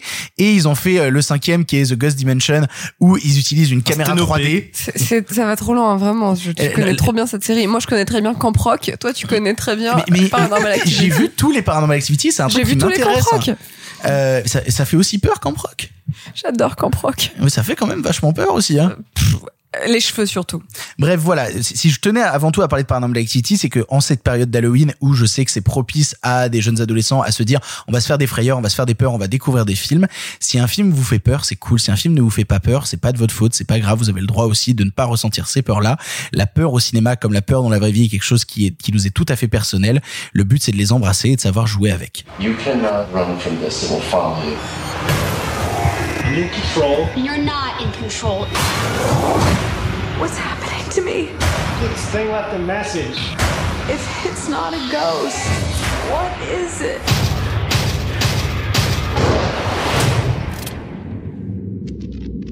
Avant-dernier film de cette catégorie passée, Simon Rio, tu nous as déterré un film de Fulci, à savoir L'au-delà. Pourquoi ce long métrage-là? Pourquoi est-ce qu'il t'a terrifié? Moi, je l'ai découvert à un moment où je je me croyais sans doute un peu plus cynique que je n'étais, je me croyais sans doute un peu plus endurci que je n'étais vers 20, 21 ans. Et en fait, pour comprendre ce que c'est qu'un film de Lucio Fulci, pour comprendre ce que c'est qu'un film comme L'au-delà, il faut penser un petit peu à la carrière de Lucio Fulci. Lucio Fulci, c'est un artisan du cinéma qui va se promener dans le cinéma italien et qui va littéralement réaliser plus de 100 films, dont l'immense majorité sont des merdes sans nom. Mais par contre, qui est un artisan, qui est un type qui est là, qui est ici, dans le cinéma italien, pour fabriquer des films, qui rêve et qui fantasme de faire des films d'horreur, de faire des films fantastiques, de raconter des cauchemars. Et puis, il va se passer quelque chose, c'est que, en gros, quand bien même il va avoir plein d'autres propositions intéressantes émaillées tout au long de sa carrière, pendant quelques années, il va avoir l'occasion, ça va se présenter comme ça, de faire des films d'horreur absolument incroyables et absolument terrifiants. Et parmi les films d'horreur qu'il va faire, en 81, 82, il y en a un qui pour moi est indépassable, insurmontable, qui est un moment de terreur absolu, qui s'appelle L'au-delà. L'au-delà, qu'est-ce que c'est? Ça nous raconte, ça nous dit en Louisiane dans les années 30, il y avait un peintre qui possédait un espèce de bâtiment un peu comme ça, qui était un peintre qui voulait ouvrir une porte sur l'enfer. Et donc l'ouverture du film, ce sont bah, les paysans du coin qui arrivent euh, et qui le crucifient et le tuent à la chaux vive. Et tu dis, ouh là là, bah, on va bien voir qu'est-ce qui se passe et pourquoi, qu'est-ce qui se passe après? Et donc le film reprend dans les années 80 avec euh, une femme qui hérite d'un espèce d'hôtel abandonné. Évidemment l'hôtel où le peintre a été torturé. Et ce qui va se passer qui est complètement surréaliste, c'est qu'en fait, au bout de 15 minutes de film, véritablement, hein, le film te dit, en fait j'en ai rien à foutre. J'ai rien envie de te raconter, j'y crois pas. Mon film va devenir un labyrinthe à la Borges. Et au bout de 20 minutes, tu te retrouves dans une scène que tu n'as vu venir de nulle part, où tu as un lointain personnage secondaire qui a été tué par un espèce de zombie. Et ben donc tu as sa fille qui est emmenée à la morgue pour identifier le corps de son père. Et alors qu'elle doit identifier le corps de son père, tu as une séquence délirante tout en enchaînement de plans fixes avec une musique de, euh, de Fabio Rizzi. Attends, je te dis une connerie. Euh, oui, non, de Fabio Frizzi, qui est absolument incroyable, tout en synthé et tout en espèce d'orgue complètement taré. Et en fait, le film, à partir de là, va devenir une espèce de répétition de l'enfer de Dante, une répétition des peintures de Bosch, totalement surréaliste, qui oublie toute notion de scénario, toute notion de cohérence, toute notion de bien sûr on devrait faire comme ça, bien sûr machin, qui a des maquillages délirants, qui a des idées d'horreur incroyables. Et donc c'est un film qu'il faut regarder dans le noir absolu. Parce que tout simplement, il exprime, à mon sens, ce que le cinéma italien a été capable de faire de plus opératique, de plus dangereux, mais véritablement, de plus dangereux, de plus gore, de plus inquiétant. est de plus charnel et putrescent en termes d'horreur. Je pense que c'est un des très très très grands films de terreur et que Lucio Fulci a réalisé 6-7 films qui sont des chefs-d'œuvre absolus, des chefs-d'œuvre de terreur totale. Dans sa carrière, il y a à côté de ça cinq ou six autres films intéressants en termes de style, mais véritablement l'au-delà, l'au-delà, c'est un labyrinthe de Borges qui t'emmène à un niveau de terreur, de noirceur, d'abomination que tu n'as probablement jamais expérimenté et qui travaille la chair, la putrescence et la viande comme un tableau de Bosch, comme les mondes d'Okané, qui t'emmène à un, voilà, voilà, à un niveau de vertige, à un niveau d'horreur, si tu éteins la lumière, que tu n'as probablement jamais osé tester.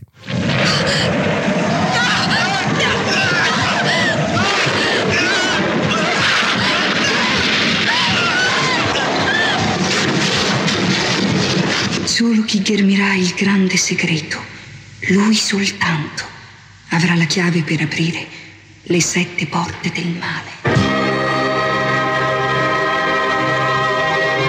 Dernier film de cette sélection du passé qui fait très très très très peur. Sophie, tu avais envie de nous parler d'hérédité d'Ari Aster. Je crois que t'aimes bien Ari Aster. J'ai un petit doute. J'ai vraiment un petit doute là-dessus. Vas-y, lance-toi sur hérédité. C'est assez rigolo parce que le film qu'a choisi Clara euh, fait un écho direct donc euh, au film que j'ai choisi. J'ai pas fait exprès du tout.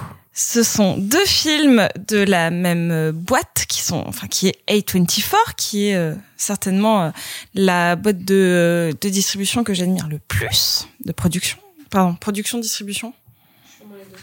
Both. Both. Euh, et il y a euh, deux personnalités qui ont émergé dans le cinéma d'horreur, mais qu'on appelle le elevated horror, qui est un genre qui prend de plus en plus d'ampleur actuellement. Et donc il y a Eggers et il y a Ari Aster. Ils ont tous les deux deux films euh, deux longs métrages euh, à leur carrière. Donc euh, pour Eggers, c'est donc The Witch et The Lighthouse, et pour Ari Aster, c'est Hérédité et Midsommar. Le saviez-vous que j'adore Midsommar? J'étais pas du tout au courant. C'était quoi ton déguisement d'Halloween l'année dernière? Florence Pugh. Bref. tu, tu- tu euh, commences à trembler et à baver. C'est très étrange là. Oui, je Tu me fais peur, Sophie. Pas du tout. Pas autant qu'Hérédité m'a fait peur. Donc je l'ai vu le jour de sa sortie au MK2 Bibliothèque avec un ami qui était encore plus enthousiaste que moi. Et c'est rigolo ce dont tu as parlé parce que c'était un peu mon introduction aussi. Hérédité a divisé dans la salle. C'est-à-dire que il y a eu ce moment où mon pote mais s'ennuyait mais comme jamais euh, et que il y a même quelqu'un dans la salle qui a dit si quelqu'un applaudit cette merde, il s'est levé en sortant en disant si quelqu'un applaudit cette merde, c'est que vous êtes tous des cons. C'est quand même assez violent. En même temps, on est tous des cons. hein. Puis elle marche pas en termes de syntaxe. Adieu les cons. Adieu les cons. Quand j'ai vu le film, quand la lumière s'est rallumée, je suis restée jusqu'à la fin du générique et je tremblais sur mon siège. Ce qui est assez mignon, c'est que la personne à côté de moi que je ne connaissais pas, un garçon de 19 ans, était dans le même état que moi, donc on a euh, après pu parler de la chose, etc. Mais on était dans un état de stupeur, de tremblement, qui était mais euh, qui était terrible parce que je crois que Hérédité a la scène qui m'a le plus terrifiée. Je vois Clara qui, mime euh, quelque chose que fait euh, Tony Collette dans le film qui est, qui est absolument horrible. C'est pas celle-là. C'est une scène qui, euh, c'est un film qui oscille toujours entre le surnaturel et le drame familial. Et moi, c'est vraiment une scène qui est ancrée dans le réel et qui, qui joue à la fois sur son montage, sur son bruitage, mais surtout sur une réaction qu'on pourrait tous avoir qui est je n'ose pas regarder. Est-ce que c'est pas ça le cinéma d'horreur? C'est la chose que tu n'oses pas regarder en face. Parce que ça te terrorise, ça te prend viscéralement. En gros, pour résumer le film, c'est l'histoire d'une famille, euh, comme, on- comme il en existe beaucoup dans le cinéma. Donc papa, maman, euh, la fille qui a un petit peu des, des, des troubles, on va dire, euh, et d'un fils un peu plus vieux qui est euh, un ado qui euh, fume des joints et qui essaie de vivre sa vie. Et donc le film s'ouvre sur un énorme drame familial, donc la perte de la grand-mère qui vient perturber toute la famille et qui a des conséquences, la mère qui essaye de rassembler tout le monde. Et là, un autre choc se passe. Et là, la réaction des personnages, c'est de ne pas vouloir voir en face ce qui s'est passé. Et c'est ça le cinéma d'horreur. C'est de ne pas vouloir regarder ce qui n'est pas regardable. C'est de confronter ses peurs les plus primales, le deuil, euh, l'inconnu. Donc, euh, et, et et, le film prend donc deux tournants. Le premier, c'est d'avoir un autre drame qui vient qui vient s'ajouter au premier, puis d'aller doucement mais sûrement vers le fantastique. Hérédité, c'est un film qui se résume à une scène qui n'est pas du tout une scène horrifique, euh, qui est une scène dans la salle de classe du, du, du, du gamin. Et euh, il y a plusieurs scènes dans, dans cette classe-là, et où le prof de littérature demande aux élèves la fatalité. Est-ce que qu'est-ce qui est le plus dramatique? Qu'est-ce qui vous fait le plus peur? C'est que les personnages soient conscients qu'ils ne peuvent pas lutter ou est-ce que s'ils étaient maîtres de leur destin, ce sera encore plus dramatique qu'il leur arrive des horreurs? Et le film se résume à ça. Il se résume au fait d'avoir des personnages prisonniers et qui n'osent pas regarder en face qu'ils le sont. C'est un film majeur dans le cinéma d'horreur, que ce soit actuel, mais aussi qui a d'immenses références. Il faut savoir que Tony Collette avait refusé à la base de rejouer dans, des, dans du cinéma dramatique qu'elle en a, qu'elle car elle en avait trop fait. Et quand elle a vu le scénario d'Ari Aster, elle s'est dit, c'est le drame familial dans lequel je veux jouer. C'est pas le film d'horreur, c'est le drame familial dans lequel je veux jouer. Euh, il faut savoir également euh, qu'elle a dit que Personne ne l'avait jamais dirigé comme l'avait fait Ari Aster, pourtant si jeune, pourtant en premier film, parce que c'est un film minutieux, c'est un film euh, qui va chercher les peurs primales et qui va le décupler pour nous emmener vers le fantastique, qui est au final ce que l'on attend généralement du cinéma d'horreur. Mais il nous part vraiment de euh, de nos histoires familiales, euh, de notre peur de l'inconnu, de notre peur de la mort, pour l'amener vers le fantastique. Ce qui est souvent l'inverse dans le cinéma d'horreur. On part souvent du fantastique pour aller vers nos peurs du quotidien, et là il fait l'inverse. Et c'est en ça que pour moi, Ari Aster est sans doute l'un des plus grands nouveaux réalisateurs du cinéma de genre et j'ai hâte de voir comment il va influencer et influer sur ce- cette nouvelle vague du cinéma de genre qu'on appelle l'elevated horror.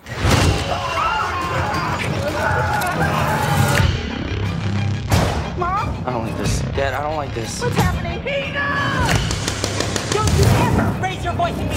I am your mother! Please stop! Mom, what's happening?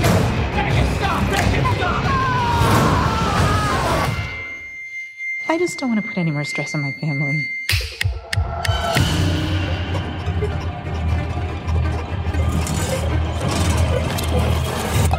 C'est ainsi que se termine cette émission, bah, quelque peu spéciale puisque c'était la dernière émission avant bien un mois, au moins un mois où nous sommes réunis tous ensemble car à partir de demain, enfin du jour où vous écoutez le podcast, nous serons tous confinax. Euh, c'était un plaisir de vous avoir autour de cette table euh, avant qu'on se retrouve tous à distance pour les semaines à venir et puis qu'on se retrouve à nouveau enfin et qu'on puisse de nouveau boire ensemble, fêter le cinéma, fêter la vie. Et qu'on se retrouve encore à distance de nouveau. J'aime beaucoup le stop and go que- qu'entraîne cette émission. Moi, ça me, ça me va beaucoup. Je, je vous remercie tous d'avoir été là. Merci beaucoup, Clara. Merci Victor. Merci beaucoup, Simon. Oui, et je tiens à vous dire que suite à notre prochain concours, je serai donc pour les prochains épisodes chez vous. Ce serait génial, ça. C'est Simon vient enregistrer chez toi. Vraiment. Et euh, vraiment, il dort sur le canapé après euh, et il vide la cave à vin. J'irai Rio chez vous. Oh, ça me va. Merci beaucoup, Sophie.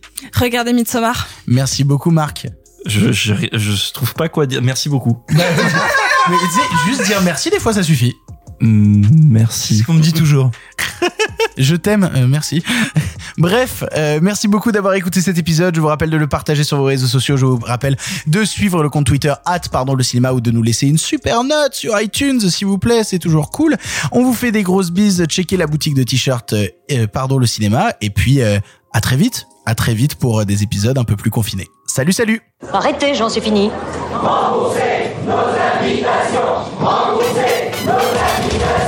Qu'allons-nous faire par Osiris Mais il se débrouille Une relève toutes les deux semaines, me faut pas deux quand même Le cinéma fait de toi un bon gamin Et que c'est quoi? Maintenant c'est fini, va falloir rentrer.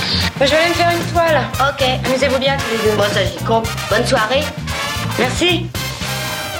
Have a great evening.